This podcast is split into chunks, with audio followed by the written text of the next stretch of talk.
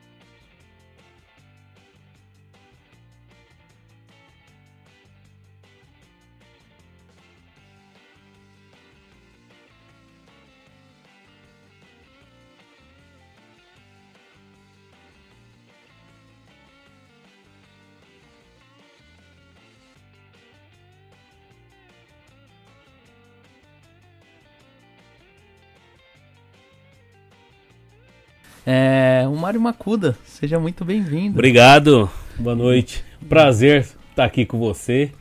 E a viagem foi longa, mas acho que está valendo a pena. Vai valer a pena para os nossos ouvintes aí. Sim. Acho que bastante história bacana que vai poder impactar aí muita gente. Sim, você é uma pessoa aqui que faz parte de A a Z da comunidade brasileira aqui no Japão, Sim. né? E antes de eu iniciar aqui a live, eu vou, como sempre, eu vou anunciar os patrocinadores aqui do nosso programa. Você que está querendo retirar vice permanente, ainda não retirou, não conseguiu retirar, entre em contato com a Family Center. É uma empresa idônea, eles vão te dar toda a assessoria. Esse QR Code que está rodando na tela, ele te envia direto para o website familycenter.jp. Se caso você não tem familiaridade com o QR Code, né? Vá na descrição do vídeo aí, que tem telefone, tem redes sociais e muito mais aí. E se caso você conseguir, que eu acredito que vá conseguir tirar o vice permanente com ele, já realize outro sonho. Adquire a casa própria e aí você vai ficar completo aqui no Japão, né? E também a The Pizza, que sempre faz a alegria de quem tá aqui no programa, que daqui a pouco ele vem trazer uma pizza aí pro pessoal que tá com fome, Opa! né? Entendeu? Eles entregam de sexta, sábado e domingo de sábado até as 11, domingo até, eh, quer dizer, sexta até as 11, do, sábado até meia-noite e domingo até as 10. Né? O pessoal que quiser uma comidinha brasileira lá também, sábado e domingo, serve lá. O QR Code direciona direto pro endereço, ele só entrega em Cane no Camo. E quem quiser comer aqui de arte de outros lugares, vai lá, vale a pena, é um espaço para mais de 110 pessoas. Né? Se você quiser fazer alguma despedida, fazer alguma reunião entre os amigos ali, vale muito a pena. Comida muito boa, pizza muito boa. Hoje aqui vai estar uma coisa que ele vai avaliar também a pizza, que todo mundo vem aqui e avalia a pizza, né? Entendeu? Foi a pizza que serviu o Whindersson lá no, lá no evento do Whindersson, né? É... E também o pessoal que quer agendar horário aí pro salão para cortar o cabelo, agenda lá no Salão Cristian Cabeleireiros, 090 5195 4179. Dá uma entradinha aí nas redes sociais aí, acompanha o nosso trabalho, trabalho de qualidade para você, ok? E já vai apertando porque vai chegando perto do fim de semana e não tem vaga, né? E é isso aí, então vamos começar aqui, né? Bora. É, Então, como começou essa jornada Brasil-Japão, Macudo? Bom, primeiramente, obrigado Ah, pelo sim. convite, Christian, Márcia também. É um prazer. E eu acho importante muito o trabalho de vocês aí, porque hoje, né, acredito, eu, eu, eu trabalhei com mídia aqui no Japão também, mídia impressa, né? E hoje o, a realidade é outra, né? A gente vê que as mídias impressas estão aos poucos, né, saindo do mercado. Então, então, então entrando no mercado é, as mídias sociais, vamos dizer Ah, assim, né? digitais, As né? online, as digitais. Então, isso o trabalho de vocês é muito importante de estar dando continuidade desse trabalho nosso, dessa nossa jornada, para a gente deixar registrado e também né, passar para os ouvintes aí é o nosso legado, né? A nossa batalha, a nossa luta. Pois é, é, cheguei aqui no Japão com 18 anos, é, como todo brasileiro, né? Vim trabalhando, trabalhar em fábrica também. E na verdade no Brasil, desde os 12 anos eu sempre trabalhei. Né? Eu, sempre, eu sempre fui uma pessoa é, totalmente independente nesse sentido, né? E sem querer, desde pequeno já estava empreendendo, né? Então Sim, a gente não, não conhecia os termos como funcionavam, mas a gente já estava empreendendo. Aham. Então, é, 12 anos de idade, eu já acordava é, 4, 5 da manhã para ir fazer feira com meu vizinho. Simplesmente, meus vizinhos eram feirantes e eu queria trabalhar, ter meu dinheirinho. Então, eu já comecei com 12 anos trabalhando. E depois fui num, trabalhar no cerealista também, né? E aí depois fui trabalhar numa loja de, de roupas, no, no lado fashion, né? Loja de multimarcas. E foi aí também talvez que plantou uma semente em mim de fazer eventos. Porque era uma, era uma loja multimarcas, né? Era a loja que ditava moda na cidade na Sim, época, sim. vamos dizer assim. E com isso vinham os eventos, né? Então nós promovíamos eventos de show, eh, motocross, eh, concursos, né? Então concurso de moda. Então daí eu acredito que foi plantada a sementinha de eventos em mim, desde essa época, já com 16, 17 anos. Nossa, mas com até motocross. Sim. E aí a, a oportunidade para vir pro Japão surgiu por quê? Porque você é descendente, né? Mas assim, Sim. tipo, alguma coisa aconteceu que você falou vou pro Japão? Alguma, algum sonho? pois Oh. é, a história é longa. É, a gente tem tempo? Tem, tem. Tá, então vamos lá.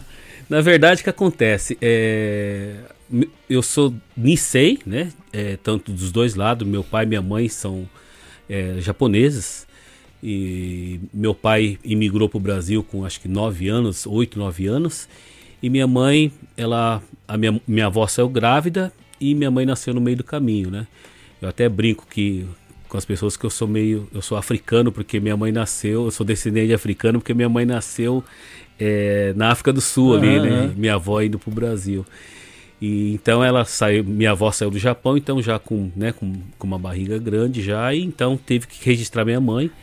Então ela tem a nacionalidade japonesa e, a brasileira quando desembarcou no Brasil. E o que acontece? O meu avô foi com. Na época ele tinha cinco filhos, né? Porque dois nasceram lá no Brasil. São sete irmãos, a minha mãe. E o meu avô ele acabou não se adaptando lá no Brasil, né? É, e ele acabou voltando sozinho para o Japão. Ele foi para São Paulo sozinho, trabalhou, juntou dinheiro, pegou navio e voltou para o Japão com a promessa de retornar para o Brasil, né? Para buscar a família toda. E com isso se passaram, acho que 20, quase 30 anos depois. Aí quando o primeiro avião da JAL começou a voar para o Brasil, o meu avô viu que era oportunidade de buscar família, mas depois de 20, 30 anos, todos casados, já com filho estabelecido na escola, ninguém queria vir. E só que desde então meu avô passou a ir todos os anos para o Brasil Sim, com a sim. esperança de, de querer trazer algum filho para o Japão, né? Porque ele já tinha um supermercado Aham. aqui, ele já tinha um- um- uma empresa aqui, um estabelecimento, então ele queria que alguém desse continuidade. E claro, ninguém quis vir, né? E só que eu, eu não lembro que ano se era 80, 81, 82, o meu avô, ele disse que seria a última vez que ele iria para o Brasil, porque ele já tinha desistido de querer trazer alguém para o Japão, mas ele queria trazer algum neto para conhecer o Japão, né? E foi onde que na época eu queria muito vir com ele, porque toda vez que ele ia pro Brasil, levava os presentes Sim. do Japão, levava aquelas coisas que a gente conhece uhum. aqui. Então eu fiquei assim encantado com o Japão. A alegria da criançada, né? Sim. E claro, né, eu com na época com 7, 8 anos, meus pais com certeza não, não deixaram vir com meu avô, né? Uhum. E só que depois disso meu avô nunca mais foi pro Brasil, como conforme prometido, mas sempre mantinha contato com ele, carta, telefone, né? Naquela época tinha telefone, a gente falava um minuto para não ficar muito caro ainda sim, do Brasil, sim. né? E aí foi quando, em 90, né? Acho que mudou a lei de imigração aqui do Japão, o pessoal passou a ter vistos de trabalho, né? Sim. Aí foi onde que eu vi a oportunidade de vir realizar o sonho de reencontrar meu avô. Uhum. Aí a minha irmã já tinha vindo já em 90 e 90, né? Aí eu resolvi vir em 91, completei 18 anos. Eu tirei a carta de motorista, esperei completar os três meses da carência para poder tirar a carta aqui e vim para o Japão. Então, durante três anos, três anos direto, eu não, eu não ia para lugar nenhum. O único lugar que eu ia passear nas férias de janeiro, férias de maio e, e agosto, né? Que nós temos os três grandes feriados aqui, era para Fukuoka para visitar meu avô. Então, pegava o Shinkansen e até é até engraçado porque, como eu não entendia muito como funcionava o Shinkansen, eu não sabia que tinha o Green Car, não sabia que tinha um, um, o assento reservado. Uhum. Eu, eu chegava no né, pleno feriadão, chegava na estação de Tóquio, comprava Fukuoka, comprava o, o ticket do, do Shinkansen, cara, e eu ia de pé de Tóquio até Fukuoka, seis horas de pé, cara. Sério? Sério, cara, eu não, não sabia. Ah. Aí depois que na época um, um japonês trabalhava comigo, falou: Meu, você é, é burro, cara pega reservado, já que você vai todos os meses, uhum. né? É, todos os anos, três vezes por ano, compra antecipado. Falei, ah, dá pra fazer isso? Aí que eu fui descobrir que tinha reservado, né? Então foi até engraçado na época. Então foi dessa forma que eu vim aqui pro Japão. Hum. E aí, você chegando no Japão, você encontrou seu avô, ainda tinha todas essas coisas aqui ou não? Ele já estava aposentadão? Já tava... Não, já estava aposentado. Infelizmente, ele já estava bem assim, adoecido, né? já, já com 80 e poucos anos. E mas deu para sim realmente aproveitar, né, e ir lá uhum. visitar ele, cuidar, inclusive nos últimos anos ele já estava enfermo, né, já estava na cama, mas deu para cuidar dele um pouco e então eu fiquei com vamos dizer assim em paz, né, com o coração bem aliviado porque o meu maior medo era não reencontrar novamente meu avô, né, mas eu consegui né, realizar esse sonho aí. Foi bacana. E aí como que você foi encontrando essa necessidade aqui de tipo de ir entrando? Porque você, eu tava aqui, eu tava aqui olhando aqui, meu, eu, eu, eu achei o seu LinkedIn. Rapaz, você tem um currículo muito grande. Pior que o LinkedIn eu nem uso, cara. Eu só fiz uma vez e esqueci, nem sei a senha do LinkedIn. Mas tem aqui todos os seus os seus feitos aqui. Ai, assim, meu Deus. Né? É muita coisa. Tipo, o, o, você é CEO da, da Ai, sumiu da minha cabeça agora, perdão. É, da Promotion, da Promotion Brasil, Brasil né? Então, é, na realidade, o que aconteceu? Quando eu cheguei aqui no Japão, como todo mundo, trabalhei em fábrica, né? uhum. né? E o primeiro emprego que eu tive, eu acabei pegando pneumonia, né? Porque eu, eu era repositor da linha, então eu, eu trabalhava com empilhadeira, então eu tinha que sair para fora da fábrica lá para buscar material e era sol, chuva, vento, frio, não importa, eu tinha que ir lá buscar material. E acabei pegando pneumonia. E tava com 18 para 19 anos, era super magro também, então pouca resistência no corpo, trabalhava 16 horas por dia, né?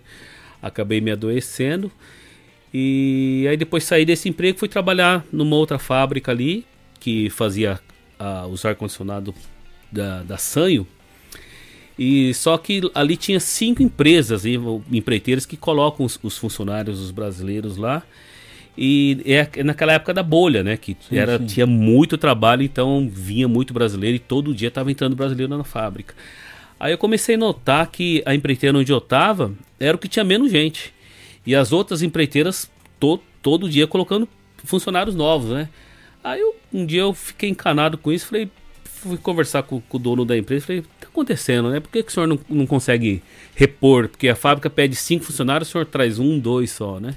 Eu falo, ah, pois é, que eu não consigo fazer entrevista, porque eu não falo português, é japonês, né, uhum. no chat então eu não falo português, tal, não consigo fazer entrevista com o pessoal, né. Aí eu, aí eu falei, fiquei encanado com isso. Falei, caramba, né? Mas os outros estão conseguindo, né? Colocar e repor. A, a, a fábrica pede 10, ele traz uhum. 10. E, tipo, pedia 10 para nossa empreiteira também. Aí o meu, o dono da nossa empresa só conseguia trazer um, dois. E as outras vagas, as, as outras empreiteiras iam, entendendo? Ia pegando, né? Ia crescendo. Aí eu tive uma ideia. Falei, pô, eu vou ajudar esse cara. Aí eu fui lá no escritório e tal. Falei, olha, eu queria ajudar o senhor a crescer, né? Aí foi, eu vou ajudar o senhor a fazer as entrevistas. Eu, meu, meu Nihongo naquela época era, era, não era tão bom, mas dava pra quebrar o galho. Aí ele falou, não, mas eu não tenho dinheiro para pagar. Tá? Eu falei, não, de boa, eu vou te ajudar. É, só que eu vou trabalhar só TADE, né? Até 5 da tarde só, não vou fazer mais a hora extra. Eu venho aqui no escritório o senhor marca as entrevistas tudo para depois das 5. Aí eu ajudo o senhor a fazer as entrevistas. Aí começamos a fazer esse trabalho, aí começamos a contratar. Só que os brasileiros vinham de outras regiões, então tinha que fazer mudança. Aí ele falou: bom, nesse caso, então você vai fazer a mudança e você, eu te pago o arubaito, né, da mudança. Então é assim que eu consigo te remunerar. Aí começamos, cara. Aí na época ele tinha 40 funcionários, aí depois de um tempo a gente tava com 200 funcionários. Né? Hum. Então aí sem querer eu já tava empreendendo igual o, o, tem um palestrante Geraldo Rufino, ele, ele fala, né? O, o importante, mesmo que você não, não tenha sua empresa, o importante é sempre você empreender. Nem que seja no CPF dos outros, né? Foi, era que o Geraldo Rufino sempre ensinou. Ele trabalhava no Play Center, mas ele era empreendedor dentro Nossa, do Play, Play Center. Center né? Acabou o Play Center. Acabou o Play eu Center. Nunca fui lá. então é isso que eu fazia. Eu, eu sem saber, eu já estava empreendendo dentro né, da, da empresa onde trabalhava, no CPF dos outros. Então, de 40 funcionários, em pouco tempo a gente subiu para 200 funcionários. E aí, claro, né, eu, eu tinha todas as regalias lá na empresa. É, todo ano ele trocava de carro para mim. Naquela época não tinha celular ainda, o celular era, um, era um, uma caixa desse tamanho. Então eu tinha o celular, né? Então eu tinha muitas regalias. Mas veja bem, acho que você que é empreendedor, cara, você nunca tá contente, né? Isso é um fato. Entendeu? Empreendedor sempre é maluco, né? falou, falou tudo. Aí, cara, eu, eu falei, puxa vida, eu, é, tipo assim, eu tinha um salário muito bom naquela época. Eu tava com 20, já, já tava, entrei lá com 20, 20 anos trabalhando em empreiteira. Uhum. Eu tava com 23, 24 para 25 anos eu tirava 450 mil ienes, hum. já com todas as regalias, apartamento, tudo pago. Então, ou seja, meu salário era bem mais, né? Mas mesmo assim, cara, eu falei, não, não. E, tipo assim, é, eu não queria aquilo pra mim, né? É, tipo assim, é, trabalhar é, sempre no mesmo serviço, né? Aí eu, eu vi um anúncio no, na época já tinha o jornal Internacional Press e aí tava lá, contrata-se gerente comercial, tal, não sei o que, não sei o que, com experiência, né? Aí, tipo assim, aí tem, é outro aprendizado do, do professor Pachecão, do uhum. outro palestrante que eu trouxe. Ele falou, meu, cara, empreendedor é louco, cara. Se o cara perguntar se você sabe, fala que sabe, levanta a cabeça e vai embora, cara. Finge que sabe e vai. E eu coloquei no, no currículo, né? na época, se ele estiver vendo, ele vai ficar, até ficar bravo. Eu, eu menti na época, né? Ah. Coloquei que tinha segundo grau completo. Ah. Eu não terminei o segundo grau, terminei aqui. Fiz o supletivo aqui, né? Mas no currículo eu coloquei uhum. segundo grau completo, experiência em venda, tal, tal, tal. Tudo, tudo que exigia lá no, no anúncio do jornal e fui. Uhum. Fui pra entrevista. Aí eu cheguei lá na entrevista, era um japonês me entrevistando, rapaz. Mas tudo bem. Aí quando veio o presidente da empresa me entrevistar, ele falou o que, que é fonte com serif, porque era um jornal, né? O International Press, o uhum, maior uhum. jornal da comunidade na época. O que, que é fonte com serifa, né?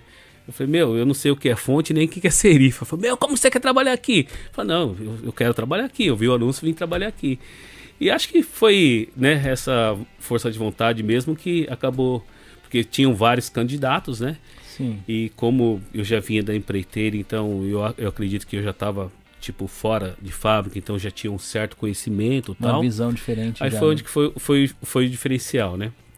Mas foi muito engraçado e fiquei quatro anos nessa empresa também como na parte comercial, como gerente comercial e aí depois veio a, a, te, a televisão também, então eu vendia os, os anúncios de, do jornal e da televisão.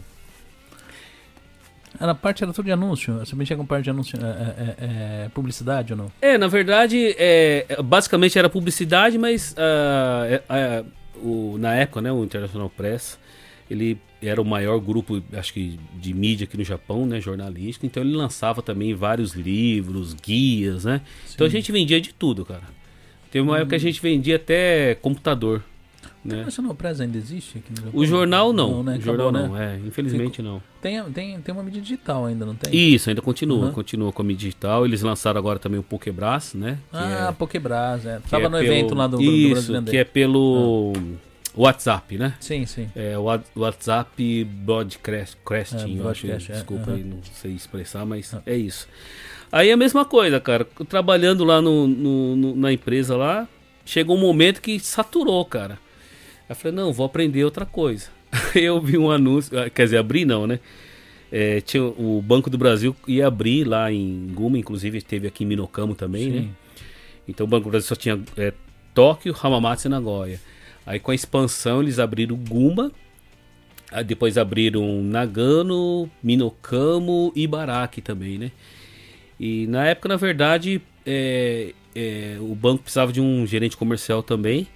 E só que nesse caso, eles vieram fazer a proposta para uhum. mim ir.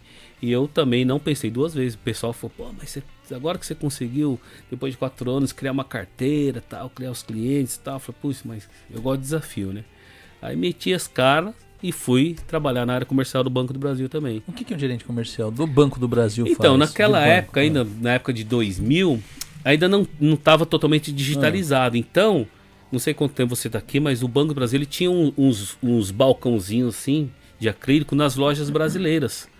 Então lá tinha envelope para você fazer remessa de dinheiro, tinha envelope para você ab abrir conta, tinha um envelopinho chamado Genkin Kakitomi, cara. Você Esse... colocava o dinheiro e mandava o dinheiro pro Brasil Esse através desse Genkin Kakitomi, e abrir conta também. Então eu visitava as lojas, hum.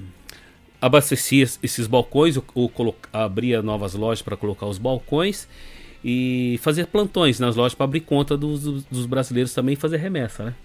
Então era basicamente esse trabalho, né? E também, claro, captar é, poupança, é, jurídico, né? Então visitava as empreiteiras, as empresas para abrir conta do pessoal para poder fazer a abertura de conta jurídica também, né? Então era, era comercial no geral. Você durou muito pouco tempo na fábrica, então? Dois anos. Dois só anos? dois anos. Nunca mais voltou? De 31 anos, só trabalhei dois anos em fábrica.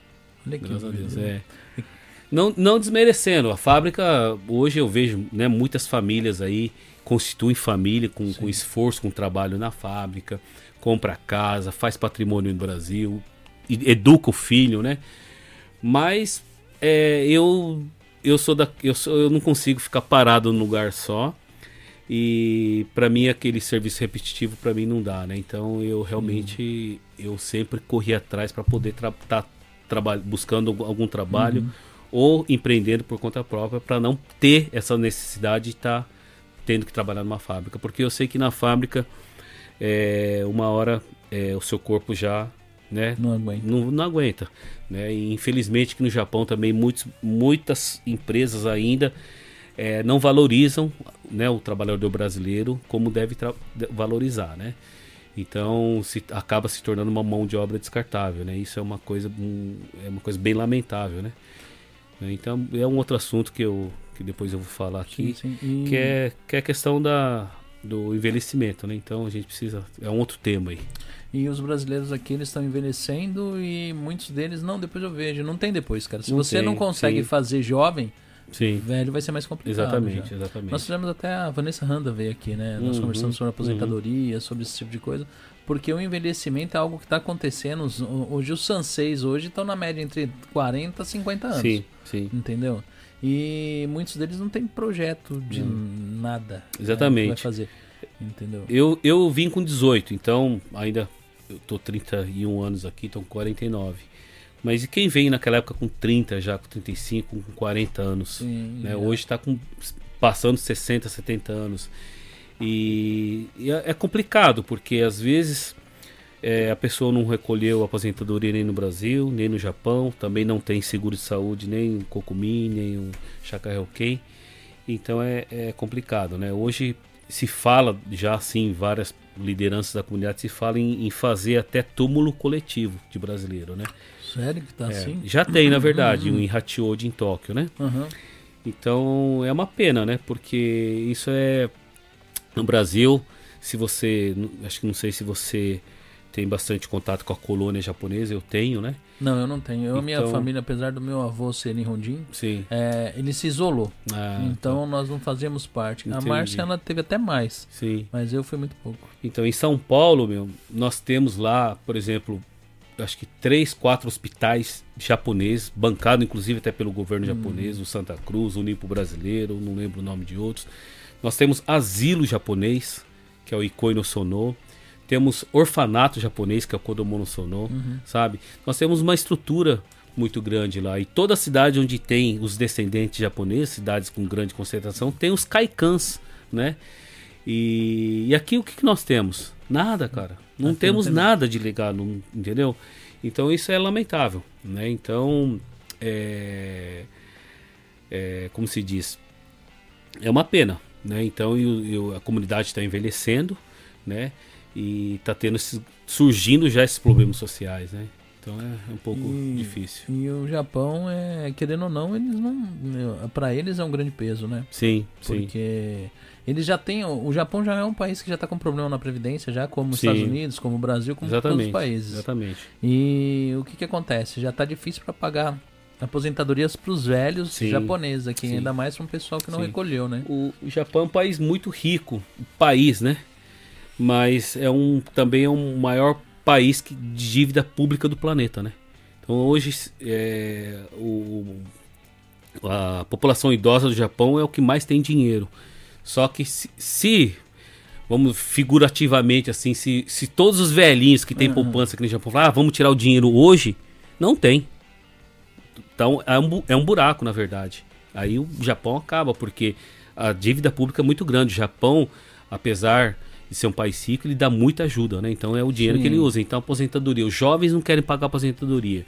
E os velhos só não, não morrem, né? Então uhum. fica recebendo aposentadoria por um bom tempo. Então isso acaba aumentando a dívida pública do, do Japão, né? E a longevidade é no Japão Sim, é muito então, grande. Né? Exatamente, né? exatamente. A? Márcia, o que, que você estava falando para mim, Márcia? Estava vendo lá que era de 1900 bolinha, de mil, assim, era muito antigo. E você falou que o pessoal já vivia até 80 anos? Ah,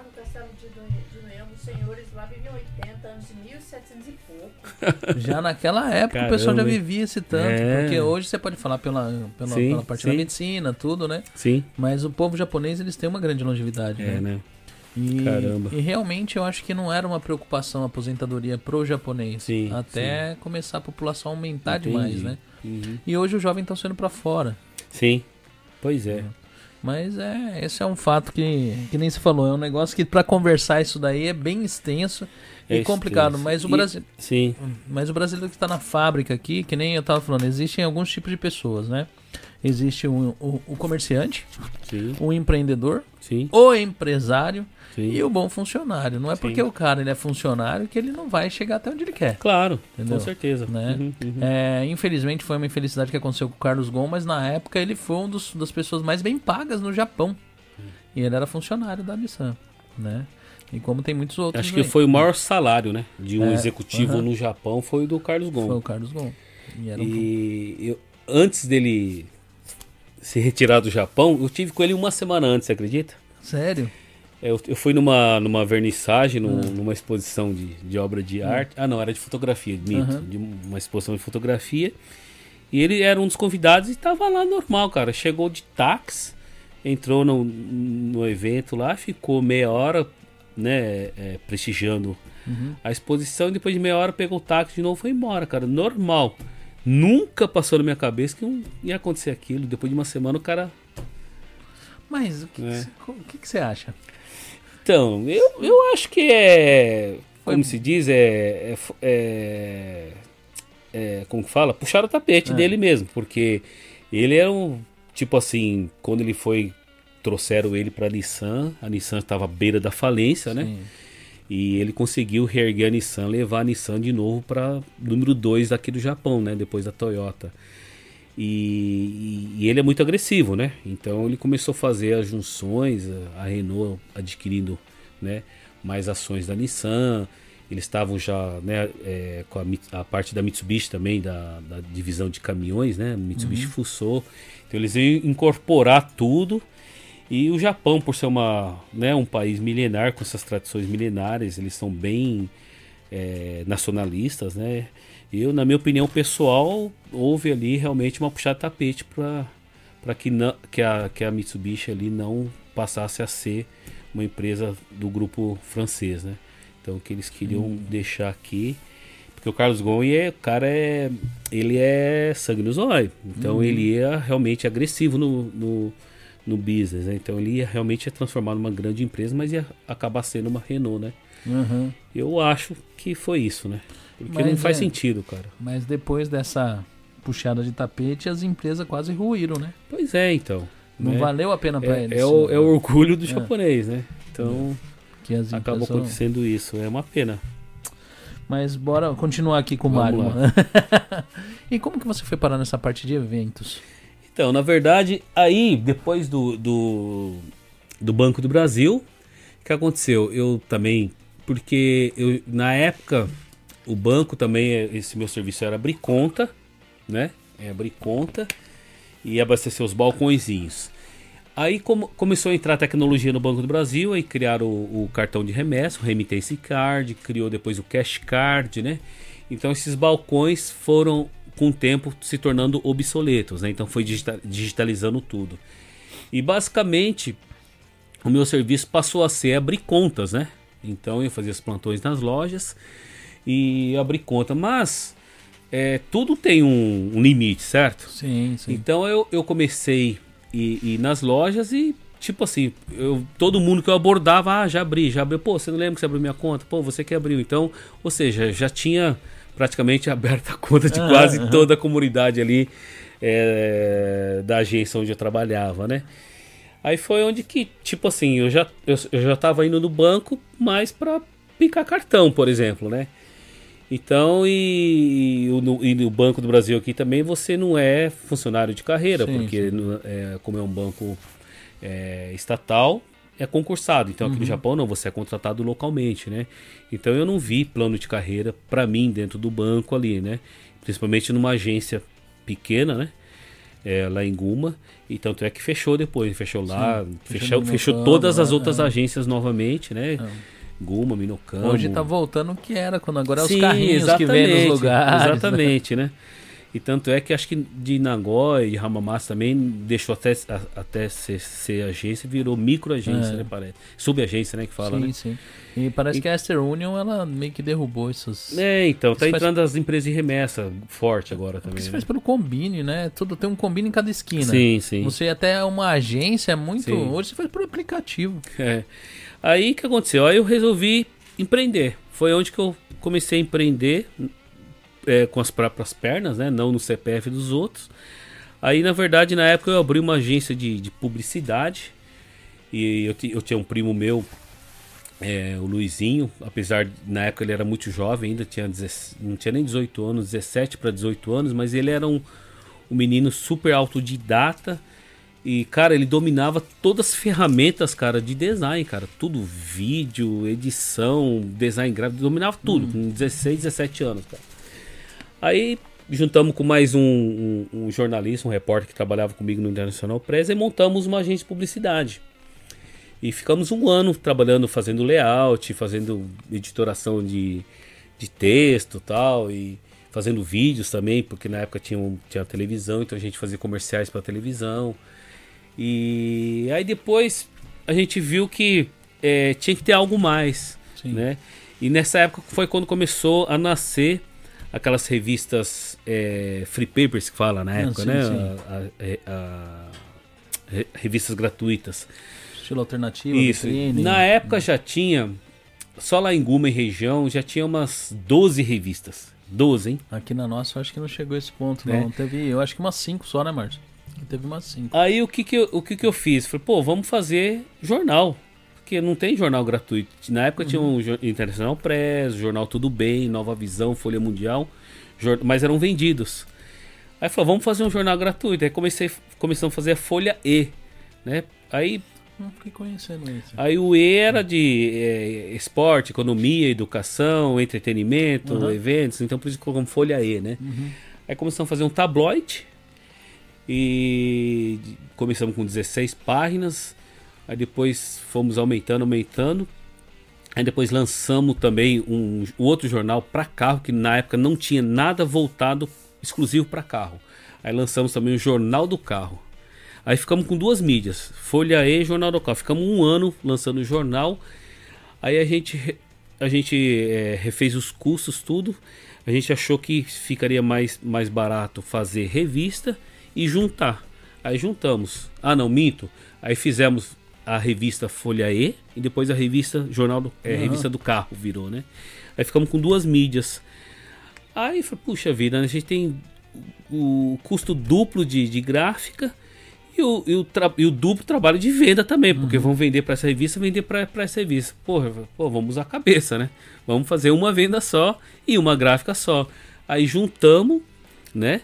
É, Itaquiubim também, a gente na época tinha, na, na época tinha 1.400 pontos de distribuição. Então você imagina, mandar 1.400 Itaquiubim de uma revista e de outra. Pô, não faz sentido. Então foi onde que a gente juntou as duas revistas, ah, incorporamos a revista do carro dentro da Folha E e fizemos um- um- uma revista só, e economizamos na parte de vendas, no Taquiubim também, e- ou seja, em tudo, na gráfica também, né? Qual que era a tiragem da revista? É, o máximo que nós chegamos foi 42 mil tiragens. 42 mil? 42 mil. E na época a, a revista número 1 tinha 45 mil. Ou seja, a gente estava bem assim, pau a pau, praticamente, né? Chegamos a ter 180, e, 180 páginas, eu acho, na época. Nossa, muita página. Sim, era uma revista assim, podemos dizer que é, já estava em segundo lugar no mercado, né, em pouco tempo, né? Aham. Em questão de dois anos, a gente se tornou a segunda revista do mercado, né? E aí tava tudo. Aí que aconteceu? É, ah, é, você perguntou da como começou os eventos, né? Uhum. Aí eu aluguei um escritório. Na época tinha um. Não sei se você ouviu falar. Um shopping brasileiro chamado Brazilian Plaza. Aí Já- já muito famoso. isso, né? Vinha caravanas de Shizuoka, de. Haiti, de, de ônibus fazer compra, né? Tinha uma loja de roupa lá. No final de semana o cara vendia 3 milhões, só pra você ter uma noção. Ô, louco. Era muita gente, era um Era a época- shopping. eu falo que teve uma época de ouro pra quem tinha comércio Sim, Japão, sim. né? Só pra você ter noção, lá tinha três, quatro restaurantes no mesmo lugar. Todo mundo tinha público. Loja de roupa tinha duas lojas de roupa. Era muita gente que ia. Aí, só que, claro, eu aluguei isso bem depois. Aí eu aluguei uma sala lá para fazer meu escritório. E na época, na, no auge do, desse shopping, eles faziam um, um sorteio de um carro zero, chamava Ano Novo Carro Novo. Então, tipo, mês de novembro, de dezembro, quem que fazia compra lá, Era um Ganhava- marketing raiz mesmo, né? É. Porque essas frases são tudo... é, ganhavam um cupom e colocavam dentro do carro ali, quer dizer, numa urna, né? Aham. Aí depois que eu entrei no shopping, a campanha tinha acabado. Aí eu falei, puxa, mas por que pararam se é uma campanha tão bacana, Uhum. né? Porra, e até o nome, ano novo, carro novo, É. né? Aí eu falei, puxa, vou reativar esse negócio aí. Aí eu conversei com, com, com, com os lojistas, falei, pô, aquela campanha, ah, mas não é que, tipo, dá muito trabalho, não tem quem encabece, né? Aí eu falei, ah, eu posso cuidar dessa campanha? Posso fazer? Aí eu comecei a fazer. Aí só que eu comecei a agregar outras coisas, do que dar só o carro. Naquela época, a televisão de, de plasma, né? Não é nem digital, de plasma tava na moda, então a gente pegou esses monitores grandes, compramos cinco TV, é, Nintendo, Playstation, tudo que era lançamento, pessoal, tudo era o sonho de consumo, né? É notebook, e na época ainda era, tinha, fazia muito sucesso as câmeras digitais, então a gente comprou muito prêmio, era 3 milhões em prêmio, 3 milhões. Aí ficou fazendo evento por três anos. Depois é, eu saí do shopping, mas eu continuei fazendo na cidade o evento. E aí depois tinha um. O que aconteceu? No ano de 2003, 2004 mais ou menos, tinha uma loja lá em Oizumi, uma loja famosa chamava Banana Brasil. Ah, no Brasil eu conheço. Aí o Luiz, na época, ele falou: pô, vou, quero fazer um evento aqui na minha frente, tal, da minha loja, tal, no dia do Matsuri da cidade, né? Pô, você não me ajuda a organizar tal? Aí eu fui lá ajudar a organizar. Cara, mas foi tanta gente, cara, mas tanta gente que, sem brincadeira. é, acho que tinha umas duas, três mil pessoas na frente de uma loja pequena, você imagina, na calçada da loja, no estacionamento, calçado, o pessoal ficava na rua. Tudo bem, a, ru- a rua é interditada, mas o pessoal ficava tudo ali Aham. virou uma rave. Aí acabou o Matsuri, a polícia chamou a gente, a prefeitura chamou a gente e falou: olha, vocês não podem, vocês não têm autorização para isso, de pô, o pessoal não pode ficar na rua, né, fazendo barulho, tal, tal, tal. Falou: olha, então, ano que vem vocês pegam essas pessoas e vocês dão um jeito, então. Aí a prefeitura falou: não, mas a gente não tem como se responsabilizar. Falei: não, mas então o que vocês estão falando? Eu estou fazendo a festa na frente da minha loja. Se vem tudo aquilo de gente, vou fazer o quê? Né? Tipo, eu não tenho como impedir. A rua é Uhum. pública, a calçada é pública, né?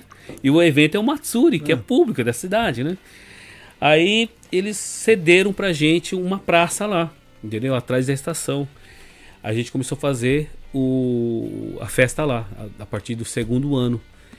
Aí por 3, 4 anos eu fiz com, com, com, o dono dessa loja, né? O Banana Brasil. Aí veio a- aquela crise do Lehman Brothers 2008. Sim. Aí, cara, zerou de patrocinador. Zerou, zero. Aí ele parou de fazer comigo. Aí a prefeitura me- começou a me pressionar. Falou: olha, se você parar, os brasileiros vão perder o espaço aqui na cidade. Não vai ter mais nenhum lugar para brasileiro fazer os eventos. Eu falei: caramba, mas pô, sem verba, né? Sem Uhum. dinheiro não tem como, né? Aí falou: não, faz, segura, dá um jeito, se vira. Aí eu, eu fiz o evento a muito custo nesse ano. No segundo ano também, a gente fez o evento a muito custo. Aí começou, como já era um evento que já tinha feito há 4, 5 anos, aí começou a bombar, pessoal vir. E eu fiz por 12 anos o evento, né? Mas era um evento que juntava assim 10, 12 mil pessoas numa, numa praça assim. Qual que era o nome do evento? É, Brasil Live. Brasil Live. Brasil Live. Ficar dentro do, do, do Izumi Matsuri. Aí com isso, é, as empresas que vinham, eles começaram a pedir para mim, pô, é, tipo, uma empreiteira que, que era de, de, de Totig, né? Falou, pô, você não pode fazer uma festa dessa pra gente lá, pros nossos funcionários. Eles tinham mil funcionários, mais ou menos, a, essa empreiteira, né? Falou, a gente quer fazer um evento pros nossos funcionários. Claro, a gente faz aberto para quem quiser vir da cidade. Aí, chama, aí o evento chamava, como era ju, junho, maio para junho, eu coloquei o nome de Arraial de Oyama, né? E foi um sucesso também. A gente fez por 3, 4 anos, era lotado. Além dos mil funcionários, vinha familiares, amigos e vinha o pessoal de outras empreiteiras. Aí foi um sucesso. Aí foi, assim foi. Começou os eventos. Aí começamos a fazer também o Festival Brasil de Tóquio, né? Que, que na verdade é realização da Câmara de Comércio. É o evento que vai ter agora em novembro, né? Aham. É, o intuito da Câmara de Comércio era fazer um evento brasileiro para japonês. Ué, de Mostrar da CCBJ? isso, da CCBJ. Então, eu faço parte do comitê organizador. Então, é um evento para a gente divulgar a cultura brasileira e a culinária brasileira para japoneses. E aí, quando a gente foi fazer o primeiro ano, como a Câmara né, sempre foi no começo, né, ela foi bem assim, eletizada, né? Ela foi criada por multi- multinacionais brasileiras, então eles não tinham muito contatos né, com, com a comunidade, com, com- com os comerciantes. Aí eles foram para o Izumi, me procuraram e para ajudar na organização. Aí basicamente, cara, acho que 80% dos estandes que no primeiro Festival Brasil era tudo de Oizumi, cara. Parecia uma festa de Oizumi em Tóquio, né? E foi muito bacana. E aí com isso vem outros convites para fazer é, em Odaiba também, uma empresa, uma grande empresa é, pedi- é, nos contratou para fazer em Odaiba por três anos, justo naquela época do, da Copa do Mundo do Brasil 2014 e a Olimpíadas do Rio 2016, né? Então nesse período 2014, 15, 16, uma empresa contratou para a gente fazer em Odaiba, foi um, um puta evento também chamado Brasil Carnaval.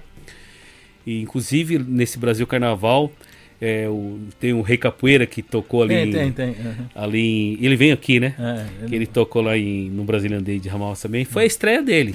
É, ele inclusive ele compartilhou as coisas aí hoje. É, né? Então, Rei Capoeira, cara, você vê. é, isso, isso dá bastante assim. É, um abraço, ele deve estar assistindo aí. Um abraço, Rei. É, O que acontece? O, o, pra mim foi assim, muito satisfatório, porque eu, eu acompanhei o Rei. Cara, em 2014, 2015, eu não lembro, quando ele subiu a primeira vez no palco na vida dele, foi no meu evento, cara. Aí quando ele começou a cantar aquela música da caipirinha, eu falei, caraca, mano, que porra é essa, cara? Desculpa falar bem, você falei, meu, os caras tão loucos colocar um maluco desse no palco, né? Mas tudo bem, você vê, depois de quantos, 7, 8 anos, ele de novo no nosso palco aqui do Brazilian Day, né? Já bem mais amadurecido, fazendo umas músicas mais bacanas, né? E no Brasil Tóquio tá agora, no Condizila, é. né? Porra, é um é Uhum. super assim legal pra gente, né? É muito legal. E não só eles, mas muitos que se apresentaram ali também, a Sueli Gucci também. É, eu não vou lembrar o nome, mas muitos artistas que participaram dos eventos que eu sempre fiz estavam no Brazilian Day, né? Então, foi muito bacana. Aí na mesma época tinha um shopping, tem um shopping lá em, em Ikebukuro, chama Sunshine City também, em Ikebukuro. É um shopping de sete andares. E lá tem um prédio mais alto também é, de Tóquio, são 60 andares, né? E o que acontece? Eles também na mesma época contratou a gente é, para fazer o evento, cara, chamado Festa do Brasil. Mas foi um, um big evento, cara. Imagina um shopping assim de sete andares, todo de verde e amarelo, cara. Imagina. Sim, foi uma coisa assim surreal. Aí como eles são muito fortes lá em Ikebukuro, da estação até o shopping são 500 metros. Eles pintaram a avenida que dá da estação de Ikebukuro até o Sunshine City, tudo de verde e amarelo, cara. Durante uma semana. Você imagina, cara. É surreal, surreal. Os brasileiros Cara, com fogo já no Japão. já. Sim, cara, foi, foi muito bacana. Mas assim, o, o Brazilian Day surgiu no meio de quais eventos?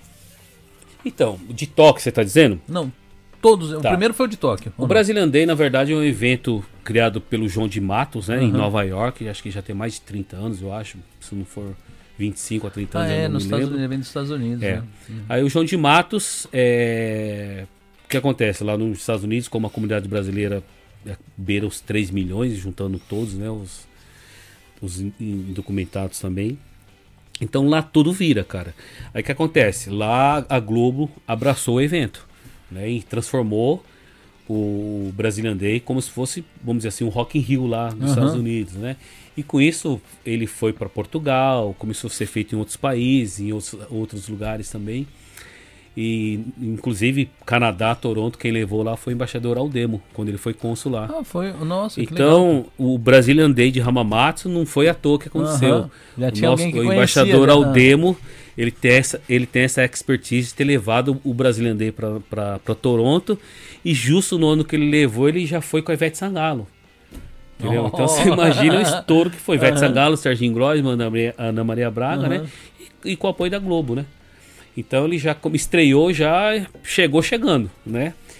E aí em Tóquio, o, eu acho que depois, foi depois do quinto ano mais ou menos que o festival nós fazíamos o Festival Brasil. Aí a Globo veio, na época a IPC, que era a retransmissora da Globo, né? E a Globo fez um acordo com a gente, falou: olha, então sábado vocês são Festival Brasil, faz um evento mais voltado para os japoneses, com, com conteúdo. Aí no domingo, aí era Brazilian Day, Tóquio, que era um evento da Globo, aí que a Globo trazia os grandes artistas, né? Que o nosso ápice foi o Luan Santana. Aquele, aquele parque ioiô que ficou pequeno. Pelos dados da polícia, chegou a ter 250 mil pessoas. Sou louco. Sim. 250 Meu mil Deus. pessoas. E eu também, eu faço parte do comitê organizador, mas ao mesmo tempo eu, colocava barraca também para vender Ah. churrasco. Sábado acabou tudo. Eu tive que comprar mais carne para levar um pouco no domingo. Sábado acabou tudo. Nossa. Foi assim. Foi um sucesso, cara. E a um Globo sucesso. agora ela já não faz mais parte. Então, aí a Globo acho que ficou uns 10, não 10 anos ou menos, 6, 7, 8 anos, eu não lembro, eu sou ruim de números, tá? E aí a Globo acabou saindo do Japão, infelizmente, né? E acabou o Brazilian Day também de Tóquio, né? Aí virou só Festival Brasil, né? Aí com isso que a gente, dessa vez aqui, que a gente resolveu trazer o Brazilian Day. Mas antes disso, falar de um outro grande evento também que eu faço, que é o Fox Brasil. O Fox Brasil chegou no, é um evento feito há 25 anos nos Estados Unidos pelo Carlos Borges. E antes chamava Presa World, porque nos Estados Unidos acho que tem mais de 200, 300, 400 mídias. Então, é, as mídias que faziam as indicações. É, o que, que é o Fox, o Fox Brasil? É, o Fox Brasil é um evento de é, uma plataforma, vamos dizer assim, multidisciplinar, onde tem painéis, seminários, workshops, né? Sempre envolvendo assuntos da comunidade, né? Educação, empreendedorismo, empoderamento feminino, ação social, arte, cultura, música. Então, é uma plataforma sim que engloba vários temas. E dentro do Fox Brasil nós temos várias premiações. E aqui no Japão nós trouxemos apenas duas premiações, que é o Fox Award, que a gente homenageia os talentos da comunidade, personalidades, entidades, pessoas que é cantor, cantora, banda, atleta, esportista, músico instrumentista, ação social, fotógrafo. Então são uhum. mais ou menos 20 segmentos que a gente homenageia. É, aí tem outro que é o Business Awards, que são para empresários, né? E nos Estados Unidos eles têm premiação exclusiva para educação, para língua portuguesa, para arte, sabe? Então lá são várias premiações, porque tem muita gente. Né? Então, o Japão nós trouxemos essas duas premiações. É, o Business Award a gente homenageia empresários que já têm um, tipo, no mínimo 10 anos já de, de, de, história aqui, de carreira, né? Que um empresário de sucesso. Claro, ele tem que ter colaborado também para é, vamos dizer assim, para disseminar a cultura brasileira, o, né, fazer o intercâmbio com o Japão, Brasil também. Então tem que ter um, um histórico. Não é, é simplesmente, ah, você é um empresário de sucesso, você vai ganhar um prêmio. Não, você tem que ter um histórico. Uhum. Claro, porque tem muito empresário que nasceu um ano, dois anos atrás, tão ganhando dinheiro, tão bem, mas não tem uma história ainda, um legado, vamos dizer sim, assim, né? Então a gente sempre homenageia empresários. E, por exemplo, lá em Guma, quando nós fizemos o evento lá, nós fizemos um filtro. Por quê? Porque eu sou de Guma. Então, meu, imagina o cara fala, ah, ganhou o prêmio porque é amigo do Macuda, ah, ganhou o prêmio porque é patrocinador. meu, ia acabar com. E acontece com, as coisas. Não, ia acabar com o evento, uhum. acabar com, com a seriedade do evento. Aí o que, que nós fizemos? Nós colocamos um filtro. A empresa tem que ter 20 anos. Cara, se homenagear uma empresa que está 20 anos no mercado, entendeu? É. E lá em Guma nós temos. Por quê? Porque em Guma é um lugar atípico. Em Guma, como ele foi onde começou o movimento Decasig praticamente, então em Guma até hoje nós temos. Começou por lá? Começou por lá. É, nós temos lá o primeiro restaurante brasileiro, que foi Restaurante Brasil, a primeira loja de produto brasileiro, que foi a Quitandinha, primeira loja de roupa, KM Modas Brasil, primeiro karaokê, primeiro cabeleireiro, é, primeiro shopping foi Brasília Praza, primeiro quadra de futsal do Japão. Inclusive, o, o, os dois irmãos Oshiro, que, que foram os que trouxeram futsal para o Japão. O Japão não conhecia futsal. Hum. Eles trouxeram e, e foi disseminando o futsal no Japão. A gente tá né? precisando dar uma volta, né, Márcia? Mas eu não sabia disso. Então, em Guma, cara, foi que nasceu tudo. Então eu, eu sei dessa história que tinha os empreendedores mais de 20 anos lá, hum. muitos. A Susan também, né? Nasceu sim, lá de mudanças. Ah, é, a Susan é, A Sanchin também. também. tem, acho que mesmo época de, de uhum. ter, mas Sanchin era daqui de. Que, se não me engano, pelo, diz a lenda que é um, dois meses depois, não sei, né? Uhum. Tem essa, essa, essa essa história entre eles, uhum. né? Mas, ou seja, em Guma, a primeira escola brasileira também. Então eu sabia desse fator, aí a gente colocou esse filtro. Tipo assim, ó, só vai receber o prêmio quem tiver mais de 20 anos. Ou seja, acabou o problema. Né? Então é um evento sério, Fox Brasil. Tá? Então, é, mesmo o, as premiações é, do, de arte e cultura, hum. a gente cria um board. Né? Então cria um board de máximo 10 pessoas que vão fazer as indicações e também vão fazer é, a seleção dos finalistas, né? Porque às vezes nem quem é o mais votado é o que vai ganhar o prêmio. Por quê? Porque existe todo um, um histórico. É, um exemplo, tá? É, a gente vai pegar os cinco mais votados e o board, opa, o board que vai decidir realmente se aquela pessoa ela merece o prêmio. Hum. Então, para dar mais seriedade para o evento. Por quê? A gente teve um exemplo, em, por exemplo, num dos focos, né? Não vou falar qual para não, não, é, não dar problema e nem falar também.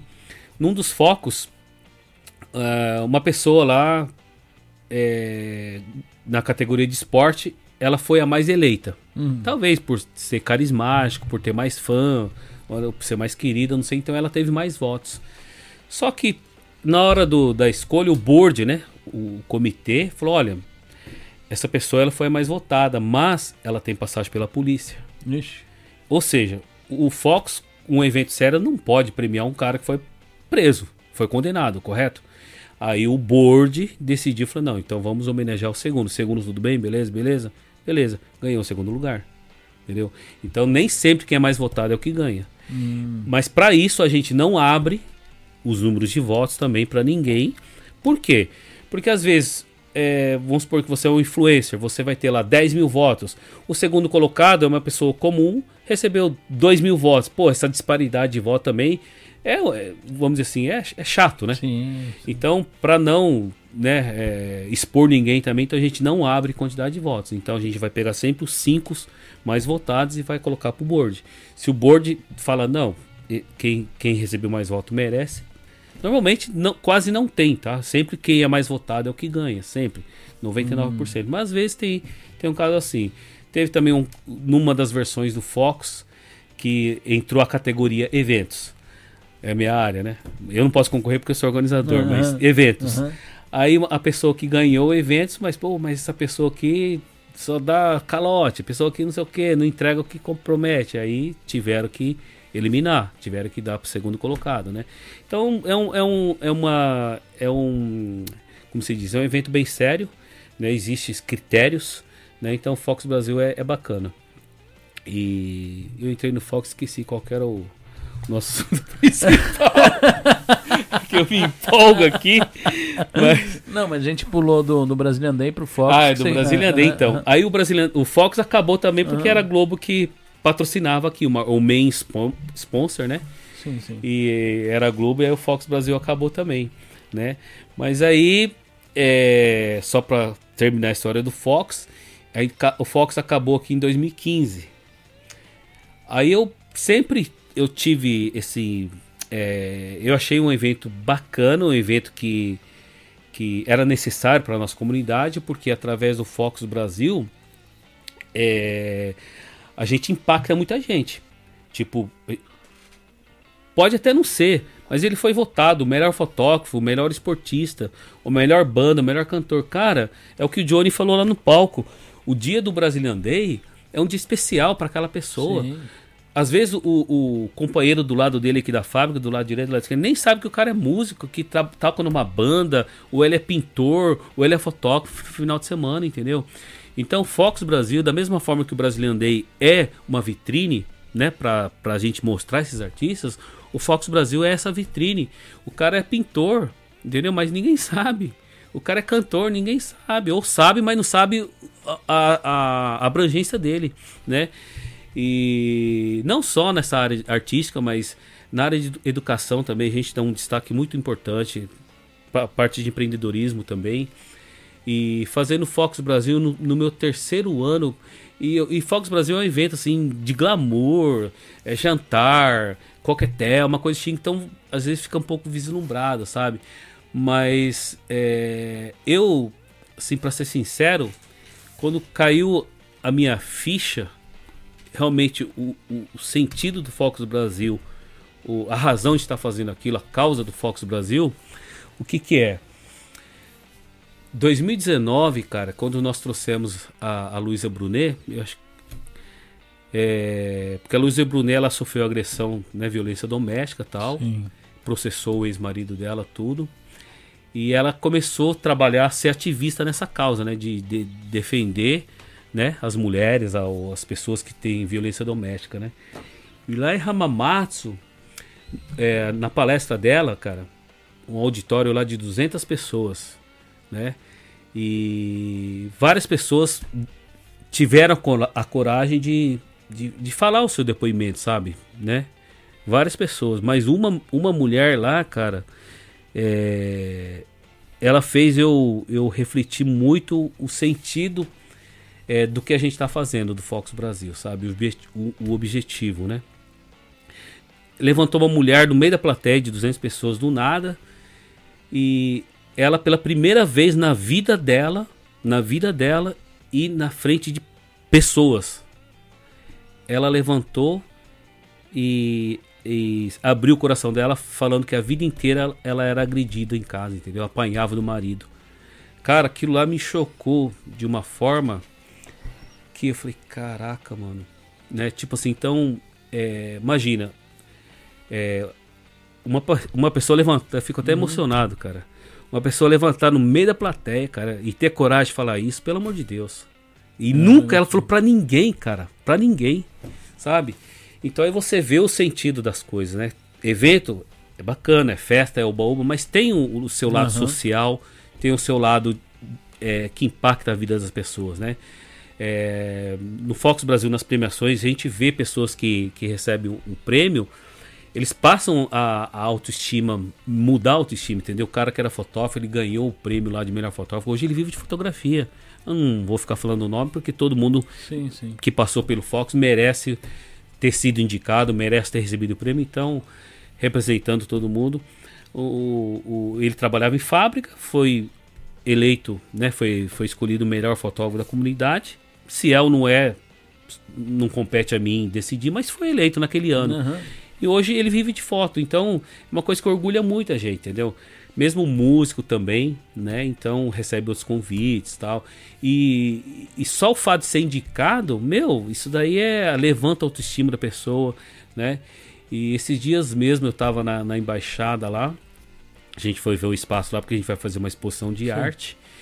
E junto com a. Com a com Inclusive a- a Márcia vai participar. é, então. E junto com a, com a, com a Paula, que foi ver o espaço, foi uma senhora, eu não vou falar o nome também pra não Uhum. expor. Cara, ela, ela pediu a palavra ali, cara, e ela começou a falar que, graças à arte, à pintura, ela saiu da depressão, que ela já tava no fundo do poço, cara. E imagina, a mulher tá no fundo do poço, começou a pintar, saiu da depressão, conseguiu é, ter vitória nisso. Cara, imagine chegar, eu vou expor na embaixada, cara.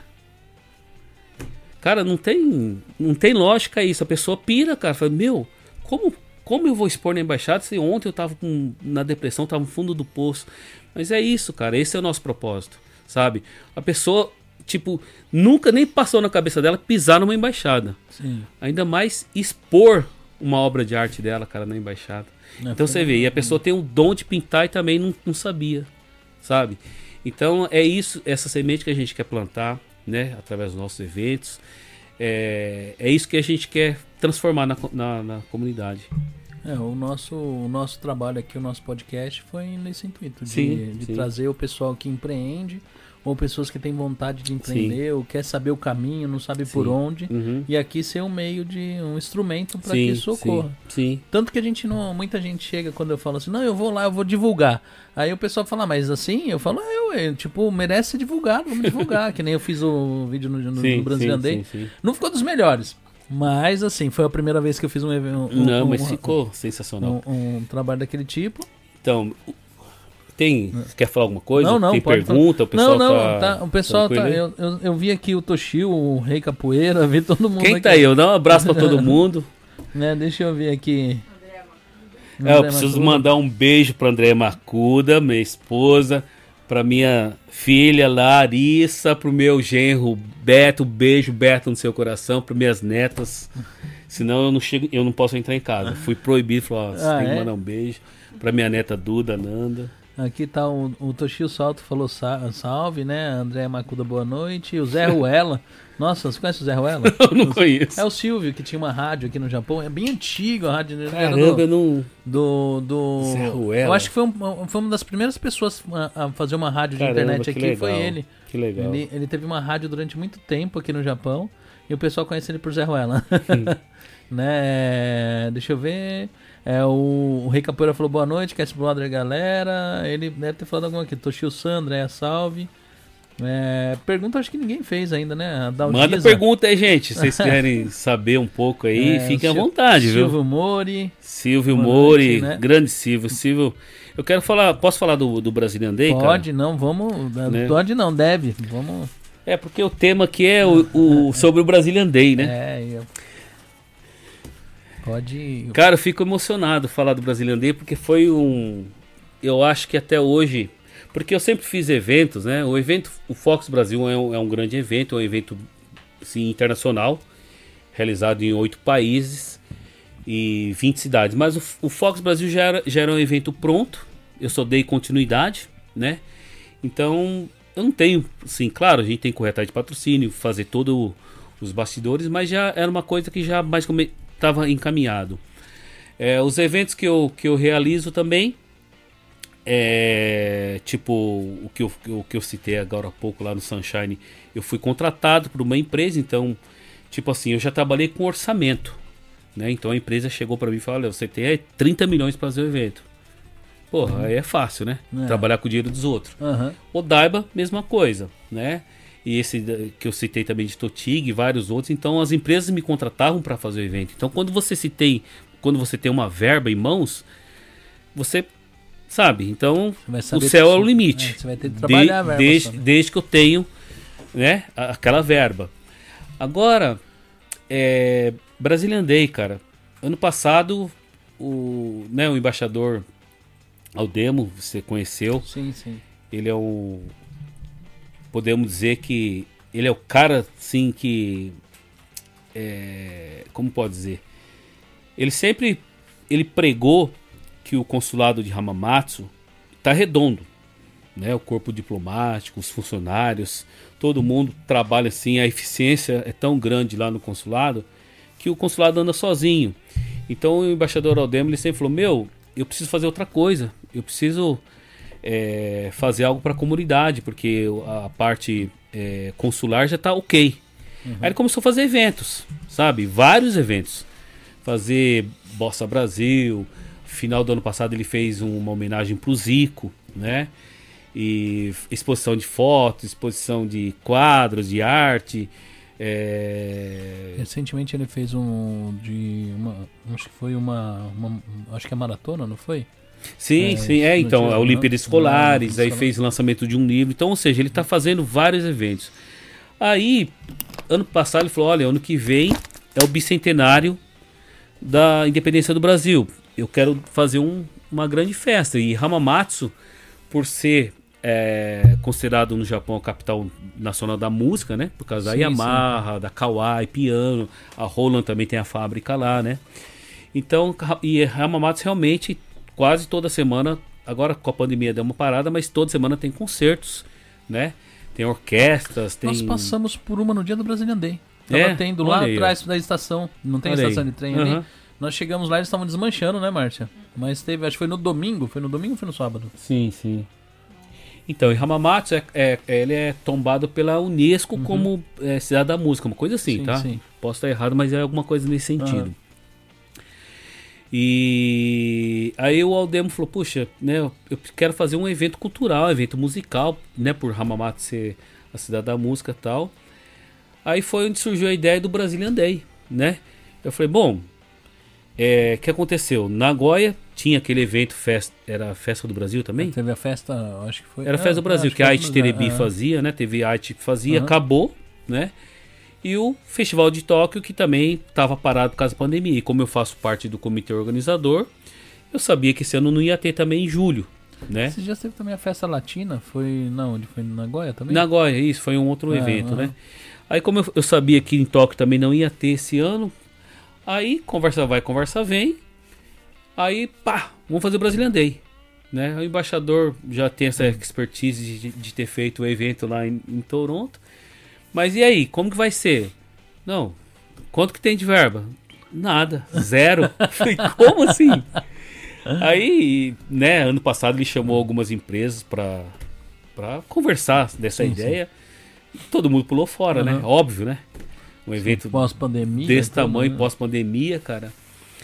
E aí é onde que entra, né, o, o nosso sangue, cara, empreendedor de novo, né? Uhum. Aí tudo bem, aí passou o ano, ninguém se manifestou. Aí em dezembro eu fui pro Brasil, né? Eu, eu fui lá pra, pra Dubai, na Expo Dubai, fazer um trabalho. De lá eu fui pro Brasil. Aí o embaixador Aldemo também tava no Brasil. Aí lá nós conversamos. Aí ele falou, pô, meu, e aquela ideia do brasileiro? Ele falou, ah, embaixador, mas sem dinheiro é difícil, né? Aham. Não tem como, né? Falou, pô, mas você sabe que consulado, governo brasileiro não tem verba, não tem dinheiro e tal, né? Aí eu fiquei com isso na cabeça. Falei, caramba, né? Ano, ano do bicentenário. Falei, outra, todo, assim, a maioria dos grandes eventos que eu fiz até hoje sempre foi com, né? Contratado, foi com verbas. E eu faço, assim, palestras. Já, hoje acho que já tem mais de 50 palestrantes que Aham. eu trouxe. Mas é- são eventos menores, então um custo menor, uma estrutura menor, né? Mas agora um evento dessa, desse porte mesmo, foi. Aí eu falei, caramba, vai ser um desafio para mim. Uhum. E eu acredito que vai ser uma coisa para perpetuar a Promotion Brasil, se eu conseguir fazer com sucesso, né? Aí foi onde eu conversei com o embaixador. Falei, embaixador, eu aceito. Só que com uma condição, né? O senhor tem que me ajudar muito. O senhor vai ter que arregaçar as mangas aí e me ajudar. Me colocar dentro das empresas, né? E fazer carta de apresentação, porque tem lugar que eu não consigo entrar. Uhum. Porque eu faço evento o ano inteiro. Então tem empresa, cara, que olha pra minha cara e já, já vem pedir dinheiro. Tipo assim, né? Uhum. Mas graças a Deus, cara, a Promotion Brasil hoje já tem 18 anos fazendo evento, né? E o pessoal pergunta, pô, mas como que, como que você aguenta, né? É, todo esse tempo aí fazer evento, a gente vê que você não ganha dinheiro com isso, né? Mas é o que eu falei, Fox Brasil virou uma causa, virou já, né? É um, um- vamos dizer assim, um, um legado que eu tô deixando. Mas o que acontece? A gente vê tanto dentro da comunidade brasileira aqui, empresas, pessoas que fazem eventos e vê que vai faltar dinheiro, larga, para de fazer o evento, tipo no meio, né? Não tá nem aí se já pegou patrocínio, se já tem público, se divulgou, os caras larga, acaba queimando a nossa imagem, né? Quantos palestrantes, pessoal, ah, vou trazer palestrante, divulga e depois ah, não conseguiu patrocínio, cancela, não faz Show, não é só. É show também. principalmente, né? Então, seja, cara, é, isso eu, numa época até a minha esposa aí, ela ficava brava, pô, meu, até quando você vai ficar bancando os eventos, você vai pagando do bolso, Uhum. né? Cara, mas a partir do momento que eu falo, vou trazer um palestrante, vou fazer uma palestra, ah, não vendi o patrocínio, vou cancelar, meu, é uma vez só que eu vou me queimar. Queima. Nunca mais. Então eu fui sempre entreguei o evento, sempre entreguei, sabe? Então não importa se dá lucro, se dá dinheiro, se dá lucro, prejuízo ou se empata, eu sempre entreguei os eventos. Qual foi o maior nome É. palestrante que você trouxe? Cara, E o que, que ele geria? Ele, ele assim, nome grande de palestrante, 2005 acho que, na- bom, é que na época ela não era tão conhecida, mas hoje ela tá grande, que eu fiz lá em Guma, foi Leila Navarro. Ah, Leila né? Navarro. Eu trouxe várias palestras do Sebrae, é, bastante palestrantes do, do que eu, tinha, eu fiz um contrato na época com o Roberto Chinha Chique, né, que era um Sim, dos sim. maiores palestrantes do Brasil. Quase todos os palestrantes que eu trazia dele também, né, os, o Lacava, Slivnik, Ronan Mairesse, Priscila de Sá, Igor, Igor, Eduardo, um monte, eu até esqueço, né? E o, o, o professor Pachecão também, né? Pache, O professor Pachecão foi uma história muito, muito bonita também, bacana. O Johnny foi o último, o Johnny veio, mas ele faz palestra, a gente fez a palestra do Johnny, Hugo O Johnny fez uma palestra agora. lá em fez? Guma, semana passada, Foi promovido pela Promotion Sim, foi pela Promotion Brasil. Ah. né? O Eu Hugo tentei trazer esse ser humano aqui, ele falou que Sério? não dava tempo. Ele tava sem carro e ele falou assim: ah, eu tô com medo de dirigir. É. Falou, mas eu não vou descartar. Se Não, eu- mas eu- ele vai vir aqui. Provavelmente ele vai vir em novembro também Aham. apresentar o Festival Sim, Brasil. sim. Aí eu trago ele aí. Então, mas ele é uma pessoa assim que eu falo que ele é um mestre de cerimônias de Sim, mão cheia, né? não, o é Johnny é sensacional, cara. O Johnny... Carismático, tudo. Então, quando. é, voltando ao Brazilian Day, Uhum. aí tá. Aí quando a gente começou a pro- projetar o Brazilian Day, cara, a primeira pessoa que eu pensei foi o Johnny, por quê? É a cara do Brazilian Day, né? E o que, que eu precisava? Pô, eu tenho cer- a gente não tinha um artista definido ainda. Se o Johnny vier, eu tenho certeza que o Johnny vai, vai arrastar convidados, porque ele tem muito fã. O Facebook dele é 170 mil pessoas. Boa noite. Opa. O Facebook de ontem tem 170 mil pessoas. Tipo assim. E dito e feito, cara. Teve gente. O Tony Garrido, Tony Garrido que me perdoe, né? Eu vou, eu vou confessar. Teve gente, cara, que foi lá no evento só pra ver o Johnny, cara. Mas é, o pior que é. Cara, eu vi com os próprios olhos, ah, eu vim aqui só pra te ver. Eu já tô indo embora. Falei, mas e o show do Tony Garrido? Eu falei, não, vim ver o Johnny. Cara, como assim? Teve muita gente que veio pra ver o Johnny mesmo. Então, cara, você vê.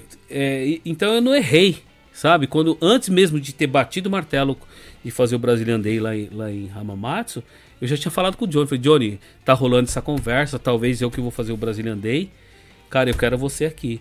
Aí o Johnny de pronto falou, não, cara, tô dentro. Nem sei quando que é, como que vai ser, se vou ganhar ou não, tô dentro. Falei, porra, legal.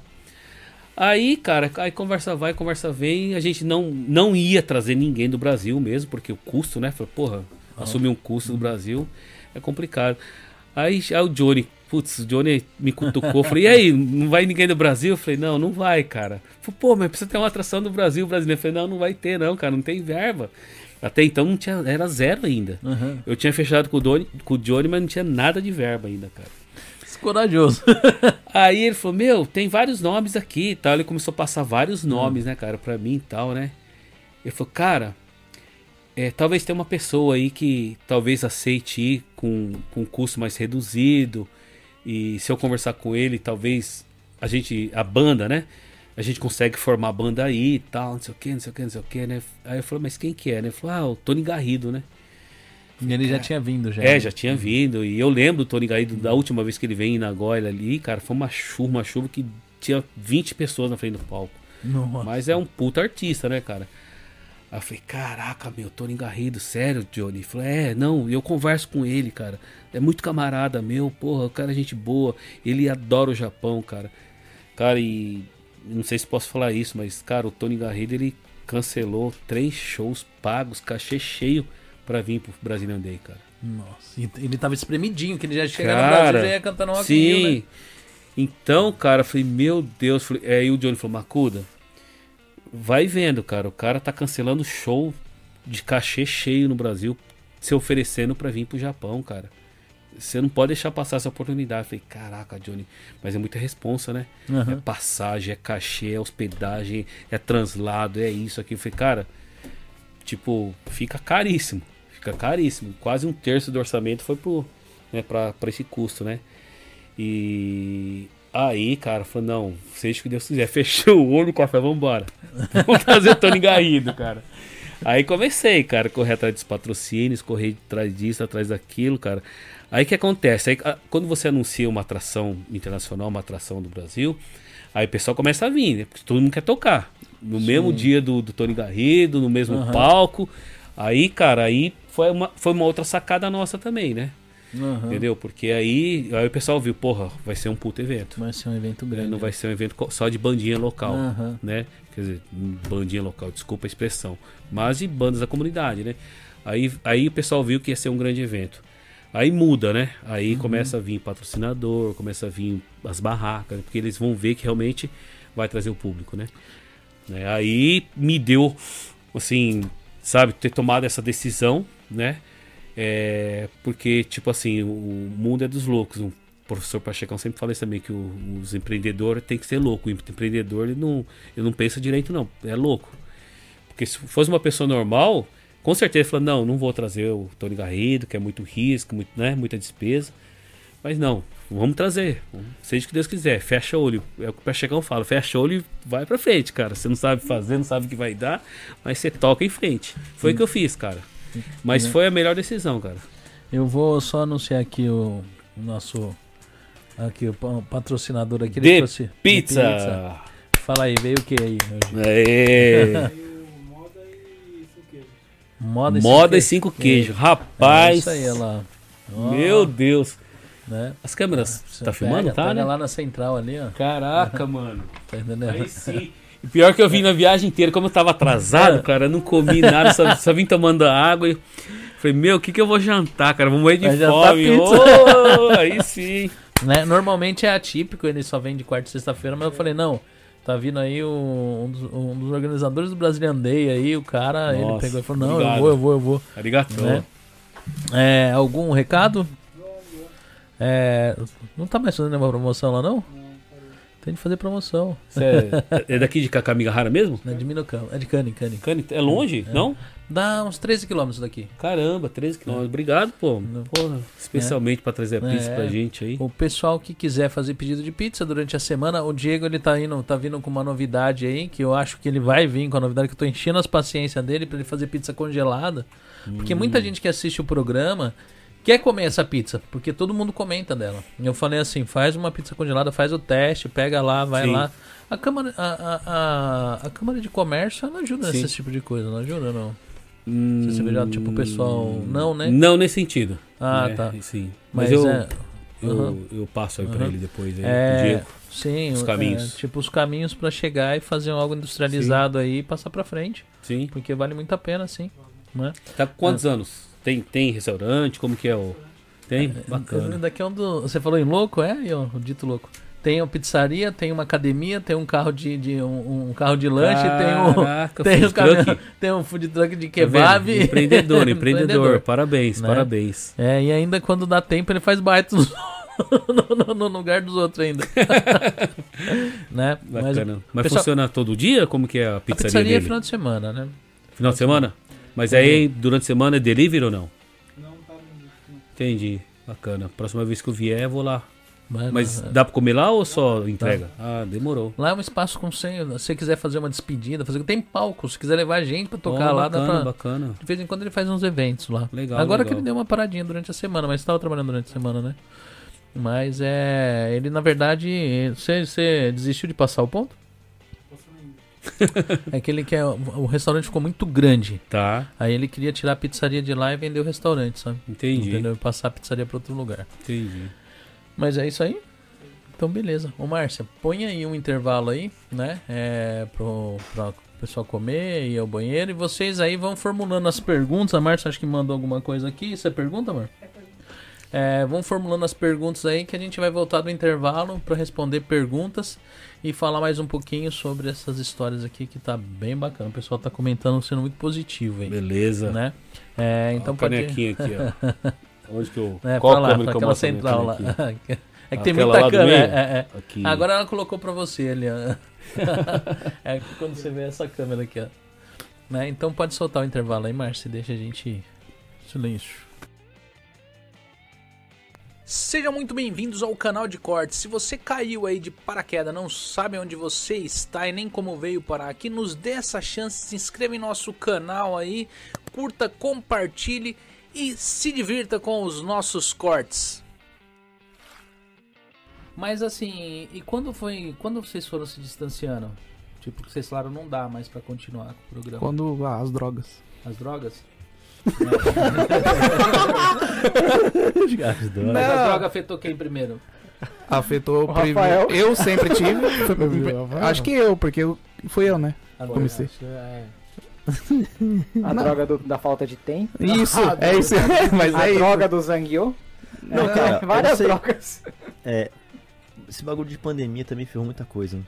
Ah, mas a gente já não, ah, não vai botar Não, não, culpa a na gente mão. não, morreu não é antes da culpa pandemia. pandemia, A gente mas isso daí fez um delay de dois anos de coisa que poderia acontecer muito antes, Ah, sim. mas tá ligado? Tipo, em 2019, quando, quando começou a pandemia? Início de 2020? 2020. Foi 2020. Então foram dois anos aí.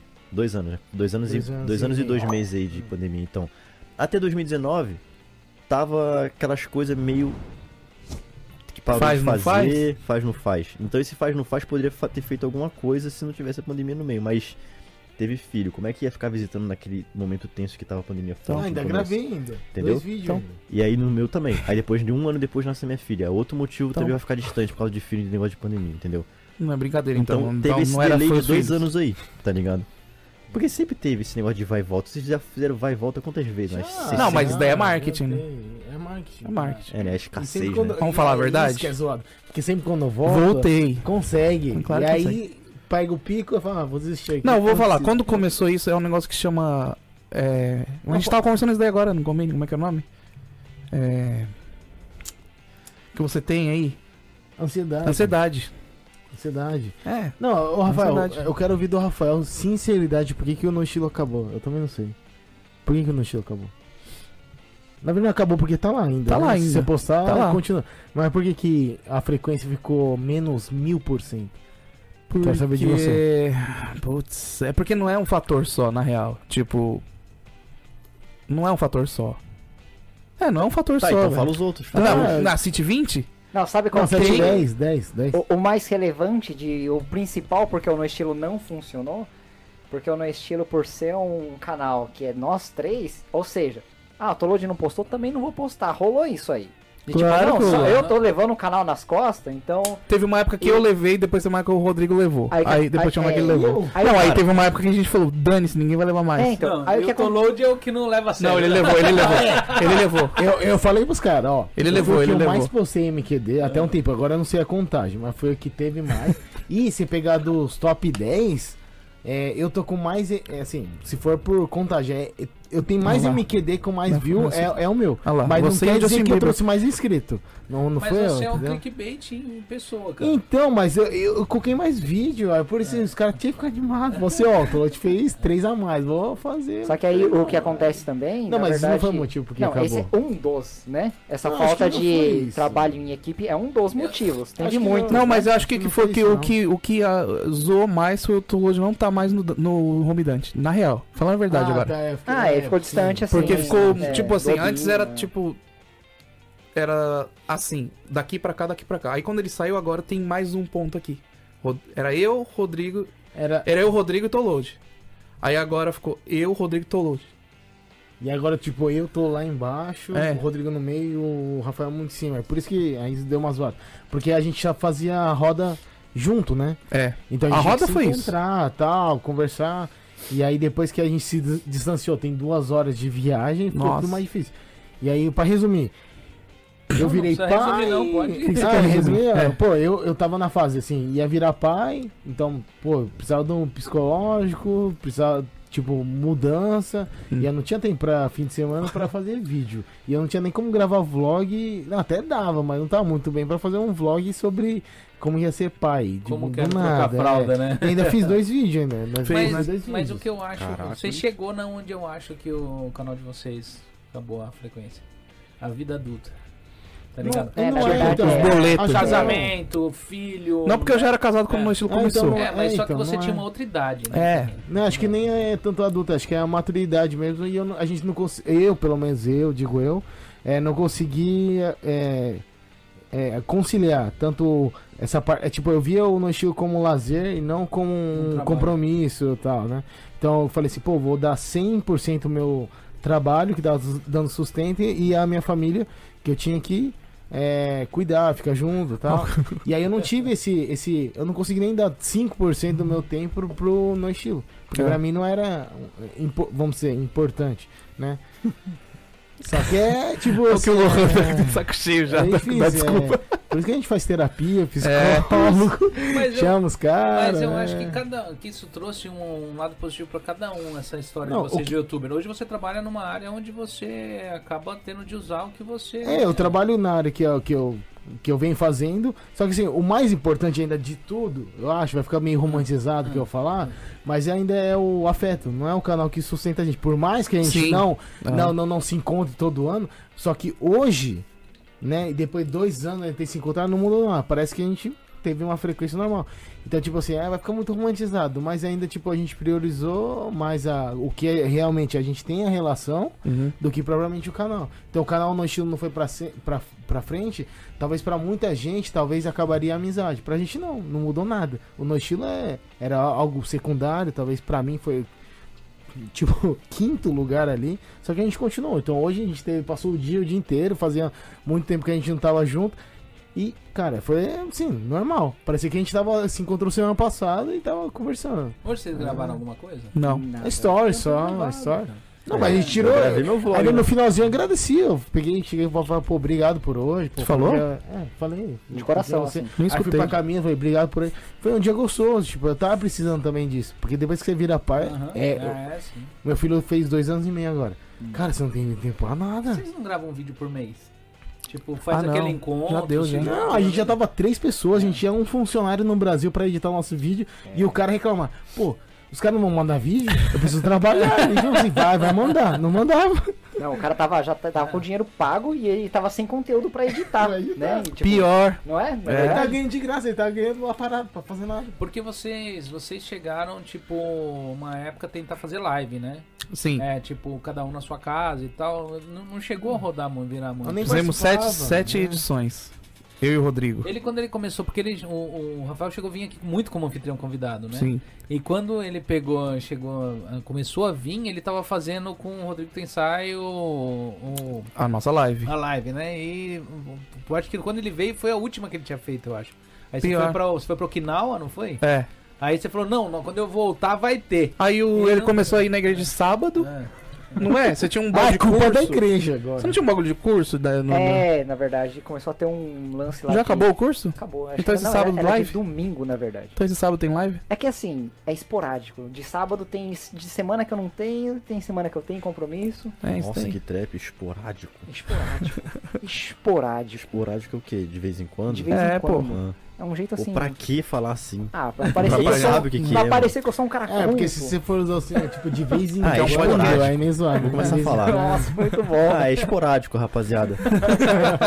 é muito bom que você, mano. Mais 10 de inteligência Ó, quando vou, você usa isso aí. vou tentar ter frequência aqui, mas é esporádico. Não, é ao contrário, não dá pra usar. aí não dá pra usar. Porque é de vez em quando, vamos pra ter frequência de vez em quando.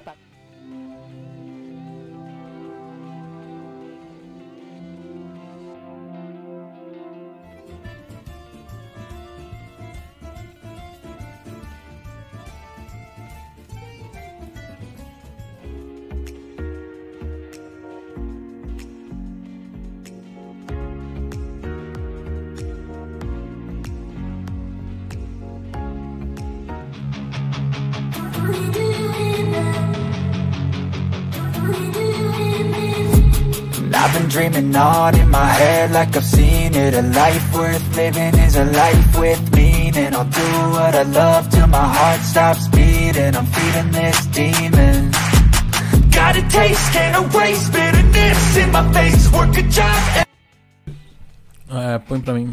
Gente, desconsidera a última publicidade aí do show do Whindersson. Eu coloquei um corte que eu já tinha, que eu peguei tava correndo. E esqueci de tirar a publicidade. O show do Whindersson já foi. né? Deixa eu dar uma olhada aqui. Como sempre, sempre pega comendo. Né? Ó, o Katsumi compartilhou aqui, ó. Aqui está rolando o link é, ao vivo do Cat Brothers Podcast. Compartilhou o seu, o seu podcast de hoje. Né? Deixa eu. Teve, teve aquele menino do. Como que ele chama? Esqueci o nome do Mac do Beck Japa. Mac Japa. Aquele menino. ele. Aquele menino, ele, ele vai ficar. eh, Ele vai se dar muito bem. Ele é marqueteiro, ele é carismático, ele é. Ele é assim, ele, ele tem energia, ele não tem. hum, eh, O negócio com ele é. E ele é visionário. E aquele menino é visionário. Ele tem 20 e poucos anos, rapidinho esse menino vai se dar bem. Entendeu? Já tá se dando já. Né? Mexe com. Ele faz um cachorro quente prensado. Mas o marketing dele é muito bom. Fora que o lanche dele é muito bom também. Né? Deixa eu ver aqui. É. Ah, como que é? Quero fazer uma pergunta. Não quero fazer pergunta, mas dizer algo que todos precisam saber. Eu trabalhei no Brasil e diretamente com o Mário. Algo que ele tem é confiança em cada pessoa responsável por determinada área. Foi o Silvio Moura que falou. Não é pergunta. Depois emba- embaixo tem mais o resto. né? Não é. É, é no YouTube. Não é centralizador. Isso é muito importante. Para o sucesso de um evento ou show, cada profissional consegue realizar seu trabalho, resultando no sucesso final. Isso aí. É, perguntas, perguntas eu vou fazer na hora que ele terminar. ali. A Oreca mandou. Ó, eu quero ingresso. Comei, Luiz. Deixei aí. Esqueci de tirar.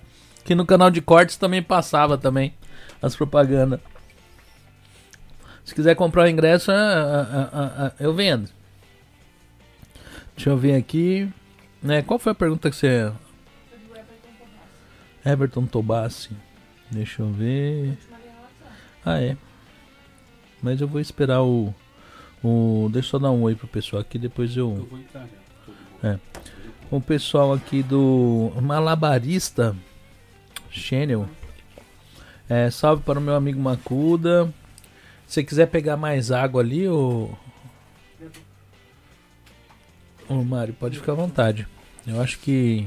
Só. Falou. Até quarta. Até amanhã, né? É que amanhã, hoje, hoje é um essa, mas amanhã nós estaremos aqui falando sobre. É. Amanhã nós estaremos aqui falando sobre eleição. Né? É. Eleição. É, é- é tudo sobre eleição em 2022. Pode, pode, fica à vontade. É. Obrigado. Porque assim, muita gente tá aqui no Japão. não conhece o sistema eleitoral aqui no Japão, é, não sabe como funciona, né? Cargos políticos. Aqui no Japão é, é bem estreito, né? A gente tem a presidência só, né? Mas a gente vai estar falando sobre esses assuntos. Eu tenho de ver o que, que os meninos elaboraram, que vai vir aqui o Celso Kinoshita. Você conhece o Celso? Sim, conheço. Então vai estar o Celso Kinoshita aqui e o Newton Oshiro. Ah, Ah, tá, tá, tá. Vão tá. estar os dois aqui amanhã e nós vamos Bacana, estar falando bacana. sobre sobre eleições. Não é sobre política, gente. Engloba política, mas é. Eu não sei o que, que eles prepararam, mas é. Me colocaram no meio. Entendeu? A Márcia aqui tá, tá, tá, tá boa pra pegar e falar sobre esse assunto amanhã. Deixa eu pegar aqui a pergunta. É. Foi. Ah tá. Como é, como é lidar com essa questão de quando você vai procurar patrocínio ou organizar um evento? É, em cima tem mais? Na primeira parte. Deixa eu ver aqui. Macuda, a comunidade empresária brasileira tem a fama de criar grupos, panelas, de acordo com a região onde é, estão esses empreendimentos. É, como é lidar com a questão quando você vai procurar patrocínio ou organizar um evento? Quem que perguntou aí? Aqui é o. Ito. Hã? Ah, tá aqui Ito Word. Ah, tá, Everton Tobarsi. Tá. É. Qu- Quando eu venho aqui pra, pra região de Tokai, Shizuoka, Kite, o- a maioria das pessoas fala, nossa, como vocês são unidos lá em Guma, né? E, e quando eu tô lá em Guma, é a mesma coisa. Pô, o pessoal lá de baixo é mais unido que a gente, né?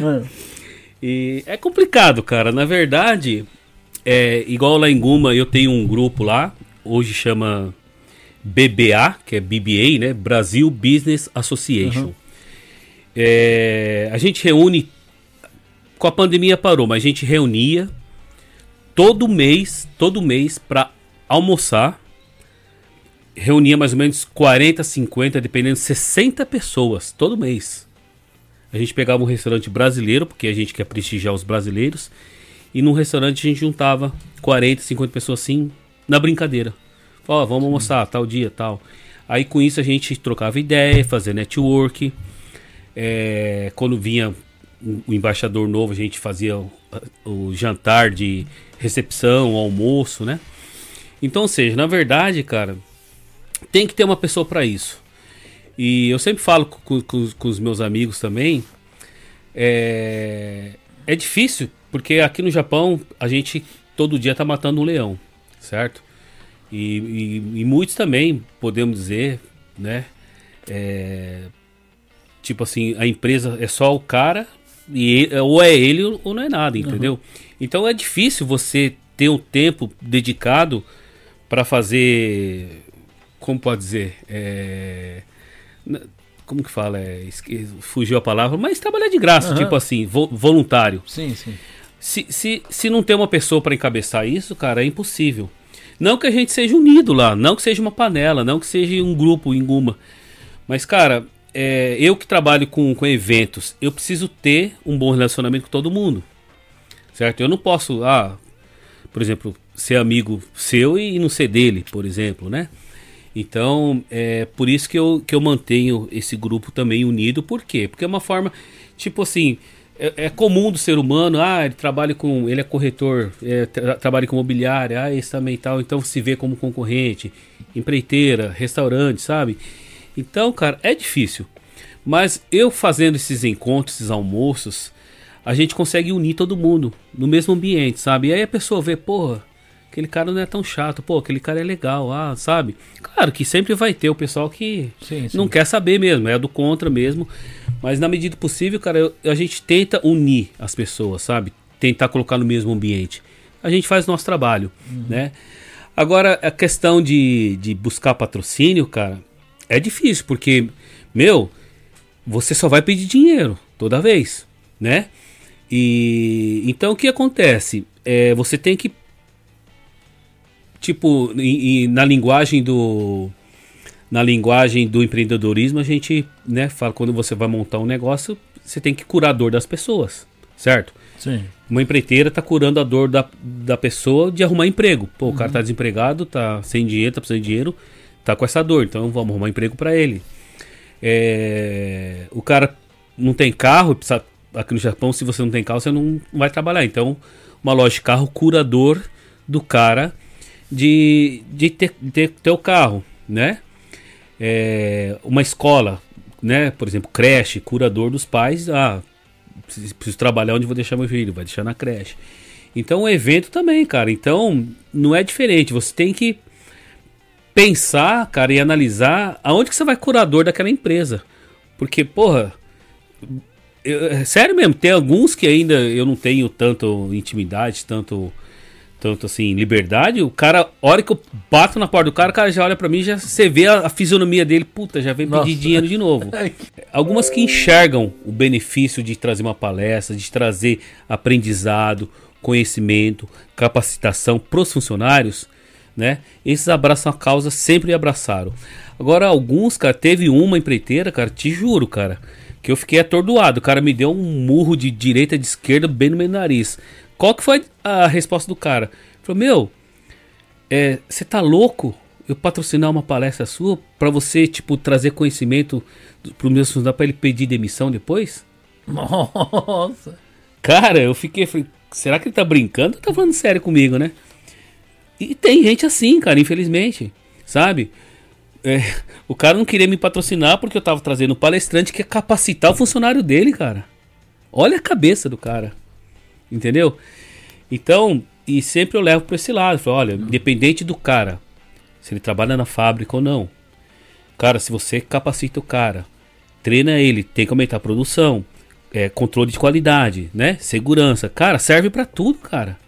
Não é que se, se o cara trabalha na fábrica não vai servir a palestra pra ele ou, ou o cara vai abrir a mente, vai chegar a luz lá no fim do tudo, vai sair do emprego. Não, cara. Ele pode aplicar aquilo onde ele trabalha, em qualquer lugar. Entendeu? Porque o palestrante ele tá vindo trazer o conhecimento dele, não é para empresário, não é para empreendedor, não é, é para todo mundo. Entendeu?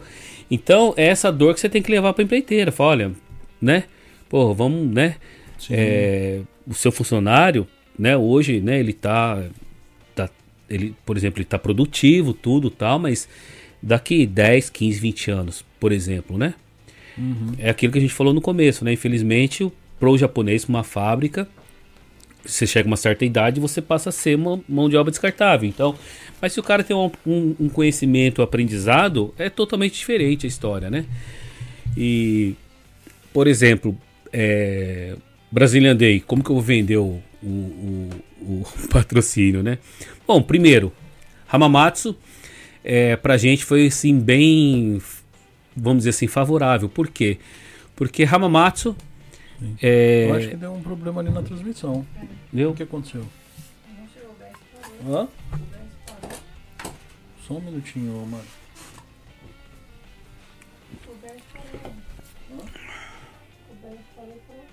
Acabou ou não? Caiu.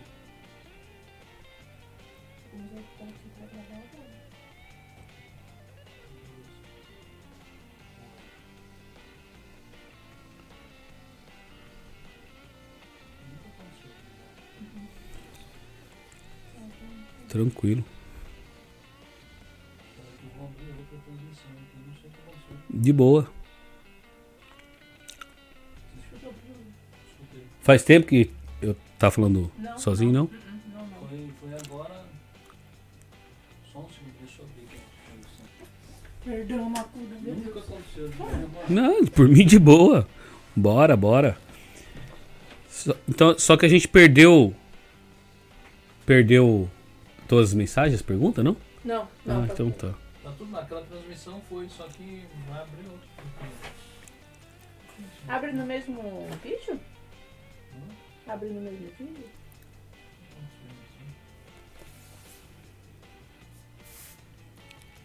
O Focus Brasil fica tendo evento todo dia? É, online a gente faz como era online, fazia 4, 5 dias seguidos. Como vai ser presencial, vai ser o, o, o main vai ser dia sábado e domingo, dois dias só. Ah, vai ser. Que dia que vai cair? Dia, Sábado e domingo. dia 1? Dia 1 é segunda-feira na embaixada em Tóquio. Dia 2 em Shiga. Vai ter uma cerimônia de abertura também, coquetel. Aí dia ia seja 4, sexta, sábado e domingo, mas aí o pessoal de Shiga pediu pra fazer só dois dias, que sexta eles vão estar meio ocupados, então a gente. Até 5, 6. 5 6. Porque a gente vai pra lá. Que bom. Nossa, é. É uma viagemzinha, né? Deu- Deu 5 horas. Dá 5 horas mais ou menos daqui até mim. Até Guma? É, não sei, Tóquio, né? Tóquio dá. Não, daqui dá 4 horas de Tóquio. Nossa, só isso? Só. Pra Guma dá 5 horas. Uhum. Quer mais pizza? Não, obrigado. Não. Não vou dormir. Chegou e o pessoal tá comentando bastante, né? Tá, tem bastante gente aqui. Pior que começou do início, a live caiu. Oh, meu Deus. Como que acontece negócio desse? Não, mas já tinha duas horas de live. viu? Já? já tava perto de encerrar já, mas assim. Já viu? É, eu abri lá outra lá. Deixa eu só.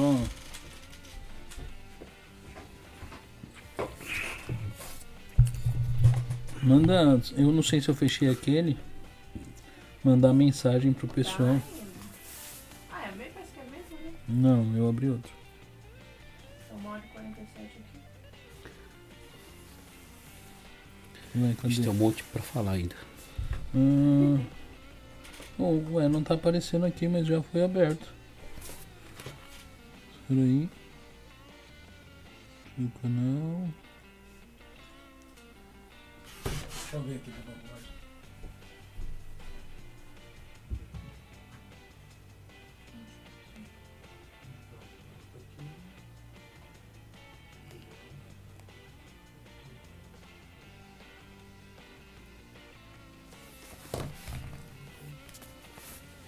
Budway Burgers, o melhor lanche de Gifo.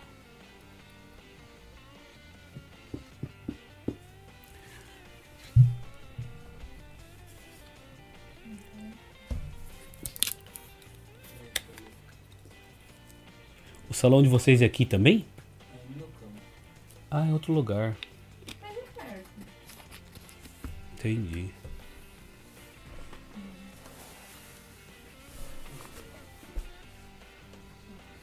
Vocês dois são cabeleireiros? São goi.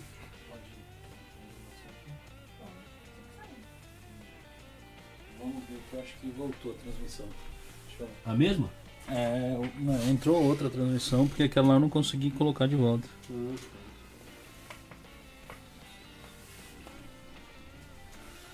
É, já tá, tá transmitindo. Né?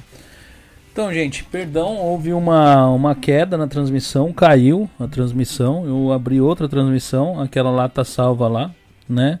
Foram 1 hora e 41 minutos. Eu peço perdão.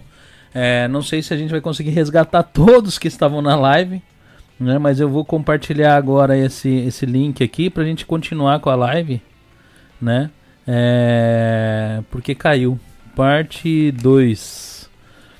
2. Publicar aqui. O pessoal que tá aí, dá uma, dá uma agildinha aqui. Entrou só algumas pessoas por enquanto, mas eu acho que daqui a pouco o pessoal volta, né? Aí a gente tava em que parte, Márcia? É, deixa eu ver aqui, né? Porque a gente tava falando sobre os eventos. É, Sejam muito bem-vindos ao canal ah, eu tava de cortes. respondendo Você sobre- caiu aí de paraquedas. Como que eu consigo captar os patrocinadores, né? Sim, sim, sim. Sim. Foi. Deixa eu só. Deixa eu ver aqui. É, deixa eu só mandar aqui, ó, pro pessoal.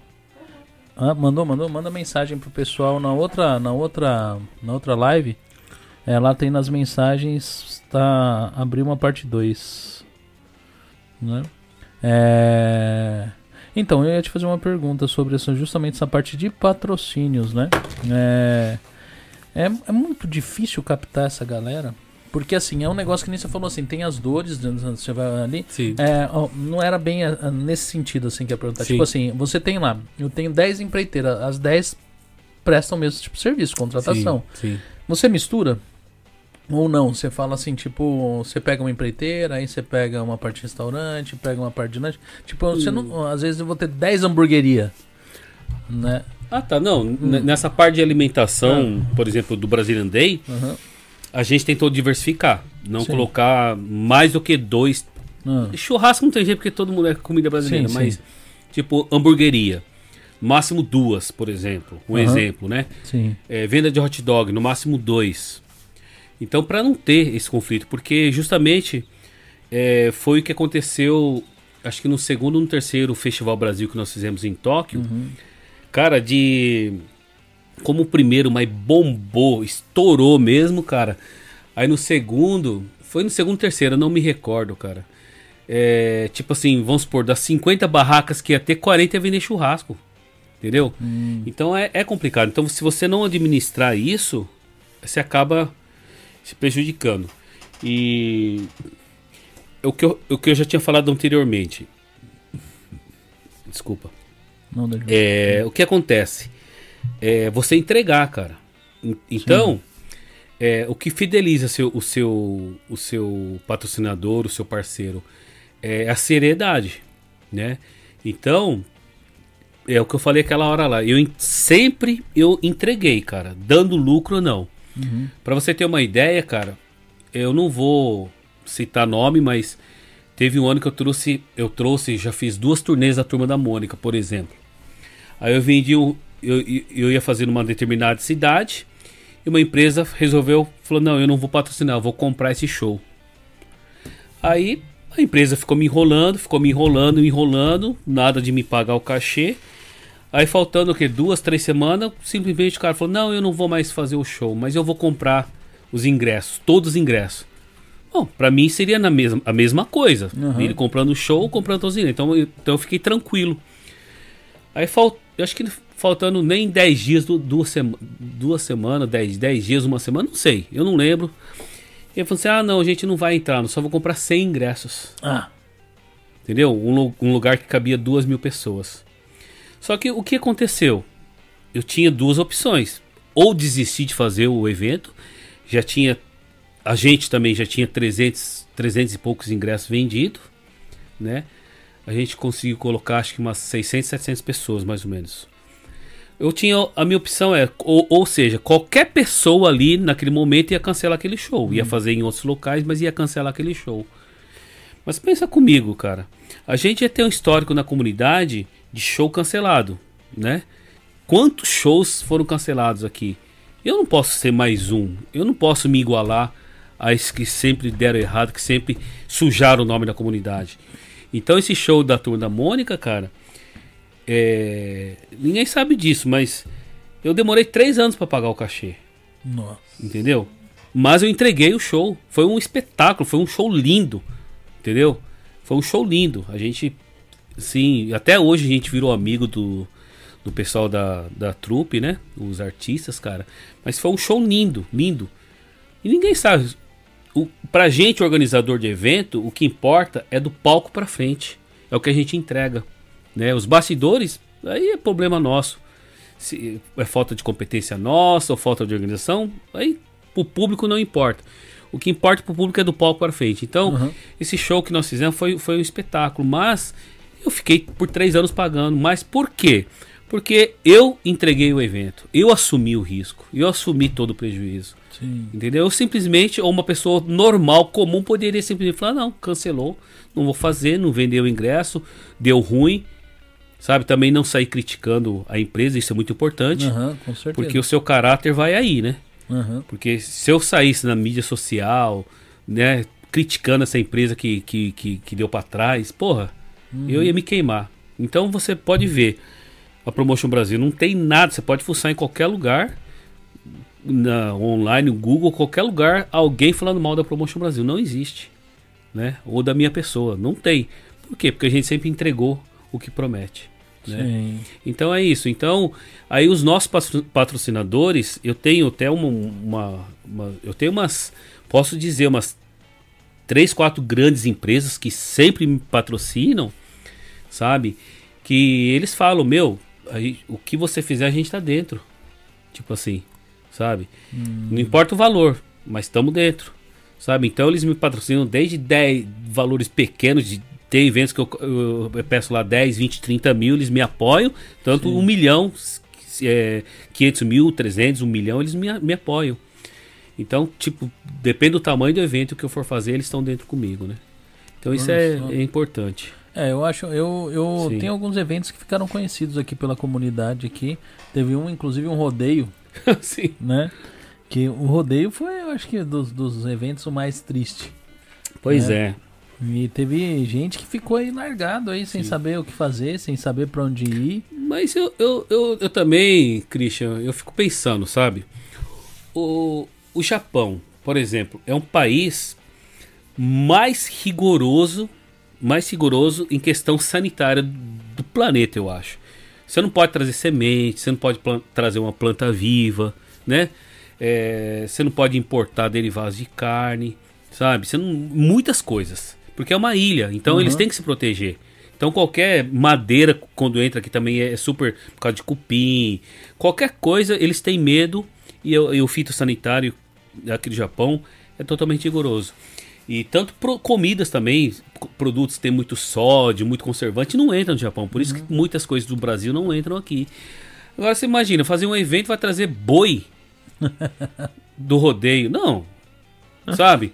Então uma pessoa em sã consciência, cara, tipo, eu se eu for um empresário, alguém vier, ó, vamos patrocinar um rodeio, vou trazer boi aí dos Estados Unidos, trazendo. Meu. Sabe? Então é questão também de, de, de bom senso, né? Então tava na cara que aquele negócio não ia dar certo. Mas chegaram a vender os ingressos. Venderam chegaram- tudo, chegaram até os peão, não é? Uma É, coisa assim dos Estados aqui, Unidos e é. tal, mas e cadê os boi, né? Não tinha os não boi. tinha né? boi, pô. Mas não tem que o como. cara- Não, o cara vazou, com certeza, né? Entendeu? Então, não só esse evento, mas vários shows de grandes artistas. Hum. Show de grandes artistas. Eu, eu fui assim, presenciei vários shows aí, né? é, que não pagaram o cachê e tal, e infelizmente não aconteceu. Teve, teve um show que comentaram, não lembro qual que foi. Foi numa festa, foi numa dessas festas brasileiras. Acho que chegou e fechou. E na hora que chegou, o cantor não, não, não, não recebeu, não veio. Sim, Não é? bastante. Não, teve vários, vários. Então, é claro, é, eu, eu também não vou dar o passo maior que a perna, né? Eu- a, gente, a gente é louco, mas nem tanto, né? Então a gente. É tipo, claro que eu não vou chegar e falar, ah, vou trazer, sei lá, um mega artista, um, um Chororó da vida, um Leandro Leonardo, que não vai ter como pagar. Né? Então a gente sempre trabalha conforme né, a gente alcança, né? Então a gente nunca vai dar um passo maior com a perna. Então, só que tem muitos produtores aí que viajam, porque, por exemplo, para você, igual todo ano a gente, lá no Festival Brasil, a gente sempre, todo ano, sofre em trazer os artistas. Por quê? Porque se vem uma banda, uma banda já é 4, 5 pessoas. Aí vem a equipe técnica, né? vem não sei o que. Só, só aí já, já dá umas 15, 20 pessoas. Imagina a passagem aérea disso. Hospedagem, diária, porque você tem que pagar diária pro artista de 100 dólares, né? Comida, outras despesas. Então imagine o custo.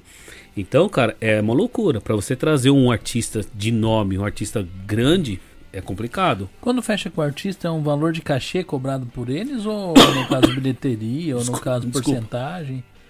É tudo caso a caso. Ah, Cada artista, dependendo se você conversa com, com o empresário, você conversa com- diretamente com o artista, cada caso é um caso. É diferente. E hoje o que está mais difícil também de trazer artista aqui para o Japão, não só para o Japão, para os outros países, mas hoje você vê que não existe mais CD e DVD. Então o artista não ganha mais com venda de. CD e DVD. Então hoje é show. aham. Então eles têm show quase todo dia, toda semana no Brasil. Então para o artista vir aqui para o Japão, ele fica ali no mínimo uma semana, 10 dias aqui no Japão por, por questões de fuso horário também.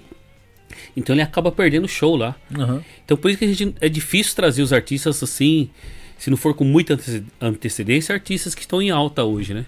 Então é difícil. Já tem uma, uma lista de quem vai vir no Brazilian Day de Tóquio ou ainda não? Já, já temos alguns artistas, mas ainda como. É, foi igual o Brazilian Day de Hamamatsu. A gente só divulgou o Tony Garrido quando saiu o visto e quando o contrato estava assinado. Então o processo de toque tá, tá- ainda está em seleção do artista, mas já temos vários nomes. E só vamos divulgar quando tiver o visto pronto e, e e o contrato assinado. Você É. tem uma, uma, um, um números de quantas pessoas teve no Brazilian Day de Hamamatsu? Então, é, segundo a polícia, né? Porque eles têm um cálculo deles lá, eu não sei qual que é, mas acho que era por metro quadrado, não sei, quatro pessoas. Quando tá vazio, quando tá cheio, meio cheio é seis pessoas, e quando tá lotado é oito pessoas por metro. Uma coisa assim, uma conta mais ou menos dessa. Eles falaram que nos dois dias do evento passaram, tá? Não que ficou ali, mas passaram no evento de público total 25 mil pessoas. Nos dois dias. Circulando, Nossa. tá? Mas é muita gente. Sim. né? Só ali o local, é, porque ali você viu, né? Tem a estação de a En- Enchutetsu-do, que é a Entetsu que eles falam. E atrás era a estação de Hamamatsu, da JR, do Shinkansen. Então, durante a semana, tá? Passa ali por dia entre estudantes, trabalhadores e pessoas comuns. Naturalmente, 7.500 pessoas todo dia. Claro, era sábado e domingo, então não ia ter esse mesmo número de pessoas. Mas mesmo assim é, é, o, é a passarela ali para as duas estações, né? É o, é o caminho. Então só de circulando pessoas, né?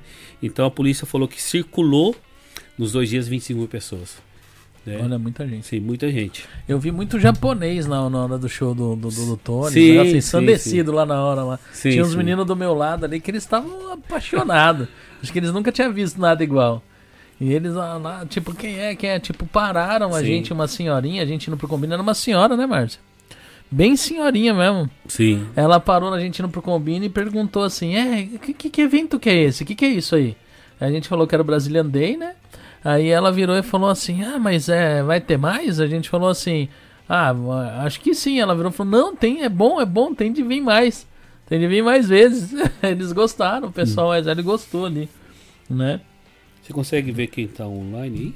Quem tá participando? Deixa eu ver. As pessoas que estão É, participando, é o não? que tá aqui no chat ou não? Não? Não, nem todo mundo que tá no Ah, chat tá. falando.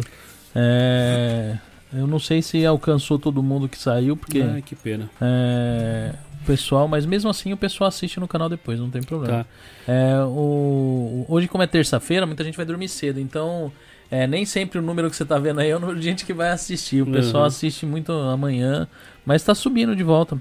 Tá, o pessoal tá Legal. entrando novamente. Então, só falando do, do Brazilian Day, cara, foi assim. Foi surreal. Em questão de público, a gente realmente. Tipo assim, Hamamatsu tem 10 mil brasileiros. Sim, sim. Shizuoka, 30 mil. A província do lado, Aichi, 60 mil. Toyohashi tem mais de 10 mil também. É, a gente tinha certeza, porque, como eu falei no começo, Tóquio não, não teve o Festival Brasil em julho e também o de Nagoya acabou. Então a gente. E, e era o primeiro evento pós-pandemia. Então a gente tinha certeza, não tinha dúvida nenhuma que ia ser um sucesso. Mas que a gente também não esperava que fosse tão. Né, o sucesso fosse tão grande. sim, né? sim. E. Tipo assim. é, você vê todas as postagens até hoje do evento do Brazilian Day. é, Desculpa, você entra no YouTube também. Eu não tinha visto até então, eu vi esses dias só. Você coloca lá Brazilian Day Hamamatsu no YouTube. Cara, quantos vídeos, quantas pessoas é, fizeram esse trabalho. Então, é, isso daí, cara, é resultado, assim, de toda uma equipe, cara. É, eu e o embaixador Aldemo, né? Nós somos é, apenas uma peça dessa de uma máquina toda chamada Brazilian Day Hamamatsu.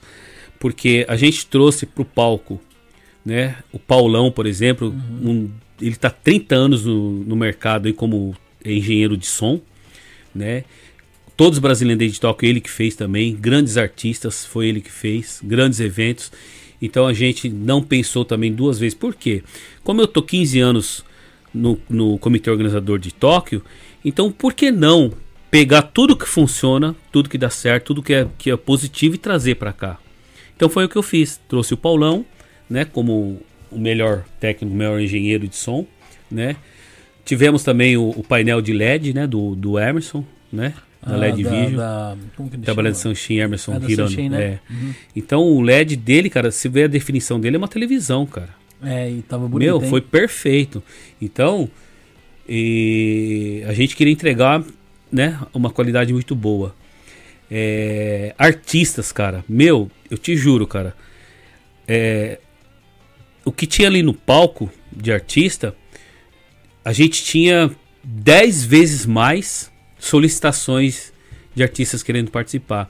Mas infelizmente nós só tínhamos 20 horas de show, entendeu? 10 por dia. Então a gente não tinha como colocar todo mundo. A gente espremeu, conseguiu colocar o máximo. Mas todo artista, toda banda, todo músico que participou ali, cara, meu, foi show, cara. Né? É, o todo mundo inteiro, né? adorou, cara. Todo mundo adorou. O Paulão, ele fez um trabalho excelente de mesclar bossa nova, MPB, rock sertanejo, forró, né, música da- do Amazonas. Cara, a gente fez assim, foi e foi assim, não foi fácil. O Paulão, ele passou várias noites acordado para selecionar todo mundo, ligar para todo mundo. E, cara, a gente só tem a agradecer, porque o evento também, é, como no começo a gente não tinha orçamento, né? Então a gente abriu, isso também é uma coisa muito bacana, né? Acho que alguém perguntou sobre patrocinador.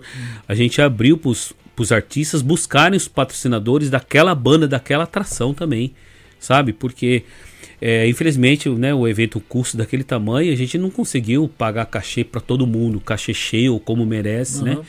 Mas aí a gente deu essa opção, olha, busca seus patrocinadores, a gente divulga. Então, foi uma opção, entendeu? E o trabalho do foi fantástico do do Paulão também. E por exemplo, os bastidores lá em Hamamatsu, né? Porque como eu sou de Guma, Cara, eu não tinha como vir todo dia, toda semana, tá todo dia pra cá em Hamamatsu pra resolver os problemas, né? Eu tive a ajuda do Kazu, né? Kazu Shiraishi, da Yorokonde. Cara, ele foi meu braço direito, meu braço esquerdo, cara. Putz, até hoje ele tá trabalhando ainda pro Brazilian Day, pra finalizar o Brazilian Day. Sabe, no dia seguinte do, do, do que acabou o evento, cara, ele ficou o dia inteiro revirando 400 sacos de lixo, cara. Porque criou um, geramos 6 toneladas de lixo, cara. O, o que mais pesou foi bagaço de cana e coco. Aí o que acontece? Aí nós separamos, fizemos um trabalho sensacional, cara. Só elogios, né? Da limpeza também. Só que dentro de um saco, a empresa de reciclagem achou uma latinha lá dentro. O cara, eles mandaram abrir tudo, cara. O Cazu ficou o dia inteiro revirando lixo, cara. Então são essas pessoas, cara, que fez o Brazilian Day, mas ninguém enxerga, entendeu? Né, os voluntários da JICA vieram também, 30 voluntários, né? Do outro grupo também, eu não lembro o nome. Mas voluntários, cara. Sabe? E japoneses, né? E o Conselho Cidadão de Hamamatsu também é, trabalhou. E outra coisa, é uma coisa que foi fundamental, cara. Pela primeira vez, assim, no Festival de Tóquio a gente tinha, assim, as pessoas que trabalhavam com a mídia, a Neide sempre trabalhou assim na divulgação do evento, trabalhando, mas posso estar errado, tá? Se eu estiver errado, vocês me perdoem, mas pela primeira vez na história dos eventos da comunidade brasileira, nós tivemos uma assessoria de imprensa. Sim. Cara, o a gente chamou, contratou o Silvio, Silvio né? Mori, né? Silvio Mori. Ele, aí nós agregamos a Neide também. A Neide é uma jornalista fantástica. Aí, cara, a gente começou a mandar pra todo mundo, cara. O que, que a gente percebeu? Mídia impressa. Tipo assim, revista gratuita hoje. Não desmerecendo. Ajudaram muita gente. Mas o cara tem que ir na loja pegar, correto? E quase ninguém pega Né? mais. Então, a gente viu que tem que ser mídia digital, online. Cara, nunca, acho que você deve ter ouvido isso também, nunca, cara, em nenhum evento, cara, teve tanto influencer, tanto youtuber, tanto num evento só, não é? Aham. Cara, parecia um, sei lá, né? E depois na semana seguinte foi no Whindersson, mas porra, Sim, no sim. Brazilian Day, cara. E o pessoal divulgando demais, cara. Então, isso foi tudo fruto do trabalho do Silvio. bastante influência. Não é? Uhum. E o Silvio, cara, não só no- aqui no Japão, cara, mas lá no Brasil, ele mandou, começou a mandar pra todas as mídias no Brasil, entendeu? Tipo, ia notícia, a gente ouvia rádio do Maranhão, cara, falando do Brazilian Day, cara. Olha que legal. Mato Grosso do Sul. Cara, é surreal isso. O que, que tem a ver é, é, Maranhão, Mato Grosso do Sul, Rio Grande do Norte? Cara, mas isso é mídia. Entendeu? O pessoal lá do Brasil, né? É, tipo assim, quem, quem é, como que fala? Tem um, um termo na publicidade, quem não aparece não é lembrado, não é uma Quem coisa não é assim? é é, lembrado. quem não é visto não é lembrado. Então, quem não é ouvido não é lembrado. Então, cara, foi assim, surreal, sabe? E o embaixador Aldemo também, ele reportando tudo para Brasília, pro Itamaraty, para todo mundo. Cara, então não tem quem não saiba nesse planeta que, que foi realizado o Brazilian Day de Hamamatsu, entendeu? Então foi assim, surreal, cara. E foi o primeiro, né? Foi o primeiro, cara. E foi parece, eu acho que o Aldema que me falou, acho que já foi fechado já o. já foi É o local pro Pro próximo. é. próximo, né? Então, cara, o- né, agradecer toda a equipe aí de mídia também, que teve presente, né, no coletivo de imprensa. E o que, o que também, cara, ah, eu acho, sim, que tornou, que foi, fechamos com chave de ouro, foi Tony Garrido, né? É. Cara, o E ele é Tony... numa simplicidade. né? Nossa, senhora, cara, eu fiquei assim. Bom, só aquele, aquele momento que ele abriu lá a, o, o- a plateia, atravessou a plateia lá, cara. Pelo amor de Deus, não é? Não existe Sim, isso, não. cara. Não existe isso, cara. E o carisma dele, ele el- elaborou, depois que eu fiquei sabendo, cara, ele elaborou o repertório para os brasileiros do Japão. Pode ver que as músicas que ele tocou, todo mundo cantou junto, todo mundo dançou o- junto e remeteu a saudade de todo mundo, todo mundo curtiu junto. Não é uma música que, que ele canta, o pessoal fala, ah, que música que é essa? Ah, não conheço. O Não. Johnny falou. Ele lá, inclusive no vídeo que eu fiz com ele, ele falou. Que ele Então, falou, vai cara, pro Japão? Não, então o que, que eles querem ouvir? olha isso. o que, que a- né? o pessoal lá gosta? Poxa, qual artista que faz isso, é né, nem- cara? Ele fazer um repertório exclusivo pro Japão, né? Se não voltou todo mundo, já voltou quase todo mundo pra live, viu? o pessoal só não tá comentando. O pessoal que quiser fazer pergunta, gente. É, manda aí, pessoal. manda pergunta aí. eu- Porque na verdade ficou. Eu peço, eu até acho que entrou gente nova, né? Porque. Hã?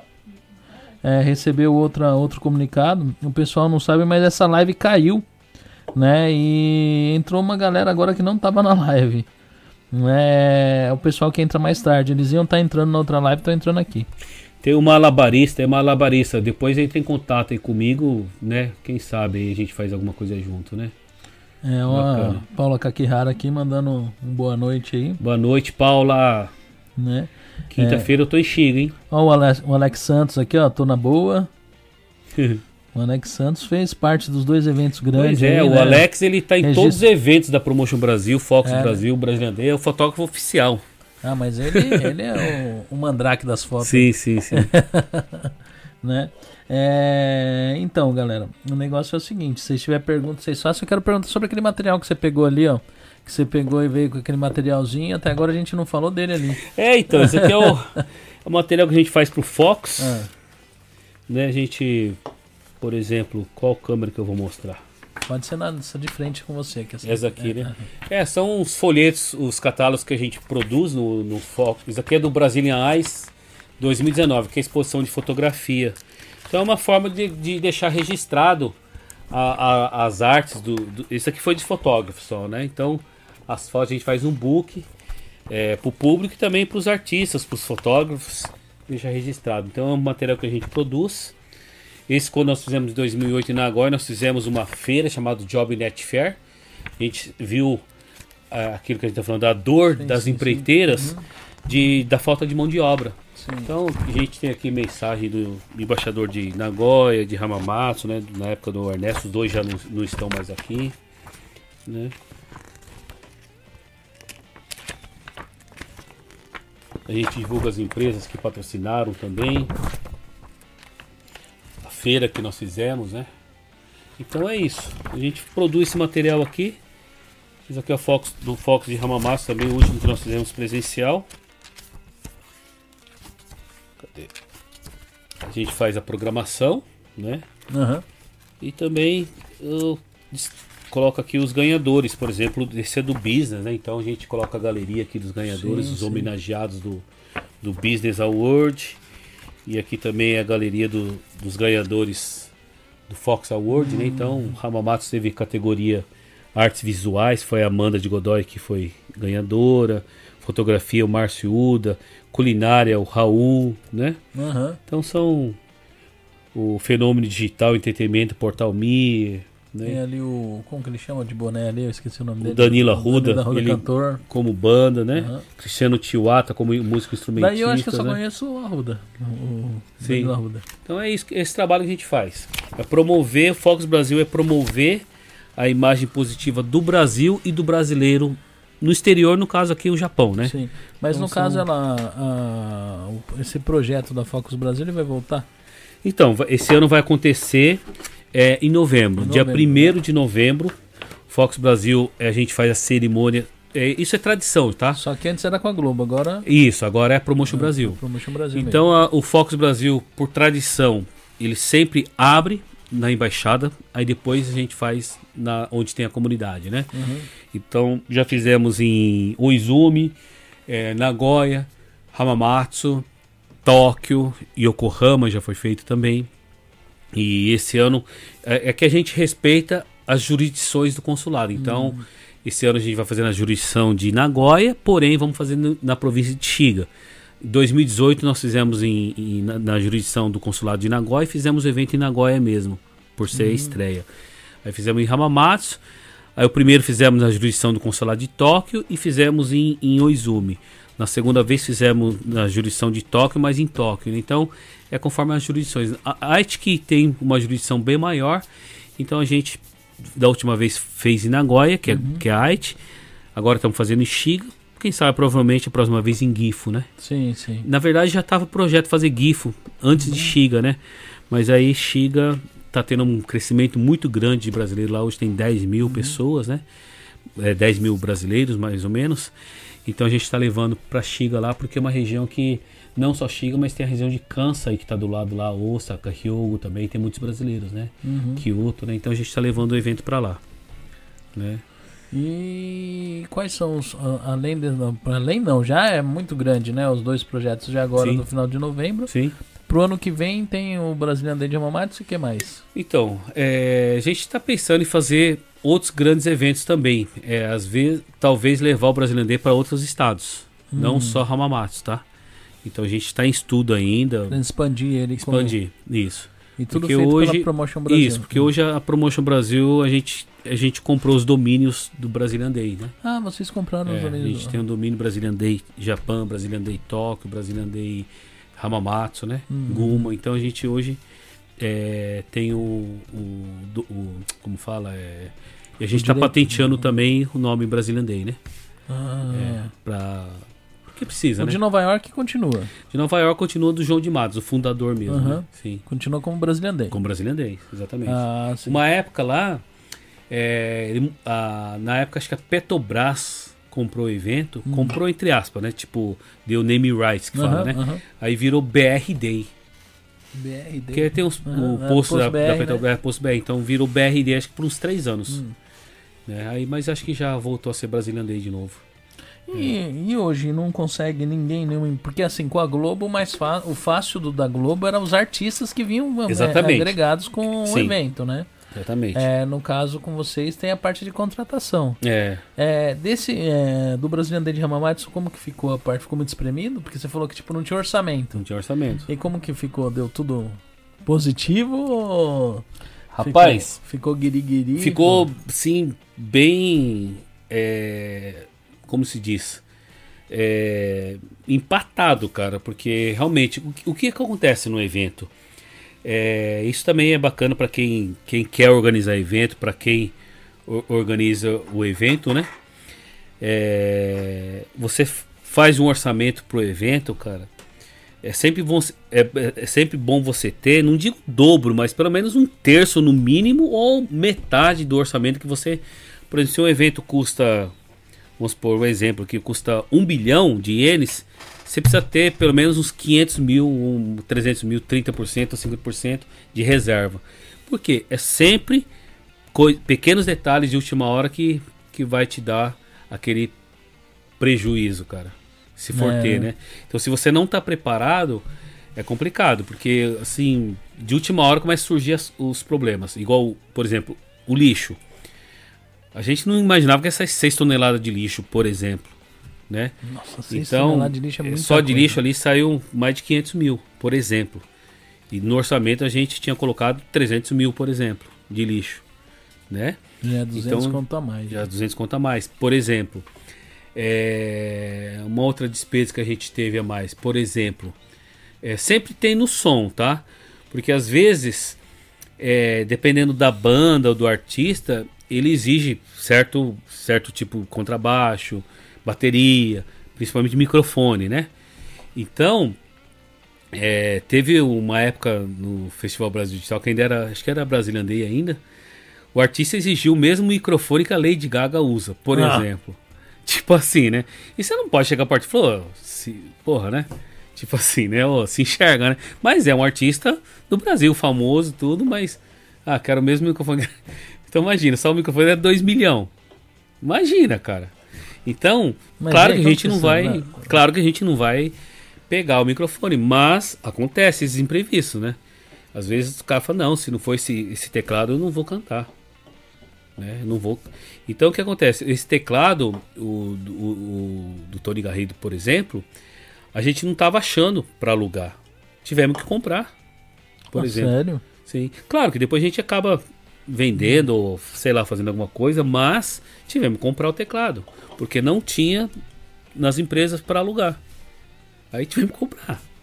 Ou Foi. seja, é orçamento que você não está contando. Muito alto foi o preço? Não, não é caro, mas E aqui no Japão essas partes, Sim. graças a Deus, é baratinho, Sim, né? é barato. Mas é uma, é uma despesa que não estava no seu orçamento.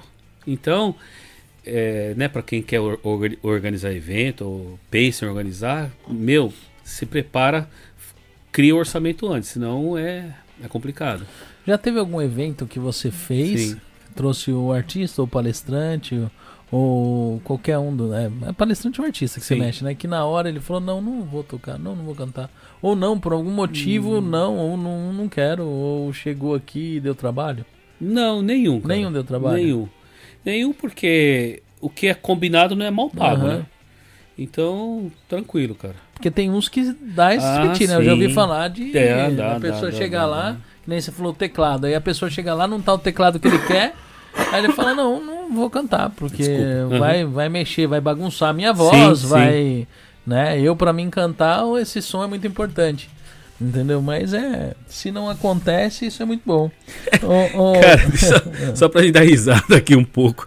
A minha esposa, ela fica me policiando, Ah. viu, Márcia? Tá- Tudo que eu falo errado é que ela escreve. Meu, não sei o que. Ela escreve, a hora que eu falei. é, cadê aqui? Falando das bandas, não era, não era nesse sentido que eu ia falar. Eu falei Hum. as bandinhas locais, mas não é, são as bandas da Ah, comunidade. Ela já puxou minha orelha aqui. Aí quando eu falei Leandro Leonardo. tipo, Leandro, eu falei, dando exemplo, Leandro, Leandro Leonardo. Pô, velho, o outro já morreu, né? Também te amo, meu amor, obrigado. Mas é, não tem jeito. Ao vivo é esse problema, né? A Márcia, a Márcia também é né, meu termômetro. Ai, meu Deus. coisas, ela olha, ela- depende da cara que ela olhou pra mim, eu falei, ixi, falei alguma besteira. Entendeu? Eu vou ler alguns, alguns comentários do pessoal aqui, Mas, né? é, mas o, o, o, o sucesso do Brasília Day é aquilo que eu te falei. é- foi todo mundo, cara. Foi a, foi a junção de todo mundo, cara. A gente teve o concurso Brazilian Day também. Foi a garota Brazilian bom, Day, né? a Paula. Puta, a Paula foi assim sensacional, cara. Eu achei até que ela ia desistir no meio do caminho, mas eu sei que ela é, é empreendedora, é sangue nos olhos também, porque, tipo, quer queira, quer não, nos bastidores tem muito problema, cara. Tem. muito problema. E hoje, hoje eu posso falar, porque já, já passou o evento, foi um sucesso, mas a gente teve, assim, problemas, por exemplo, né? É, porque agora a gente está no, tá no período eleitoral e no Brasil chama defeso eleitoral, período de defesa Sim, eleitoral. sim, então sim. até a- as eleições você precisa estar muito politicamente ali corretinho, não pode, sabe, não, você não pode, sabe, mijar fora do pinico que Aham. te dá problema, né? O, o concurso Garota Brasilian Day foi assim um um estresse, uma tensão que você não tem noção, cara, porque é, entrou um grupo de feminista no meio, cara. Tipo, Sério? queria, assim, jogar areia de qualquer jeito no evento, porque diz que o, o nome Garota Brasilian Day dava alusão a garota de programa. Olha só o cabimento. E, e nós, organizadores, já desde o começo, porque em Tóquio também não tem, já proibimos, já banimos desfilar de biquíni, de maiô, para não expor o corpo, e sempre foi de short e camiseta. Mas elas batiam na, te- na tecla que, que o evento ah, dava alusão à garota de programa, que poderia levar essas meninas. Ah, sério Não, é, é umas coisas assim que, rapaz, desanima, cara. Mas você sabe que está fazendo a coisa certa, você tem um propósito, então você não. Eu não deixava amolecer, não, cara, porque falei, não, a gente vai fazer e não vai tirar essa porra, não. Vai acontecer sim. Mas eles chegaram, tá lá no evento? esse Não, não, não, Só o pessoal foi- do Ah. exterior, né? Mas a gente recebia ameaça, nossa, é complicado. E teve até no Brasil lá o, eu não posso falar de política, mas um jornalista de esquerda fe- publicou isso, sabe? Uhum. Nossa, e, e querendo detonar o evento, é evento é tipo assim, bancado pelo consulado. Bancado, cara, não tem, o consulado não deu um centavo. Mas é o, é o pessoal de esquerda, sabe? Mas nessa, a manchete era essa, consulado Dinheiro político, É, né? Dinheiro do- Consulado de Hamamatsu promove Brazilian Day, concurso garota Brazilian Day. Não sei. Cara, consulado não deu um centavo, cara, até hoje. Entendeu? Então é, foi complicado. Então foram várias várias é, fatores que aconteceram nos bastidores que realmente, cara, se você não tem pulso firme, cara, e o propósito mesmo, sabe? Você desiste, cara. E é difícil lidar com esse tipo É de. difícil, coisa. você leva Isso- pedrada de tudo quanto é lado, cara. Porque é quando- pedrada mesmo, cara. Porque quando começa a vir da mídia lá do Brasil, você fala, pô, meu, por, por quê? Sim. Não é? Tipo, e hoje a gente tá muito nessa onda de cancelamento de qualquer Sim. coisa, né? Qualquer Cara, coisa que fala. E sem contar, o, esse ano é o ano do bicentenário, né? Sim. Então todas as embaixadas e consulados no mundo estão promovendo eventos para comemorar o bicentenário. Inclusive, semana passada, retrasada, é, foi dia 6, na semana seguinte do, do nosso evento brasileiro, Day, teve um, um concerto, né? É, uma orquestra lá em Tóquio de japoneses, né? Fizeram um Vila Lobos, cara. Foi coisa mais linda, cara. Primeira vez que eu vou num- numa orquestra, fiquei até emocionado. Se eu ouvir o, o som da orquestra assim, cara, porra, cara, coisa linda. Então, estão fazendo eventos, mas evento popular, evento assim com a, com, com a comunidade mesmo, cara. Eu acho que o Brasileiro de Hamamatsu é o único do mundo inteiro, de todos os consulados, tal- talvez possa estar enganado, mas eu não tenho conhecimento de nenhum outro evento assim 100% da comunidade brasileira assim que foi feito, Também não. né? Também Então, não.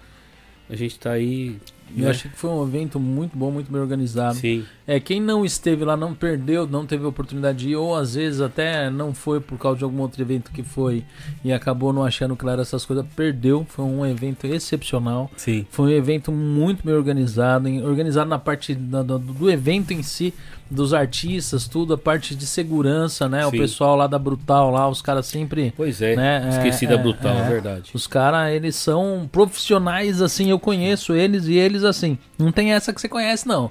Enquanto eles estão trabalhando, aquilo é trabalho, tipo assim, você me desculpa, mas não vai rolar. Não, é, própria, Não. própria pessoas assim, bem envolvidas com o evento, cara, depois vieram me reclamar. Tipo, porra, não deixaram entrar no palco, não sei o que, não sei o que, Não né? pode, é o trabalho Então, dos caras. não pode. A ordem era, só entra quem tem o crachá de organização, acabou. Stage, acabou, mais ninguém.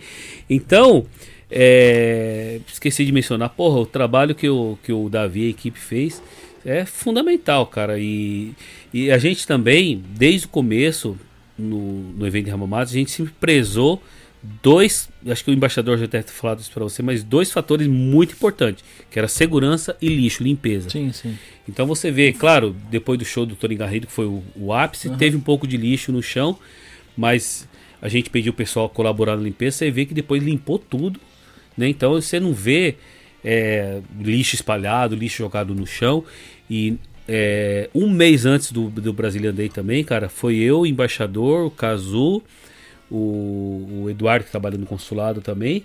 Nós fomos lá na polícia, na central da polícia, pedir reforço, reforço policial. Então você viu que toda hora Tinha tinha, policial ali, andando, e dois policiais ficavam revisando lá no nosso stand, lá no rombo, né? Da administração, ficava sentado lá o dia inteiro. E na parte de cima também tinha policiais olhando o evento de cima para baixo direto.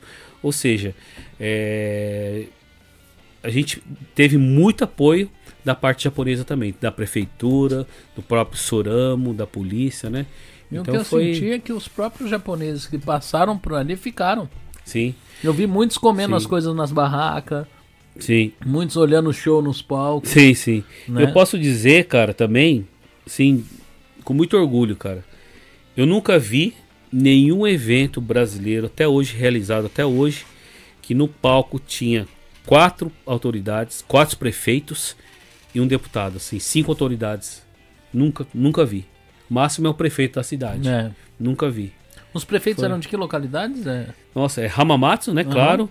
É Hamamatsu, Kousai, Iwata e Fukuroi. Olha que bacana. Bacana. E não, e você vê, o, foi- de Iwata, eu não me lembro de Iwata ou de Kosai. O discurso foi totalmente português, cara. Olha só. É, eu, eu, É. eu não cheguei a ver, mas eu ouvi o pessoal comentando. E outra coisa, no dia 7 de setembro, 7 de setembro, Prefeitura de Hamamatsu assistiu a bandeira do Brasil, cara. Sério? Cara, então você vê o impacto que esse evento fez, né? O prefeito de Hamamatsu, o prefeito Suzuki, gostou tanto do evento, ficou tão feliz que no dia 7 de setembro ele hasteou na prefeitura de Hamamatsu a bandeira do Brasil, cara. Eu nunca vi isso também em nenhum lugar do Japão. Nossa, olha. E é uma Pois das é. cidades mais brasileiras do Japão, né? Sim, pois é. E eu não sabia que era o lugar que tinha mais brasileira Sim. na Ama. Sim, Já tinha Né? ouvido já que era um local que tinha uma localizado, localizado muito brasileiro no local, mas não sabia Sim, que era tão, tão grande a quantidade de brasileiro. Entendeu? deixa eu ver aqui É. um pouco. Pode olhar aí. O pessoal tá comentando aí. Não sei se o pessoal tá conversando entre si, mas o pessoal. Seu Madruga.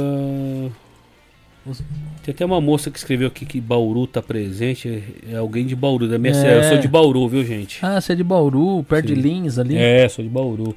Ê, Silvião, obrigado. Né? Silvião tá aqui assistindo a gente direto. O, o Silvio. Silvio é o cara. É, O Silvio vai me ajudar também no Fox Brasil. Né? é um profissional um- de. Ainda, o pessoal que não assistiu, ele participou aqui com a gente. Se vocês Sim. quiserem saber um pouco sobre o Silvio Mori, assiste aí, que é um profissional de mão cheia. Tá entendendo? É uma pessoa que tem uma, uma, uma história extensa dentro do jornalismo. Né? Bastante história bacana pra contar aí. E também uma pessoa super profissional. Ele é, ele é das pessoas que depois liga pra gente assim e fala: Ó, se eu peguei, falei, briguei com você por algum momento, fala, não, a gente entende. trabalho é trabalho, né? A pessoa tá trabalhando. Bacana. A gente tá xereta, tenta tomar uma, uma, uma, uma, uma- assim, uns expor de vez em quando. Deixa eu ver, tamo junto, Macuda. Luiz, como que é? Ele. Ele virá nesse programa, Márcia? Quem que é, Márcia? Que o. Malabarista. Ah, o malabarista? Não sei quem que é o malabarista. Eu vi ele aqui. É, André Macuda. Deixa eu ver, Tokyo Walter. Game Show deste ano foi o maior. Tristeza, gurias todas vestidas de bermuda e camiseta. Seu Madruga, parabéns pela é, coragem e atitude. Boa noite, agora, coitado das meninas, né? É, a pergunta, o pessoal parece que não tem, não, viu? O pessoal não. Tem, Hã? tem gente vindo do Brasil também, o Silvio, Cláudio Suzuki. Grande abraço, Claudião. Ele vem outra vez aí e a gente não conseguiu se encontrar. Ah, é? Grande abraço, é. Mas então, outra coisa, cara. É, o que acontece? É, outro, outro aprendizado do professor Pachecão. Hum. Quem será você amanhã? Né? Depende de quem você conhecer hoje, depende de quem você andar hoje. Então, cara, é, o sucesso do Brazilian Day foi, foi isso. É, eu só estava cercado de, de pessoas boas, de bons profissionais e pessoas que, da mesma forma como eu, não colocou jamais o dinheiro na frente. Ah, vão ganhar quanto? Vou receber quanto? Pô, quando eu, eu, eu chamei o Silvio para fazer assessoria, porra, nem. Entendeu? E eu também. Eu só queria o Silvio, nem combinamos preço, nada. Depois que a gente combinou o valor do, do trabalho dele, o outro também, o Kazu, porra, o Kazu. é, tipo assim, é, o, que eu, o que eu acertei com ele, o que a gente vai pagar para ele, cara, ele merece 10 vezes mais, 20 vezes mais, mas em momento algum ele me falou, ah, eu quero X, sabe? O Cazu estava responsável por quê? Por tudo. Por tudo. O Kazu foi meu braço direito esquerdo lá em Hamamatsu, né? Trabalhou pra caramba. Então, bicho, é, é isso daí. É você estar cercado de pessoas que têm o mesmo propósito, a mesma finalidade, sabe? E foi isso, cara. O resultado do, do Brazilian Day, cara, não, não sei. E, e tinha muita gente, cara. É até chato falar isso, né? Mas infelizmente na nossa comunidade existe isso. Não foi uma, duas pessoas, cara, que chegou pra mim e falou: Macuda, é, você deu um, um tapa com luva de pelica na cara de várias pessoas, cara. Porque várias pessoas, muitas pessoas estavam torcendo contra, estavam torcendo que o evento não desse certo. Sabe que Sabe? tem isso na nossa comunidade ainda, Macuda? Existe, infelizmente Isso é uma existe, tristeza, né? viu? E, e- e eu, eu sei disso, porque eu, eu, tipo assim, na verdade, lá em Hamamatsu também, eu, eu era um forasteiro. Tipo assim, pô, que um cara de Guma tá vindo fazer um evento aqui em Hamamatsu? Entendeu? Então muita gente se questionava, né? Sim. Mas muitas, muitas poucas pessoas sabem que há 15 anos eu faço o Brazilian Day de Toque, entendeu? Então eu tenho toda essa expertise e, e aquilo que você falou é o que o pessoal tá perguntando também, os patrocinadores, como que acho que um, né, é difícil ter uma outra pessoa, hum, de maneira alguma, querer ser melhor que ninguém ou ostentar nada, né? Mas é dificilmente, acho que dentro da comunidade hoje, tem uma pessoa que tenha todo esse acesso a várias empresas, vários setores, né? E porque é o fruto do nosso trabalho. Estou 18 anos fazendo evento, né? Sim, sim. Então não é difícil você começar hoje e começar a bater na porta das empresas, né? Tipo, a pessoa não te conhece, a empresa não te conhece, é difícil te dar o crédito mesmo, né? Mas é insistência, cara. E esse é um, é um, como pode dizer, é um aprendizado que eu quero deixar aí para todo mundo também, porque tudo que você fizer, cara, tem que ser persistente, é resiliência, né? Aham. Porque muita gente vai criticar, né? É, tipo palestra, né, cara? É, outro exemplo assim de, de palestra também, por que, que eu não desisto de fazer palestra? Comenta o horário da Joe, Márcia. Não, da Tá passando aí, né? Já quase É. meia-noite. É, por exemplo, palestra. Eu já trouxe mais de. Já, a gente já fez mais de 50 palestras, né? É, o pessoal, o pessoal até fala, meu, não precisa falar essas coisas, mas eu falo, porque eu, eu sou sincero, eu sou assim, cara. Eu nunca ganhei dinheiro com palestra, cara. Mas eu sinto que é, uma, é um propósito, entendeu? E teve um, um palestrante, eu só ganhei dinheiro com um palestrante que uma outra empresa uma vez gostou e comprou a palestra, e o palestrante me pagou uma comissão. Mas, cara, teve um palestrante que eu, que eu cheguei, porque, pô, minha esposa vê o sofrimento que é, pô, né, é buscar patrocínio, é trazer público para uma palestra, porque o cara ele prefere gastar 10 mil no boteco bebendo a cerve- o chopp dele, a cerveja dele, ele não gasta mil, dois mil para comprar o ingresso para ir adquirir conhecimento e Tem um aprendizado. crescimento pessoal. Entendeu? Então, as palestras que eu faço, o que acontece? Graças a Deus eu tenho os meus patrocinadores que sempre estão me apoiando. É, eu, fico com medo de falar o nome, porque o pessoal, às, às vezes, você esquece o nome de alguém, Uhum. mas to- todo evento meu, né, a COA me patrocina, o Nelson, né, o Nelson Saito, ele entende a minha causa, a Taio, a Marça, a Yutaka, a Fujiarte também, são grandes empresas e tem várias outras empresas, a Aioi também, eu vou, vou esquecer o nome de todo mundo, peço perdão, mas essas empresas sempre estão comigo, cara, independente de qual evento seja, tá lá, cara, não importa o valor. Então, é, é, tem que ser persistente, cara, e muita gente vai criticar, né? E aí teve uma vez que eu falei, meu, eu vou parar de fazer palestra, porque minha esposa via o meu sofrimento, as pessoas não dão valor e critica, né? Aí eu levando o palestrante pro aeroporto de Narita, cara.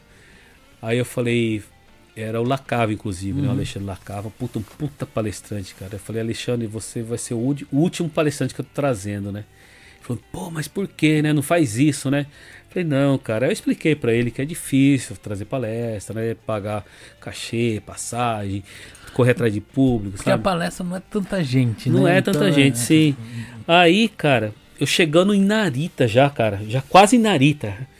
Aí o telefone me toca, o celular toca, cara. Aí uma moça, cara, de Hamamatsu me ligando, cara. Falou, ah, ainda bem que eu consegui falar com você. Você é o, é o organizador da palestra? Eu falei, é, sou, né? Ah, eu liguei pra agradecer. Eu falei, não, imagina, pô, a gente que tem que agradecer, porque sem público não tem palestra. Sem público não faz sentido trazer o palestrante, né? Aí ela explicou, falou, não, ela é formada no Brasil, ela tinha um emprego estável, acabou vindo pra cá, e hoje ela tava numa fábrica totalmente desmotivada, sabe? Aí ela falou que tava até meio depressiva, aquelas coisas todas, cara. Aí ela falou, não, tô ligando pra agradecer, porque eu assisti a palestra e, e- e- me reviveu tudo aquilo que eu estudei na faculdade e tal, e tô ligando pra avisar que eu me matriculei de novo na faculdade, na Olha Unip. só que legal. Então, falei, cara. Aí o, o Alexandre só olhou pra mim e falou: E aí, cara, vai desistir? Você não acha que é um propósito seu? Cara, aí quebra as pernas, né? Aí falei: Caraca, né, meu? Aí você realmente vê qual que é o seu propósito na Terra, né? E é um trabalho que eu acho Sim. que é, e é, e é um trabalho que tem Sim. de ser feito. E muita gente que nem a gente tá, que nem eu falei agora há pouco, infelizmente, é, não gera tanto público, É, não gera tanto público, sim, né? Independente de quem é o palestrante, às vezes talvez uma estrela sim, que o pessoal tudo conheça, né, traga, mas assim, é, também são palestrantes caros, né? sim. Entendeu? Sim. E muitas vezes o pessoal vai lá, não é pra ouvir nem que a pessoa fala, só porque a pessoa é famosa. Vamos lá, Sim, vamos lá sim, ver lá. Verdade. Entendeu? E Sim. às vezes tem palestrantes aí com muito mais conteúdo. Uhum. Não que os outros não tenham conteúdo, mas assim, Sim. com conteúdo ótimo, mas o pessoal não prestigia por achar que. com certeza. E, e o, e o investimento pessoal é um negócio que, é que nem você estava comentando, ele serve para dentro da fábrica, ele serve para o seu cotidiano no dia a dia, serve para um relacionamento, Sim, serve para tudo. Sim, Mas a pessoa ela achar que, tipo assim, ah, ah, nem todo mundo nasceu para empreender, sim. entendeu? Só que tem gente que quer saber como lidar com o dia a dia, com as pessoas, Uhum, né? E uhum. isso favorece muito. Sim. Acho que o Marcos, o Marquinhos Toyota, você conheceu ele nessa Conheci, palestra, né? já fiz várias lives com ele e tal. Ele sempre Ele- vai nas minhas palestras. Ele eu convidei Bacana. ele hoje, mas ele não pôde vir. Ele falou, terça, ah, eu queria muito, mas ele não pôde vir. Porque eu sempre chamo alguém pra fazer a Ah, que comigo. bacana, Só que cara. ele não pôde vir hoje. Puxa, esse é um prazer. É, porque normalmente eu chamo a, pessoa e chamo um convidado, um anfitrião, que ele vem aqui Entendi. É, comigo prestigiar. Normalmente eu chamo alguém que já conhece a pessoa, Sim, né? que bacana. Aí Puxa, eu chamei Ia ser um ele- é. prazer, cara. Ele não pôde vir, aí eu nem procurei outra pessoa. Eu falei, ah, não, não vai, Marquinhos não dá pra vir, eu não vou procurar outra pessoa, não. Vou deixar mais só eu e ele. É, nós estamos com, apesar da queda, estamos com 2 horas e 53 minutos Sim. de live. Já indo pra Vamos 3 horas de encerrando já, live. né? Não, é, eu queria, eu vou te passar agora. Deixa eu pergunta só o? Luiz fez aqui, ele fez uma assim, qual é o artista que mais deu trabalho que você trouxe do Brasil aqui no Japão? Eu acho que eu já te fiz essa pergunta, você falou que nenhum, né, mas Traba é, trabalho não, mas. Uhum. entendeu? É, Mas, é, não digo trabalho, mas. é, como que a gente pode. Como que eu posso te dizer? Ah, não, por exemplo, no, no meu caso, né? Mas é, em outros eventos também, é que às vezes, dependendo do artista, né? é, e, e cada um é, é cada um, sabe? Então, dependendo, tem alguns que exigem, ah, é, eu quero água mineral da Evian, Ah, quero toalha branca, tem os caprichos dos artistas, né? E tem uns que querem ficar em hotel cinco estrelas, né? Tem uns que só querem viajar de executivo. Então, cara, cada um é, é uma história diferente, né? Não que dê trabalho, né? Mas eh, tem algumas coisas do contrato que a gente precisa estar obedecendo, né? E o executivo Sim. é um voo caro, né? Ah, é um voo caríssimo, né? Então, graças a Deus, é, nessa vinda do, de- do Brazilian Day, é, nós tivemos o, o grande patrocínio da Ethiopian Airlines e os três, Johnny, o Tony Garrido e o, e o produtor Robertinho, também o Betinho, os três vieram de caça executiva, patrocinado, né? Graças a Deus. Então o Johnny também, como o Tony Garrido foi embora antes, eles foram de, de Emirates, né? Uhum. Por causa que eles tiveram Rock in Rio. Mas o, o Johnny Sasaki foi também, foi e voltou de executiva. Hum, Então, mas esse é um, é um capricho da companhia aérea, né? Então não que sempre eles eu, vão. eu tava o presidente da Ethiopian Airlines lá. Exatamente. Eu, eu Até- bati foto com ele, ele andando lá numa de boa lá, e eu falei assim, ainda tava comentando com o Que pessoal que tava do bacana. lado. Eu falei, sabe quem é aquele cara ali? Aí os caras, não. Eu falei, ele é presidente da Ethiopian Airlines. Ele tava de camisetinha, andando com uma malinha, Sim, de boné. é. Aí o pessoal, mentira. Eu falei, olha lá, ele tá com toda, toda a bonezinha da Ethiopian Airlines, camiseta. Aí falou, sério? Eu falei, é, meu, bicho tem dinheiro. E tá aí, ó, passeando aí no meio do povo aí, ó. Então, e isso aí também, então, você vê, é um trabalho que a gente faz, né? É, a gente só não. é, respondendo também para quem perguntou Sim. de patrocínio, sabe? É, por exemplo, né? O artista chegou, o cara, a empresa, a companhia está patrocinando o artista. Não vou simplesmente, ah, o cara chegou, beleza, pronto, acabou, só vou colocar o logo do, do patrocinador lá no palco. Não. Porra, a gente estava em Tóquio. É, coincidência ou não, o nosso hotel era 100 metros do, do escritório da Aham. Etiópia. Cara, o que que me custa? Né? Eu ia passar na frente do escritório. O que que custa eu parar cinco minutinhos ali e fazer um agrado pro cara? Sabe? Aí o Tony Garrido desceu, o Tony fala muito bem inglês também. Aí conheceu os- o, o presidente lá, desceu, conversou, já ficou amigo. Entendeu? Então essas coisas são diferentes, é, fazem a diferença, sabe? Fazem, então você sim. fazer o, o, o, o, o dever de casa também. Entendeu? Uhum. Então não é simplesmente, ah, patrocinou, beleza, tal. Não, a gente faz um trabalho de casa, né? Então a gente teve o concurso Garota Brasileira Day, colocou o presidente lá para ser jurado também, entregar o prêmio no palco, né? Então tem todo umas regras e né, os segredos para você fidelizar seu cliente, né? Foram quantos jurados no total? Cinco. Cinco, né? Cinco porque tem que ter o voto de Minerva sempre, Uhum. né? Senão dá empate, É. né? Quatro vai dar dois contra dois, aí Aí então já- sempre tem que ter um para votar, ser a diferença, né? Sempre tem que ser número ímpar, né? Mas foi, foram cinco, né? Quatro patrocinadores e, e e o patrocinador master, né? Que era Hum. a Etiópia, né? E a Etiópia só eles eles patrocinaram com mais ou só com as passagens, Só com as passagens. que já é um Mas se você fizer o cálculo de três passagens executivas, ele volta mais de 2 milhões de ienes, né? é já é, um, um, um respiro, né? É, sim. O Luiz aqui do Luiz no Japão falou: tem algum artista que ele gostaria de ter trazido e ainda não conseguiu? Eu? É. Então, na verdade, é, quando eu, eu, eu projetei a- Como foi? Do terremoto. 2000. de- do ulti- ulti- últimos anos, né? Não que eu tenha des- desistido de trabalhar com o mercado brasileiro, né? É, hoje você vê que a comunidade brasileira, que se não trabalha com japoneses, tá. tá é, como fala? Tá fadada ao fracasso Sim. certo? Então, um restaurante brasileiro, qualquer, qualquer empresário, se não trabalhar com japoneses, tá, Tá tá acabando. com os dias os- contados. Então, eu, sei, eu tô lá na região de Tóquio, e eu sei que em Tóquio tem um, tem um, tem um, um nicho, é um nicho, tá? Não é muita gente, mas que consome muita música brasileira, que gostam de música brasileira. É, por exemplo, eu fui no show da Marisa Monte, é, não esse último que ela veio, o anterior. Ela fez show no, no Bunkamura de Shibuya, cabe 2.500 pessoas. Foi segunda, terça e quarta. Três dias. Três noites. Três dias lotados. Então, ou seja, só aí são 7.500 pessoas pagando 10, 12 mil ienes. Né? Então, então tem esse nicho. Né? Então eu sonho, meu sonho é trabalhar para japonês. Então tem muitos artistas que eu quero mais trazer para, por exemplo, o Milton Nascimento. Ele não vai, se eu trouxer para Haiti, para Ramatos, tenho certeza que não vai lotar com o público brasileiro. Um Gilberto Gil, uma Gal Costa, não vai encher. Mas se eu trouxer para japonês, eu tenho certeza que vai lotar. Mas aí, caro. aí os brasileiros que gostam vai. Porque Uhum. sabe que o artista, né, que, que, que, que gosta do- de um artista desse, dessa, desse naipe vão. Então, o meu sonho é trabalhar com esses artistas. Então, respondendo a pergunta, tem vários artistas que eu quero trazer, mas claro, para os dois públicos, para o brasileiro e para o japonês, Uhum. né? Mais para o japonês. Você pensa em Sim. fazer algum evento que englobe esses dois, é, tipo um evento permanente, perpétuo, tipo o Brazilian Day ou alguma coisa assim, que traga o público japonês e o brasileiro para ser. Sim, então, é, um dos projetos do, do, do Brasileiro Day também talvez seja pegar. A gente, em Ramamá, a gente trabalhou bastante para trazer público Sim. japonês. ser multicultural, né? Porque a gente é, teve parceria da NHK, do Shizuoka Shimbun, Shizuoka Hossou Televisão, é, Mainichi Shimbun também e da Sahi. Então a gente soltou muito para essas mídias japonesas também.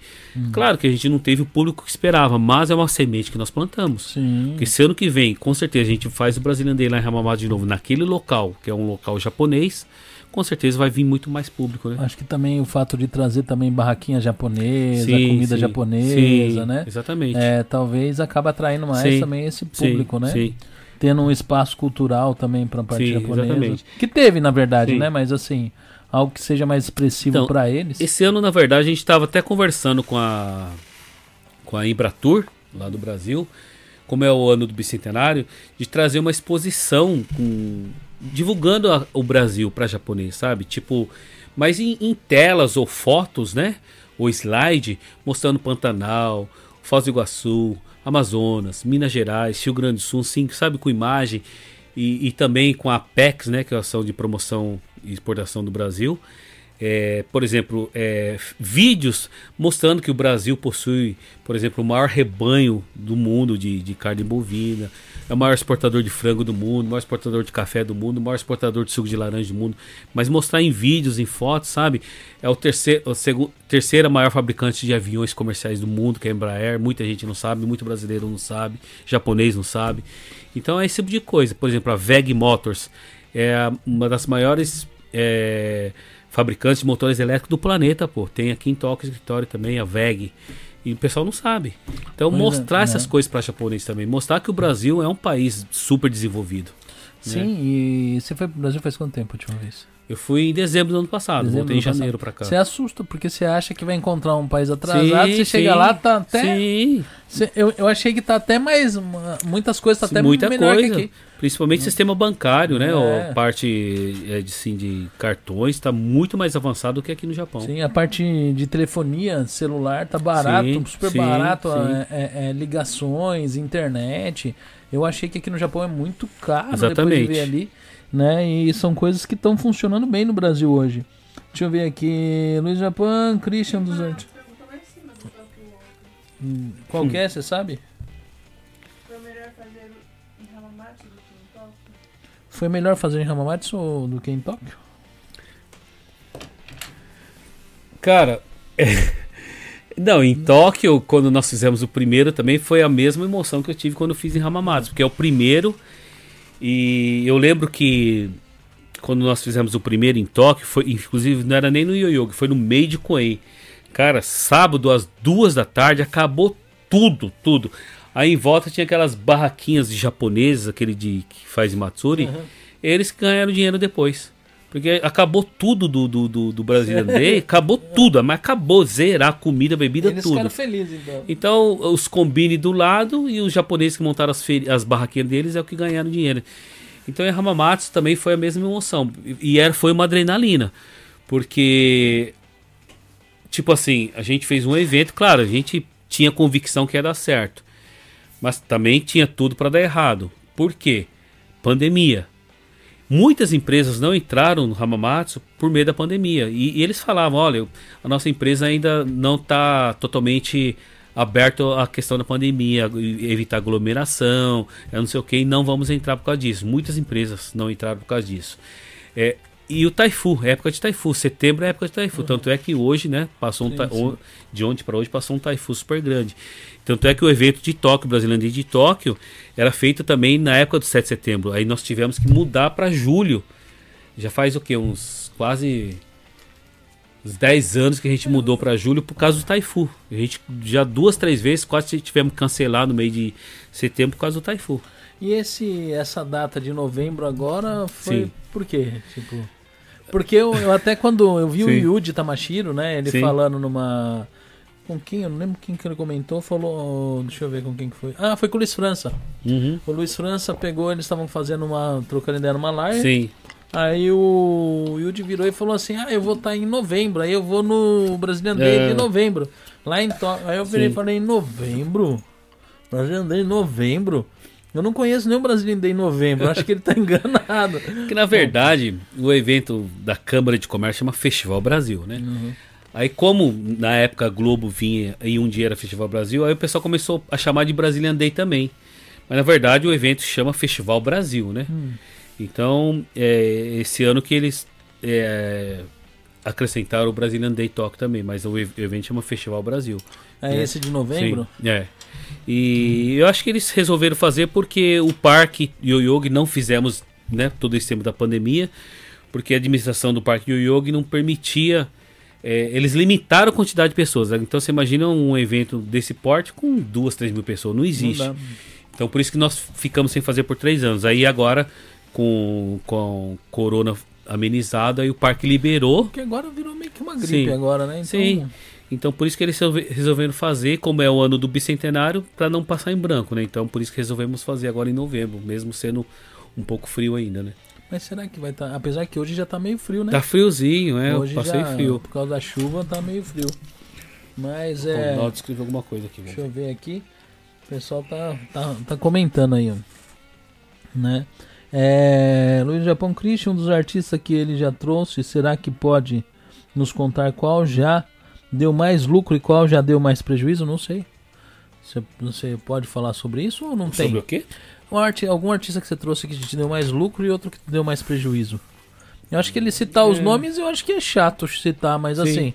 Mas houve isso acontecido ou não? Ah, não.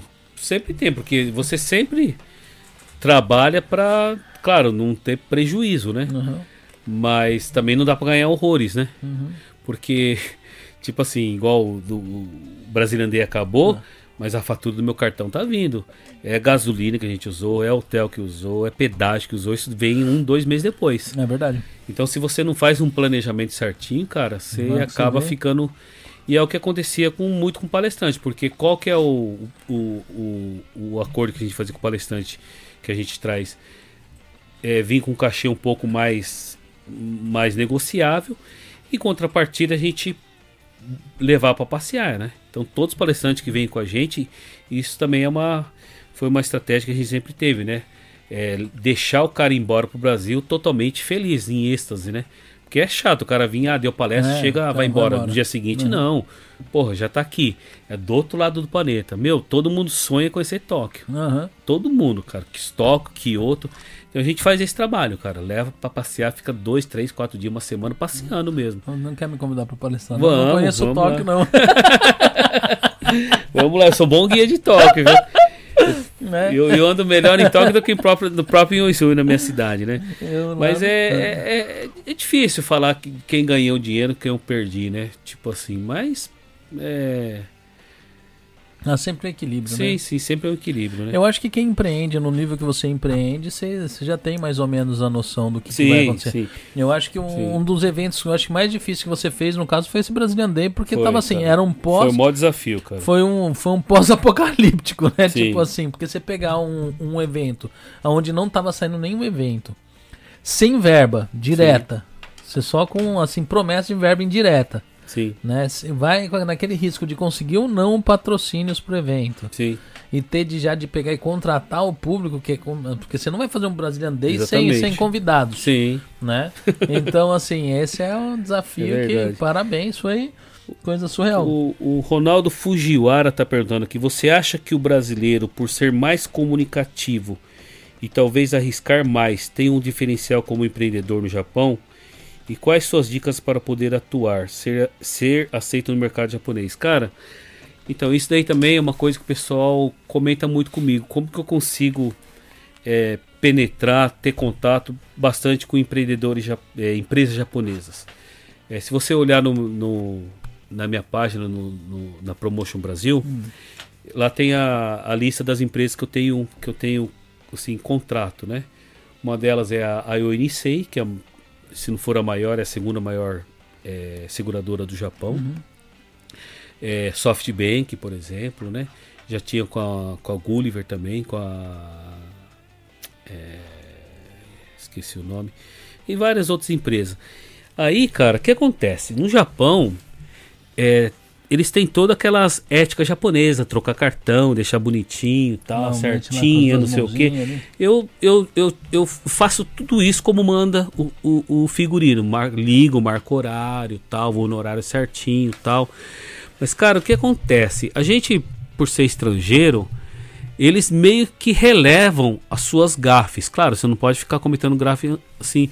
Mas, tipo assim, é, por exemplo, eu vou. Um exemplo, eu vou na Nisei. Eu, eu, conver, eu, meu contato lá é com o diretor, diretor de, de relações internacionais, por exemplo. Eu- aí eu, tipo assim, abaixo dele, vamos supor, tem umas 20 subordinados, por exemplo. Mas o meu contato é com ele. Então, quando eu vou lá no- na matriz da, da, da cara, é um, uma formalidade, as pessoas ficam, me esperam no elevador, aí a hora que o elevador abaixa a cabeça, eu fico olhando aquilo, cara, eu acho engraçado. Aham. Porque eu sou um cara totalmente humilde, eu, eu não ligo pra isso, sabe? Mas o pessoal me, me, me consideram lá, por exemplo, sei lá, sabe? É, o, o- se eu falar Carlos Gon aqui, eu me queimo. Eles me- me- vão me considerar, sei lá, entendeu? Tipo assim, para eu estar conversando com um diretor daquele tamanho. Aí quando eu. Aí, tipo assim, é igual a, a IONC, uma empresa, uma das maiores empresas do Japão, é o mesmo nível de uma Toyota de uma Nissan, vamos, vamos dizer, tá? Sim, sim. Aí eu nunca tive com, com o presidente mesmo, que acho que ali é o, é o Deus né, deles, mas eu sempre tive, tive contato com o número dois, o Semo, o Diomo da empresa. Que, s- que, que aquelas pessoas assim, jamais os funcionários que trabalham lá não, não tem nem passa na cabeça de conhecer o cara sentado do lado dele. Mas eu vou na cara de pau assim, sabe? Tipo assim. E as pessoas fica, os japoneses ficam assim, tudo, ah, o Negashimasu, baixa a cabeça, aquelas coisas todas, mas eu vou assim normal, eu trato ele de igual para igual. Então talvez isso seja um diferencial, porque eu não fico igual o japonês fica lá baixando a cabeça, sabe, puxando o saco, aquelas coisas de japonês mesmo, né? E é o Negashimasu, o Negashimasu, Imasen, Sumasen, e eu vou lá, ah, não sei o que, aperta a mão de boa, eu sei que o cara é... Porque no Brasil é assim, não é? Sim, sim. O presidente de uma empresa, o diretor, ele conversa com o funcionário normal, com, com o executivo, com o funcionário no mesmo sala de escritório, não tá nem aí. é, eles tratam todo mundo por igual. Simplesmente o cara é presidente, é diretor, não é? Aqui no Japão não, o cara é en- endeusado, endeusado né? Então eu acho que isso é um diferencial, sabe? Esse- essa, essa nossa. É, como fala, é, não digo cara de pau, mas esse lado despojado nosso, né? De mais de comunicação e tal, né? E eu acho que eles enxergam, tipo, o fator cultural, né? Que Sim. você chega lá, você é um empresário que tem, você traz a sua cultura do Sim. seu país. Sim. Entendeu? né? E você E tá, a é, deles também, né? Sim, você respeita deles e você não tá, às vezes, longe de um cargo que uma pessoa tem ali. Sim, sim. Então aí a pessoa vê que você também não é qualquer um. Então Sim. ele chega ali, ele aceita. É. É, é como Verdade. você aceita o dele, ele aceita o seu. Sim, sim, Né? sim, sim. Mas é, deixa eu ver aqui, o Ronaldo. o Ronaldo não sei se respondi a pergunta do Ronaldo Fujiwara, mas é basicamente isso, né? Eu acho que sim. Ele mesmo falou, falou assim: boa noite, Christian Mars, parabéns pelo é, Cast Brothers Podcast. Estou no Legal. Japão já há poucos meses, mas já aprendi muito sobre a comunidade nos seus podcasts. Ótimo trabalho. Valeu, obrigadão. Hum, que bacana. Né? Então é sinal que a gente está fazendo o nosso trabalho direitinho. Entendeu? Apareceu mais perguntas, Márcia?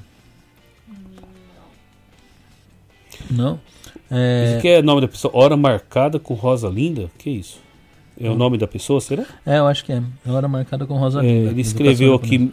é, Sim, o Milton Nascimento se aposentou. Ele fez uma turnê agora nos Estados Unidos no mês Uhum. passado e disse que é a última, mas nada é impossível, né? Tá falando Ana Carolina, seria um sonho. É, meu sonho também, trazer a Ana Carolina aqui pro Japão, adoro ela. Hum, é, algum artista que ele gostaria de ter trazido, não conseguiu, isso e tal. Hum, você já trouxe algum artista que faleceu? Que não tá mais aí entre a galera aí? Caraca, que pergunta, hein? Algum artista que faleceu? Nossa, que eu me lembre, não. Estão todos vivos Sim, e bem, acho que sim. Sim. né? Porque recentemente teve alguns artistas que vieram É. a óbito, né? Inclusive, como que chama aquela cantora que caiu de avião? Que o pessoal tava A gostando dela? Marília Mendonça. Marília né? Mendonça. Aquela foi uma. É, recentemente também o, um, apesar de eu, de eu ter um pouco de divergências com o pensamento dele, mas era uma pessoa que eu admirava muito, muito, muito, queria ter podido conhecer ele, foi o Jô Soares. E o Soares, né? Puxa. Um cara que assim, sem igual como um apresentador, como sim. comediante, como tudo, tudo, tudo. Ele era assim, sabia o que estava fazendo em todos os. os- Vamos ver se eu consigo realizar esse sonho. Eu tenho três sonhos. Eu tinha também, né? Um era trazer Jô Soares, Silvio Santos e Didi. Hum, Vamos ver se eu consigo realizar um dia ainda. Só tem dois aí ainda. É, tem dois o Didi tá bem já, É, né? mas seus sonhos eles estão bem velhinhos, né? Porque o Silvio Santos, acho que pra encarar um, um voo desse naipe, eu não sei se ele encararia. Mas será? ele mora nos Estados Unidos, né? Então, pertinho. Mas são 90. 91 anos? É, mas tá melhor que a gente, eu acho, hein? É, né? ele faz a gravação dos programas lá nos Estados Unidos? Não, ele não, vai não. pro Brasil. Ele vai pro é, Brasil pra A casa dele é, é, é Orlando. Hum, Ah, então ele tá. Ele tá... Muitos artistas brasileiros hoje, é, inclusive tem palestrantes que eu já trouxe aqui pro Japão que moram em Orlando e quando vai e tem palestra eles vão fazer ponte aérea, oito horas de viagem. Você tem vontade de morar nos Estados Unidos ou não? Tenho, é meus meu sonho de consumo é morar lá. Muito difícil pra conseguir hoje onde consegue morar lá. Não, não é não. Hum, É que você precisa ir uma vez. Hum. É, eu tinha uma, uma imagem totalmente contrária dos Estados Unidos. Eu tinha pavor. É, depois daquele que aconteceu do 11 de setembro lá, você vê que a imigração sempre tratou a gente igual. Que realmente o- eles não estão errados, porque eles estão protegendo o país dele, a fronteira deles. Mas quando você está lá dentro, cara, é o país da oportunidade. Se você entra no estabelecimento, numa pizzaria, numa lanchonete, num restaurante, não importa quem tá ali atrás do balcão, se é chinês, se é africano, se é asiático, não importa. O americano vai lá e consome de boa. Não é igual o Japão. Não é né? igual ao Japão. Então é fantástico lá nos Estados Unidos. Lá falam que o estabelecimento se tá aberto pros americanos, eles são desse Sim, jeito. sim. Eles não têm esse exatamente. negócio. se- Sim, Falando se tá aberto é Sim. pra gente. Eles entram, eles não Sim. ligam, eles não se importam. é. Bem, a pessoa aqui comentou aqui, é, é, antes da pandemia, abri este programa de show para interagir com cantores do Brasil. Por isso é o nome Hora Marcada com Rosalinda. É, em breve Ah, voltaremos. Ah, tá. Ah, tá. É, você trabalha com eventos. É, que lições você tirou na pandemia do Covid? Cara, a gente fazia o Focus Brasil, né? E o que aconteceu?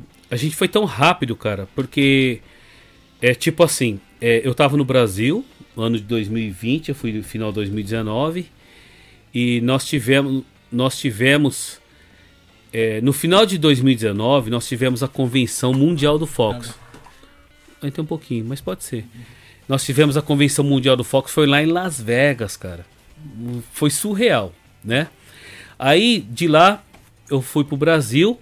Aí eu me reuni com o organizador do Fox Brasil, que ia, ia a gente estrear em Shanghai, cara, na China. É. E aí o pessoal de, de estreou nesse ano também em Lisboa, é, Toronto no Canadá, é, é, Phoenix no Arizona, São Francisco, estreou. A gente estreou oito Fox naquele ano. né? Hoje são 20 Fox no mundo. Aí eu tava no Brasil, cara. Aí em janeiro começou aquele burburinho de corona, de corona, mas até então a gente só achava que era na China, né? Aí no meio de janeiro estourou o corona tal. Aí lá do Brasil nós já cancelamos o, o, o Fox de Shanghai, porque era na China, né? Sim, sim. E aí eu vim pro Japão. e Em, em fevereiro daquele ano de 2000 ainda eu tinha uma palestra do professor Pachecão. Eu vim do Brasil e uma semana depois o Pachecão veio. Aí nós ficamos. E aí, o Pachecão, vou ou não vou, vou ou não vou, vou ou não vou. E a gente era tudo incerto. Aí ele veio, cara, fazer a palestra e de máscara já. E isso foi em janeiro. Aí em março foi quando estourou mesmo o corona aqui no Japão. E nós íamos abrir a temporada do Fox em, em abril do mundo. Porque sempre é no final do ano o Fox. E justo aquele ano nós íamos estrear. Nós ia abrir a temporada do Fox em abril do mundo. Dos 20 Fox nós ia ser o primeiro. Cara, a gente foi tão rápido, tão rápido. É que era, é que era Estados Unidos. Então a gente conseguiu, assim, um piscar de olhos, cara, levar tudo pro digital. Aí nós criamos a. montamos a equipe lá e já começamos. Todos a- o- o- os painéis passaram a ser virtuais, online. cara. Olha que top. Só que, claro, a gente não fez a premiação porque presencial era proibido. Mas mesmo assim, eu fui teimoso. Você vê, por isso que a gente fala que o mundo é dos loucos. Eu, eu, eu peguei o auditório em Baixada, a gente só levou os premiados, mais ninguém. ninguém podia entrar. Com todas as restrições, nenhum diplomata participou, mas só foi nós do Fox, mas eu entreguei os 20 troféus lá. E foi tudo online. Então a gente conseguiu, é, viu que funcionava. E, e o online, a gente atingiu, por exemplo, quando a gente faz presencial, a gente aluga uma sala e coloca lá 30, 40, 50 pessoas para assistir um painel, uma palestra. No online, a gente ati- atingia 300, 400, 500 pessoas. Caramba! Tipo assim, né? Falei, meu, é, o caminho é esse, é online. Então hoje a gente faz, por isso que eu falei pra você, né, que eu, eu vou precisar de transmissão lá no Fox em Chico, porque a gente começou a fazer híbrido. Hí- híbi- híbrido. Então, online, presencial e online. Então, essa foi uma grande lição que a gente fez no Fox, que a gente aprendeu. F- Ser rápido. Dá um toque. Eu já fiz Né? dois eventos de transmissão. Vamos Sim. ver se encaixa. Né? Não, com gente- certeza. Né? E outra, e outra lição também, cara, que a gente, que a, a gente aprendeu muito no, no, na pandemia, acho que todo mundo isso, né? Que, tipo assim, é, tudo é adaptável, né? Hoje você vê quantas empresas, principalmente em Tóquio, na verdade, é até ruim isso, porque o mercado imobiliário lá deu uma caída. Por quê? Porque as empresas descobriram que não precisa ter escritório. As pessoas no homework dá conta do recado. Pior que é. Né? Isso aconteceu Então, muito forte. É, então é, a gente come, a gente dá para atender as reuniões hoje. Eu diminui muito as minhas despesas também. Hoje tem que vir aqui porque não tem jeito, né? Aham. Mas as reuniões, muitas reuniões hoje são online. Coisa que eu era bem, não sou uma pessoa bem análoga, viu? Mas hoje eu não, eu não vivo mais sem o Zoom, por exemplo. Eu fiz essa pessoa sair lá de Guma, eu tô convidando ele faz um tempão. Ele não pode ser, até o Aldemo, não pode ser online. Eu falo assim, não, lá tem o estúdio, é um podcast, é diferente de live. Você vê, eu, eu, eu, eu acho que em live é difícil você conversar esse tempo. Sim, não, com certeza. Num podcast, Enjoa, é, sim, num sim. podcast você Sim. vai mais ali, aí você come um negocinho, conversa. Aconteceu um negócio que com 115 episódios nunca tinha acontecido, que foi cair uma live. É. Nunca tinha acontecido. Eu, eu- sabe o que, que é? Eu falo pro pessoal, assim, é um conselho que eu trago para as pessoas que começam a mexer com live. Nunca atualize um sistema antes de uma live. Tá entendendo? Eu fui atualizar esse sistema antes de uma live, ele me deu pau num monte de coisa. Até agora, eu não consegui co- colocar ele no local. Eu vou pegar e vou, vou, vou- desinstalar ele e ver se eu instalo de novo. Mas é, detonou o, o- o OBS, entendeu? Bem, são 3 horas e 20 minutos. A gente já teve live mais comprida que essa daqui. Mas eu vou te dar um espaço agora, Macodo, pra você falar o que você quiser, sobre o que você quiser. Algo que você gostaria de ter falado, pessoal, e nós não falamos. Alguma Beleza. coisa que você veio pensando, eu não posso esquecer, eu tenho que dar esse recado, tenho que falar sobre Tá. isso. É, mandar um abraço, um beijo pra alguém que você queira. Sim, Esse não, é o- primeiro agradecer vocês, né, dar o parabéns aí, Christian e Márcia, estão até agora comigo esse horário também, né? E parabéns pelo projeto, eu acho que esse é o futuro nosso, os podcasts, né? E é o segundo que eu participo da minha vida, viu? Por incrível Ah. que pareça, é o segundo. Ninguém me convida. Sério? Não, brincadeira. pois estão perdendo. Né? é o- é- E não, mas estão de parabéns mesmo. Vocês estão muito bem assim conceituados, falados, comentados na comunidade. Nossa, que E bom. a gente queria muito ter vindo. Eu, eu assim, várias é, vezes eu, eu tentei com- com- é, combinar com o embaixador mesmo, né? Ao demo, mas porra, naquela correria do Brasilandei lá não tinha como mesmo. E era, foi assim, bem intenso nas últimas três semanas então, cara, foi- era um estresse. Eu tava dormindo somente duas, três horas por noite mesmo, cara. Muito trabalho, muito trabalho. As pessoas não sabem, né? O pessoal não, não vê o que acontece, mas foi assim, bem é, cansativo, bem é, de muita entrega. Foi um evento de muita entrega, né? E claro, muito aprendizado, né? Então a gente não conseguiu vir, mas, né? Graças a Deus hoje estou aqui, consegui vir aí. É, realmente várias pessoas participaram hoje aqui, pessoas importantes da comunidade, personalidades, né? Todo mundo. É, acho que tô sem óculos, mas agradecer todo mundo em modo geral, tá? Sim, E tem a galera que E- só assiste e não, não comenta. É, né? Tem o é pessoal verdade. que não comenta, que Sim. só fica assistindo. E bom, eu acho que né, de, de todo que a gente conversou aqui hoje, é, eu acho que o que eu posso passar para as pessoas, né? é, acho que é, é clichê, mas é, é nunca desistir do sonho mesmo, sabe? Porque é, eu sempre, graças a Deus, eu sou um cara bem assim espirituoso. Eu não vou em nenhuma igreja, não frequento nada, mas eu sou um cara assim muito crente a Deus, né? E eu sei que, que Deus existe e sempre está do nosso lado, sempre está com a gente. E eu sempre se- é, tento ser uma pessoa positiva também, porque acho que as energias, né, que elas, né, que a gente atrai pra gente é o que é o que é, deixa, é, faz a gente ser o que é, né? E tudo como aprendizado, cara. Mesmo coisas que dão errado, né? Mesmo que é, não dá certo, alguém tenta te prejudicar, alguém te- é tudo para aprendizado. Então eu, eu graças a Deus eu, eu levo isso por esse lado, né? Nunca tentar me vingar da pessoa, nunca ficar ema, em- em- emanando, emando, emanando, Emanando. emanando energias negativas para essa pessoa, porque eu sei que vai voltar para mim. É, uma grande lição que eu aprendi outro dia numa palestra. É, vou fazer aqui para a câmera ver. É aquela câmera, né? Aham. é, é a lei do retorno. É, eu fui numa foi num evento esses dias, um senhor de acho que 80 anos mais ou menos, ele ele ele foi convidado para fazer um discurso ali, mas ele não fez o discurso, ele só fez mostrou uma coisa pra gente, falou, eu queria que vocês im- imaginassem uma bacia com água, uma bacia com água, uma bacia. Uhum.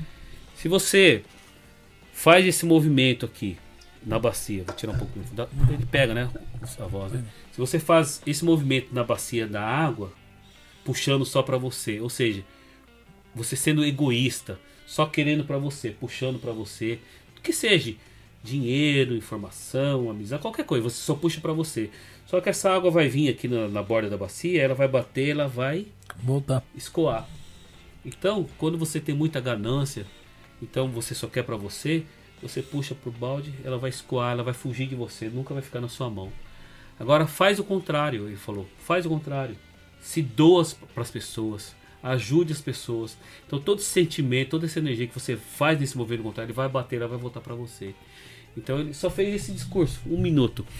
Então é, é, é, é, é, é isso que eu queria passar para todo mundo, sabe? Porque é, eu já tive fases na minha vida, cara, assim, de, de não ter dinheiro. Porque a gente que é empreendedor, né? Se você trabalha no emprego fixo ou numa fábrica, você, todo mês você tem o seu salário ali. Sim. Mas, cara, a gente que é empreendedor, cara, é imposto pra pagar, é aluguel, é telefone, é isso, é aquilo, é viagem, é não sei o que, reunião. Cara, é muito dinheiro. E não tem pandemia, não Entendeu? tem nada não. As contas vêm Sim. do mesmo jeito, tudo. Então, cara, eu já tive assim. E, e outra, você não pode desesperar. Eu sei que não é fácil controlar isso, cara. Mas se você acredita em Deus, confia em Deus, cara, meu, e se você não faz nada pra prejudicar as pessoas, você é um cara de- do bem, cara, cara, ele não vai te deixar na mão jamais, cara. Já tive situações assim, por exemplo, é, vira e mexe, a gente sempre tá apertado com cartão de crédito, todo mundo. Aí, só um exemplo, tá? Teve um mês lá que tal e. Faltou tipo um exemplo, tá? Faltou 100 mil pra fechar o cartão, um exemplo. Falei, caramba, puta, daqui três dias, puta, vai fechar o cartão, não vai ter dinheiro, é isso, aquilo, não sei o que, papapá. Cara, e do nada te liga alguém, do nada, não digo do nada não, né? Mas te liga alguém, pô, Marcuda, pô, você lembra aquele, pô, aquela época lá, não sei o que, você me, você me indicou uma pessoa, não sei o que, porra, então eu fechei contrato com aquela pessoa, cara, então eu vou te depositar aí 100 mil de Shokai, assim, sabe? Você cara, eu, eu tava, ontem eu tava chorando que eu precisava de 100 mil pra cobrir essa conta. dar Hoje o cara né? me liga falando que vai depositar do nada, vai depositar 100 mil. Cara, o que, que é isso? Não tem explicação, cara. Eu tô dando exemplo, questão de dinheiro talvez não seja um exemplo legal, mas coisas boas que, acon- que acontecem assim na vida, né? Mas é só acreditar em Deus, cara, porque não tem outra coisa, cara. Né? E uma coisa que eu aprendi também, né, é até pesado falar isso, mas é, as pessoas mudam de opinião, né? E o ser humano existe o ego, existe o a ganância, né? E às vezes você, a pessoa vê que na, na, naquela hora, não, tudo bem, estamos juntos, é parceiro, vamos fazer junto tal, mas a hora que vê que ou você vai ganhar dinheiro ou vai entrar dinheiro, muda. E essa pessoa, né, acaba mudando de pensamento e, né, então é difícil, né? Então confie em Deus sempre, né?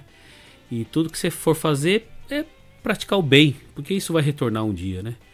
Com e, certeza. E tudo como aprendizado, né? E isso é, acho que é um, é um, um aprendizado que eu sempre carrego, né? E relacionamento. Esse também é outro ensinamento do Pachecão, né? Tem que ter muito relacionamento, cara, porque se você não sabe, você não tem seu amigo, você sempre vai ter alguém que você conhece que sabe ou pode indicar alguma coisa, Sim. pode te ajudar, né? Então é relacionamento. E você nunca sabe o dia de amanhã, né? E outra coisa também é nunca julgar as pessoas, cara. Eu, como trabalho com, com vendas, com buscando patrocínio, às vezes eu chegava na frente de uma empresa assim, cara, falava, ah, puta, tenho certeza que eu perdi viagem, não, aqui não vai render nada. Mas, cara, eu entrava lá, era o cara que mais me dava patrocínio, mais, sabe assim? Então você nunca pode julgar ninguém, cara. Jamais, jamais. É isso. Obrigado. É Isso aí. Obrigado, Cristian. Obrigado, Márcia. Nossa, o horário, pela oportunidade. Não, que isso. e Aqui, ó, parabéns mais uma vez aí. nós já tivemos podcast aqui de ficar 5 horas. Teve o, o o Luiz Tolesano, Hum, ele inventou que ele queria bater o recorde. nossa senhora. Do, do último recorde, quem que era, Márcia? Era 5 horas e 9 Meu minutos. Deus, sério? É, ele ficou aqui 5 horas e 29 minutos pra quebrar o recorde da Bacana, pessoa. bacana. E quebrou. Sugoi, né? sugoi. Porque a gente vai conversando, se perde. No dia tava, tava o Celso Kinoshita tava como anfitrião convidado. Ah, tá. Você tá, conhece tá. o Celso? Conheço, Celso, Celso conheço. O Celso fala bem. Sim, E sim. conversa bastante. Então você imagina só, foi embora e o negócio não, não, não tinha fim. Que né? bacana, que É, Gente, o pessoal que entrou aí depois, né, que entrou nessa live aqui, ela tem um início, viu? É, tá, foi, foi o seguinte, nunca aconteceu, né, até agora, então quer dizer, foi a primeira vez que aconteceu. A live, ela teve um problema, eu não sei se foi devido ao OBS, bem, eu vou desinstalar ele essa noite, vou reinstalar. É, já aconteceu com o áudio, aconteceu depois que eu peguei e fiz atualização, me deu vários probleminhas já, então eu vou formatar ele e vou reinstalar. Então, o pessoal que está entrando aí agora e não viu o começo, vai lá que tem um outro episódio. Esse daqui eu coloquei o mesmo, tá igualzinho, a thumbnail, tudo igual, mas eu, na hora que terminar aqui eu vou colocar continuação. Né, vou colocar junto com o nome continuação, o pessoal entender que foi uma continuação da primeira parte Sim, beleza. e aí o pessoal vai assistindo. Aí o pessoal que ainda não deu um like, não, porque o pessoal tava lá do outro lado, às vezes chegou aqui, já tinha dado like lá, dá like nessa live também, que ela ficou dividida em duas partes, Sim. né?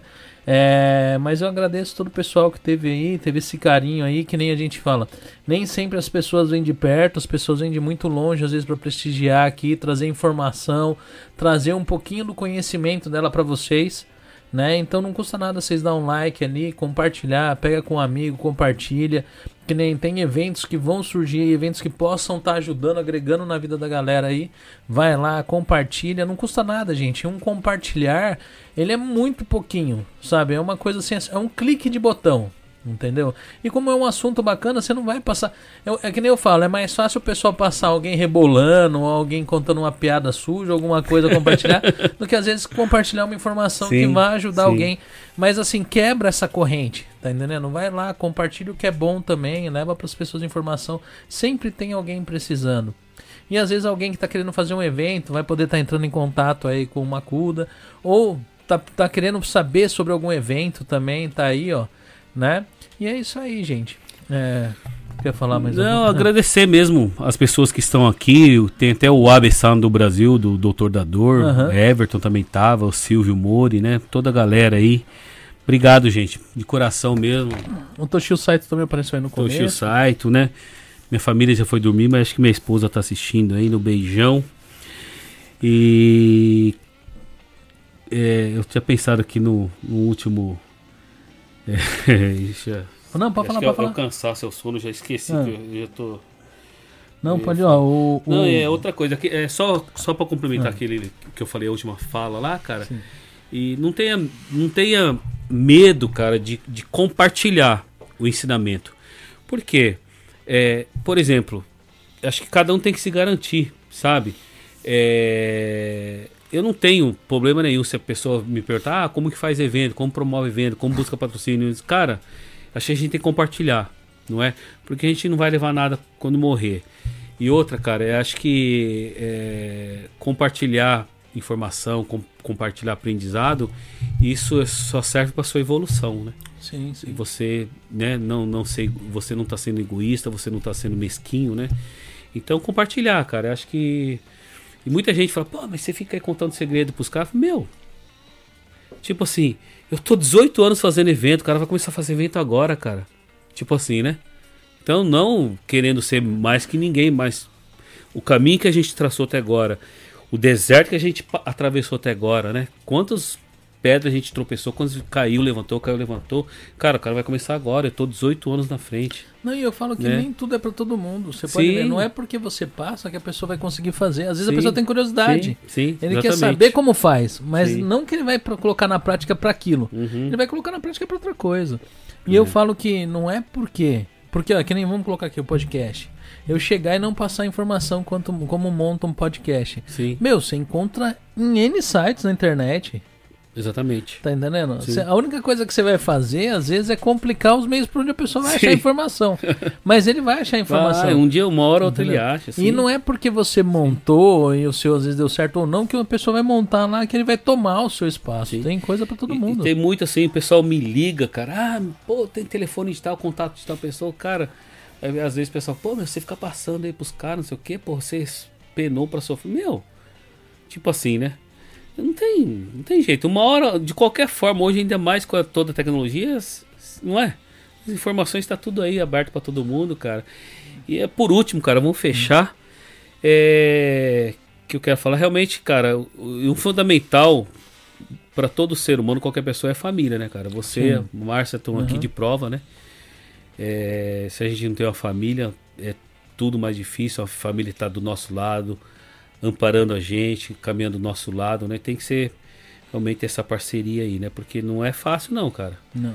Porque eu falo, se eu fosse sozinho, cara, eu não estaria fazendo todas essas loucuras, não, porque acho que eu já tinha pirado já. É, né? Sem Não é? suporte é. E ah, agora eu, eu, eu consigo controlar bem, cara. Mas antes, nossa, eu ficava. Porque eu sou uma pessoa também bem perfeccionista, sabe? Aham. E eu sou perfeccionista e antes eu queria que. Nossa, eu tinha que ter controle de tudo, tinha que tudo sair perfeito, sabe? É, eu tenho E- esse problema. E, e você não pode descontar em qualquer pessoa, né? É coitada da minha esposa, né? Ela que aguentava tudo, coitada. Então, é, se você não tiver alguém, cara, você é difícil. É, né? Então, é realmente, cara, é alguém que realmente seja parceiro mesmo, porque pra aguentar tudo isso, cara, é difícil. É, né? Você tem que ter uma família, tem que ter uma esposa do seu lado, Qualquer coisa que você vai fazer. não é? Né? Hoje a gente tem entrado numa. Porque é isso que a gente tem feito. Tá em todos os eventos. Vai Sim, lá, sim. o pessoal convida, a gente vai. É network. Sim, A gente tem de conhecer pessoas, né? E, e mesmo porque a gente trabalha com esse público, sim, né? É, mas se a Márcia não fosse comigo, pra mim seria muito difícil. né? Entendeu? E ela, ela como ela é a produtora, ela absorve os contatos, ela já conversa, sim, ela já chama, ela já, né? Tem pessoas que eu não consigo alcançar, ela alcança. E tem pessoas que às vezes eu alcanço, ela, ela na- verdade não é que ela não consegue, que eu já fui, então ela, ela Aham. deixa, mas assim, é, é assim que funciona, não tem jeito não. Né? Só por último, para fechar, Focus Brasil, dia 1 é, vai ser a abertura oficial na embaixada. Todos os ouvintes aqui estão convidados, tá? Depois vocês acompanham nas mídias sociais. É, nós vamos ter a exposição da artista. É, a exposição não, ela vai ser a curadora, Paula Kakihara.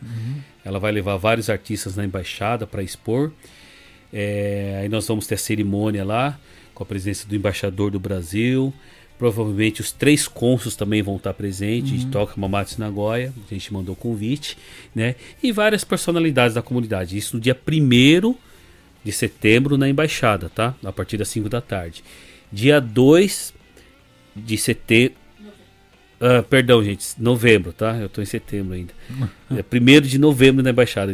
Dia 2 de novembro a gente vai fazer a mesmo, o mesmo evento em Shiga, em Kona, a, a cerimônia de, de abertura da exposição de arte também. São vários artistas e várias modalidades de arte, não só quadros, né? E aí abre espaço quarta, quinta e sexta e sábado nós vamos ter um, um dia to totalmente dedicado para educação. Nós vamos fazer um fórum de educação. Então nós vamos trazer vários profissionais, vários brasileiros que ou estudaram aqui, cresceram aqui, ou montaram empresa, né, que estão em posição de destaque para contar a história deles, mostrar é, que tudo é possível, que o, o, o, o- como fala que todo mundo tem a mesma oportunidade que eles, né? Nós vamos trazer vários empreendedores que estão é, que se formaram em faculdades, médicos, advogados brasileiros que se formaram aqui, né? Para dar palestra, empresários também. E à noite a gente vai ter, só que esse é um evento fechado e é, o- é o único evento pago do Fox Brasil, que é o Business Award, onde nós vamos homenagear 20 empresários da comunidade brasileira. Isso vai ser no cruzeiro lá no Biwaco, né? No Lago Biwaco, um, um cruzeiro chamado Michigan, né? É, um- é uma festa para 100 pessoas. Aí no domingo vamos ter vários painéis falando sobre empreendedorismo, empoderamento feminino, educação, ação social, eh, mídia social, marketing digital. É um dia inteiro de palestras e à noite vai ser a noite de premiação, isso é gratuito, tá? No auditório lá.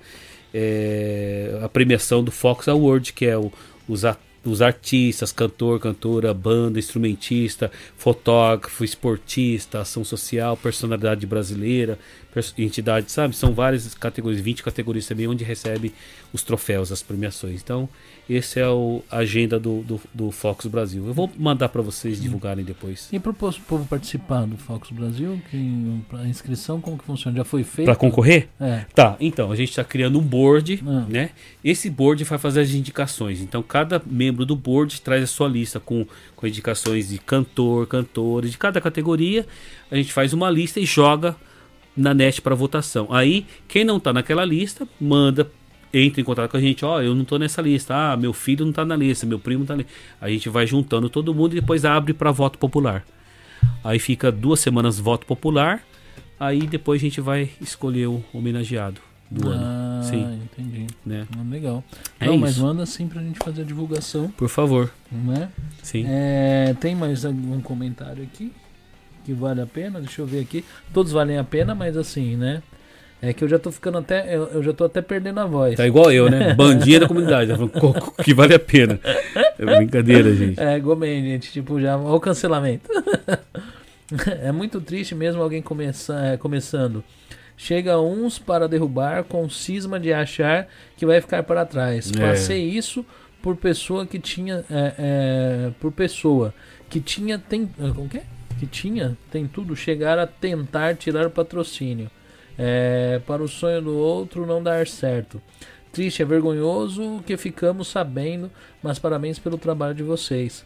É, infelizmente essas coisas acontecem, É. mas é. Faz parte, viu, Rosalinda? Faz parte. É... Tipo assim, não importa onde você esteja, se é Japão, Brasil, Estados Unidos, sempre vai ter gente criticando, sempre vai ter gente querendo puxar o tapete, sempre, infelizmente, o ser humano é, é- é- como fala, é dotado de sentimentos. Uns pro sentimento bom, outros pros ruins, infelizmente, né? Tem, então, é, vai ter. Então, se a gente não souber conviver com isso, É nem é eu vi, difícil, um, né? eu vi um trechinho de um. Acho que foi num podcast, o cara vira e fala assim: é, alguém, quando ele quer derrubar algum fruto de uma árvore, ele vai e joga uma pedra, É. tá ligado? E normalmente quem joga pedra é porque não tem fruto, É, tá Sim, entendendo? sim. Então, quer dizer, se você tem fruto, não se preocupe. Porque as pessoas, às vezes, eles- o que eles querem é derrubar o seu fruto e colher o seu fruto. sim, sim. Mas é, se alguém tá querendo, tá, tá, tá tentando derrubar, é porque Sim. ninguém derruba pessoas que não tem, não tem é, é, condições de estar fazendo nada, sim, né? sim. Entendeu? Mas é isso aí, a gente. Eu escutei um barulhinho, fiquei até com medo que toda vez que um barulhinho desse daí e o negócio caiu. E eu vou estar encerrando aqui, gente, Sim. que são 3 horas e 44 minutos de live. Eu acho que dá pra até Caramba. Dá pra até fazer a parte 2, eu vou ver se eu converso com ele pra convencer ele a trazer o Aldemo aqui. Aí ele vem como anfitrião convidado e. Aí o Aldemo, porque tem essa parte do anfitrião Sim. convidado, né? E aí a gente vem bater um papo aqui também, Não, com certeza. entendeu? É, como que é legal o tipo, o Focus, né? É, Sim, vai ser legal. sim, isso sim. É isso aí, gente. É, amanhã nós estaremos aqui com o Celso Kinoshita e com Bacana. o Newton Oshiro. Estaremos falando sobre. Eu ainda não sei direito, não. A Márcia que montou essa, esse podcast aqui. É sobre eleições. Hã? Tudo sobre eleições de 2022. A gente vai falar Bacana. sobre o quê? Sobre a política no geral ou sobre candidato, candidatos? Aprendi a votar. Ah, tá. Legal. Conscientização política, né? Vocês estão trazendo só É. gente top, né? Parabéns, É, porra. tá Pessoal que tentando- realmente de bastante conteúdo, né? Pessoas. Sim. Parabéns, legal. A gente, o projeto era, era trazer informação, a gente tá, tá conseguindo chegar lá. Legal, Né? parabéns. Entendeu? Então é isso aí, gente. Fiquem todos com Deus. Até amanhã. E como eu tinha- havia falado já pro pessoal, o pessoal que não entrou aí depois já nessa segunda parte, mas não pegou a primeira, tá lá. Eu só vou nomear lá como continuação essa live, mas tem um início que foi uma hora e 42 minutos. E essa daqui eu acho que, que, eu- que deu duas horas e pouco. Quanto deu, amor? Essa daqui? Não sei. Eu acho que deu duas horas e pouco. Não do lado seu esquerdo aí, mostra na outra parte aí.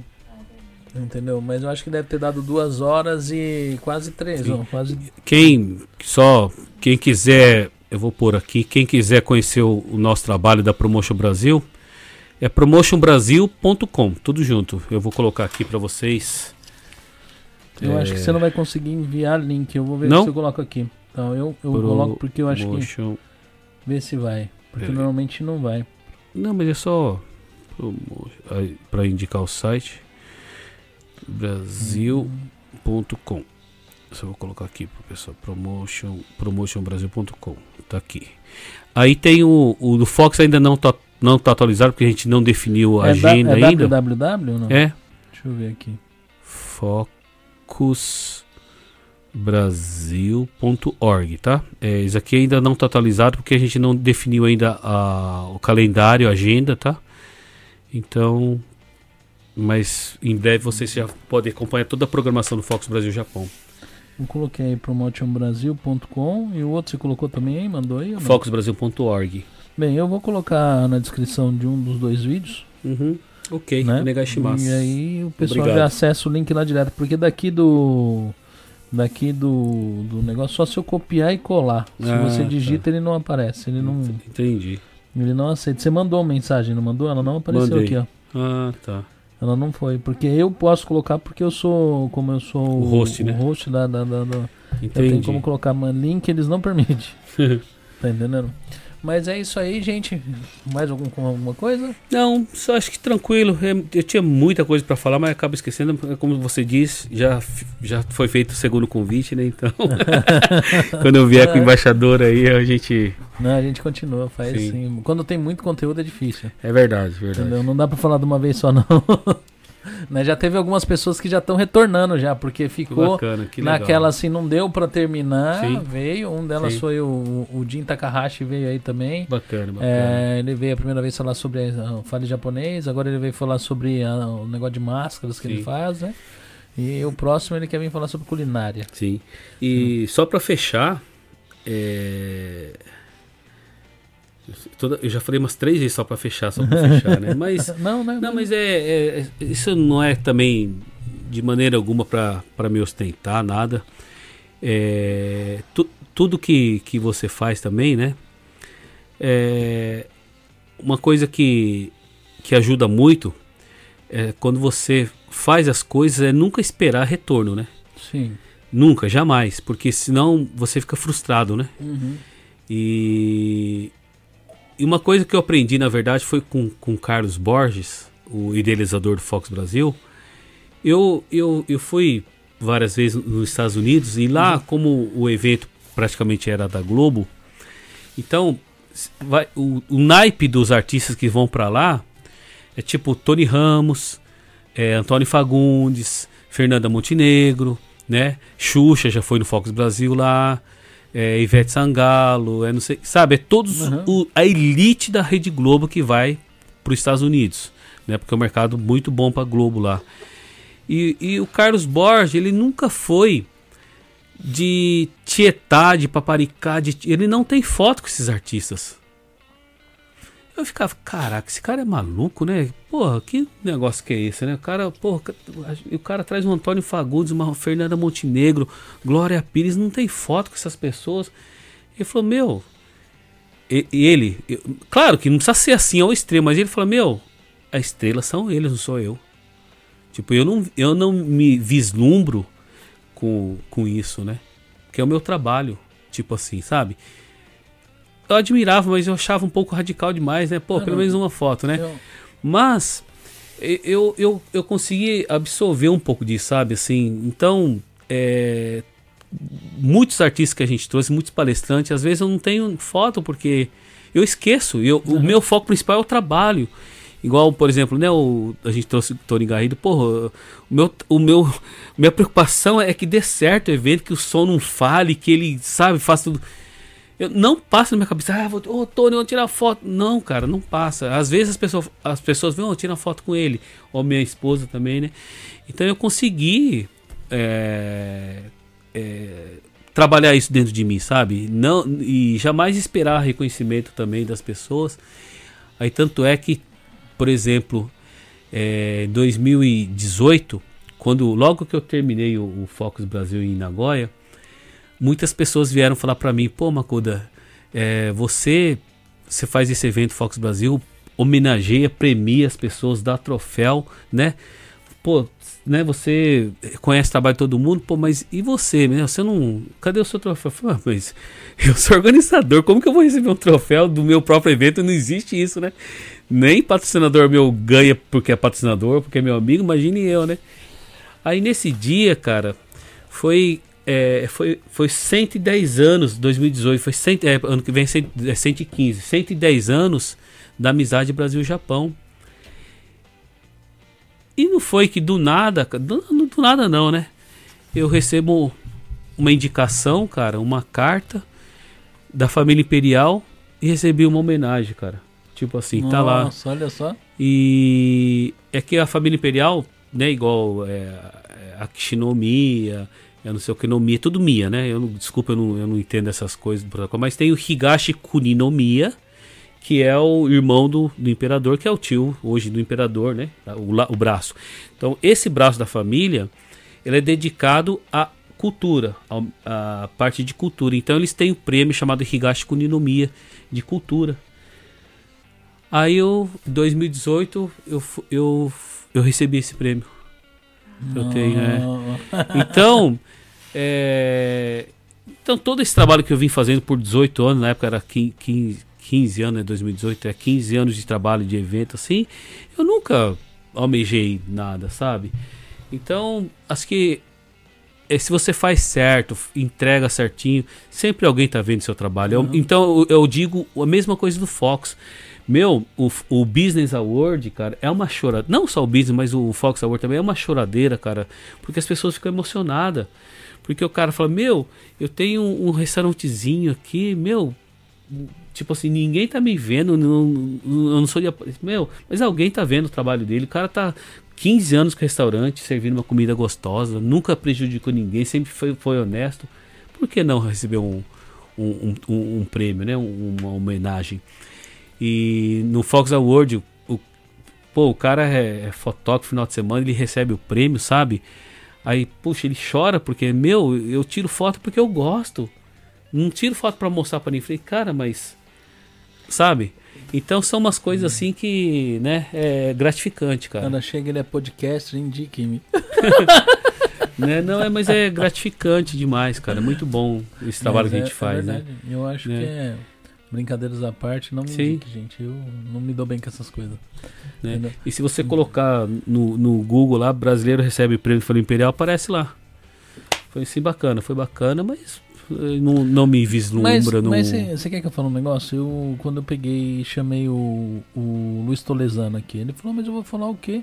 Eu falei, você é o cara que tá por detrás das cortinas, merece É, contar sim. sim, sim, sim. Acho que merece contar. Tem, existe todo um trabalho, Sim. porque o artista ele chega lá, faz o dele ali e vai embora. Mas pra isso acontecer, meu, deixou muito cabelo branco na cabeça de alguém. É, Entendeu? Sabe? pelo amor de Deus. Entendeu? Antes de ter aquelas duas horas de evento, uma hora e pouco de evento, Hum, é, deixou a cabeça de alguém muito branca, Sim, tá entendendo? sim, Porque não é sim. brincadeira. Então, com certeza. eu acho que merece ser contado sim. Acho que a pessoa merece ser vista assim. Sim. E mesmo porque pro povo entender, porque não, não é um negócio que ele muita gente, eu, eu já conversando com algumas pessoas, imagina que o evento vem organizado no Brasil, é tipo a produção do artista que traz Sim. cá e faz, e não é. É uma equipe aqui que contrata o serviço da pessoa pra trazer esse entretenimento pra pessoa aqui. E, e eu falo que, pelo que eu tenho visto, que eu tenho conhecido, quase 80% até mais dos eventos hoje não dão lucro. Eles ficam tudo, É. né? Exatamente. Entendeu? É um negócio assim que se der lucro é muito pouco. Sim. Bem, gente, já mais uma tentativa de encerramento Vamos, vamos para encerrar. quatro horas de live. Obrigado, gente. Coração. Obrigado. Mas foi muito bacana e que nem eu falei, tem parte tem parte 2 de verdade, né? Então, vou parar de falar, vou parar de falar. É, não, não, pode. Eu não. Obrigado, Deixa Márcio. Christian. É, aqui o Frendon, deixa eu ver. O Fre é, Fredson Lima falou isso, é verdade. Os convidados aqui são de primeira, só gente muito inteligente e com conteúdo para agregar. Valeu, brigadão e obrigado. Os convidados têm de, de agradecer, né? Tipo, tem o site da sua página, Macuda? Tem, né? Você falou Sim. agora. Eu postei aí, mas eu vou deixar lá na, na- vou deixar lá no link que é esse Promotion Brasil. Tranquilo. E tem o da Focus, né? Que você falou. Sim. Entendeu? No Black, boa tarde. Boa tarde. É, já tá indo pra boa tarde aí no Brasil, né? É isso aí, então. É, que legal, parabéns, pessoas com histórias, É, nem todos sabem, né? Minha esposa tá acordada assistindo É. ainda. Então quer mandar um tchau pra ela? Só Fica tá, bom. só tá vendo se eu não, se eu não faço, tá me policiando. Ah, é? Você não fala nada que não pode? O, o, no dia que o Luiz Tolesano veio aqui, o, o, o termômetro dele era o. O Silvio Moro ficava mandando assim, ó, os quatro dedos. Porque aí ele chegava, o que, que é os quatro dedos? São os quatro filhos. Pra ele parar de falar coisa, porque ele tem quatro filhos. Ai, então ele tem que parar de ficar prometendo as coisas pros outros, porque tem quatro filhos pra sustentar. né? Mas é isso, as mulheres sempre colocando a cabeça da gente no eixo. E é isso aí, gente. Fiquem todos com Deus e até amanhã com o Celso Kinoshita e o Newton Oshiro. Estaremos falando aqui sobre conscientização política, com saber o que, que é realmente a eleição aí, o pessoal como votar aqui no Japão, como funciona. A Mar já sabe os postos de, de, de votação aqui da nossa região, né? Que ela inclusive foi convidada, né? Assim, obrigada, ela vai participar da eleição. E é isso aí, gente. Fiquem todos com Deus e até amanhã. Tchau, tchau.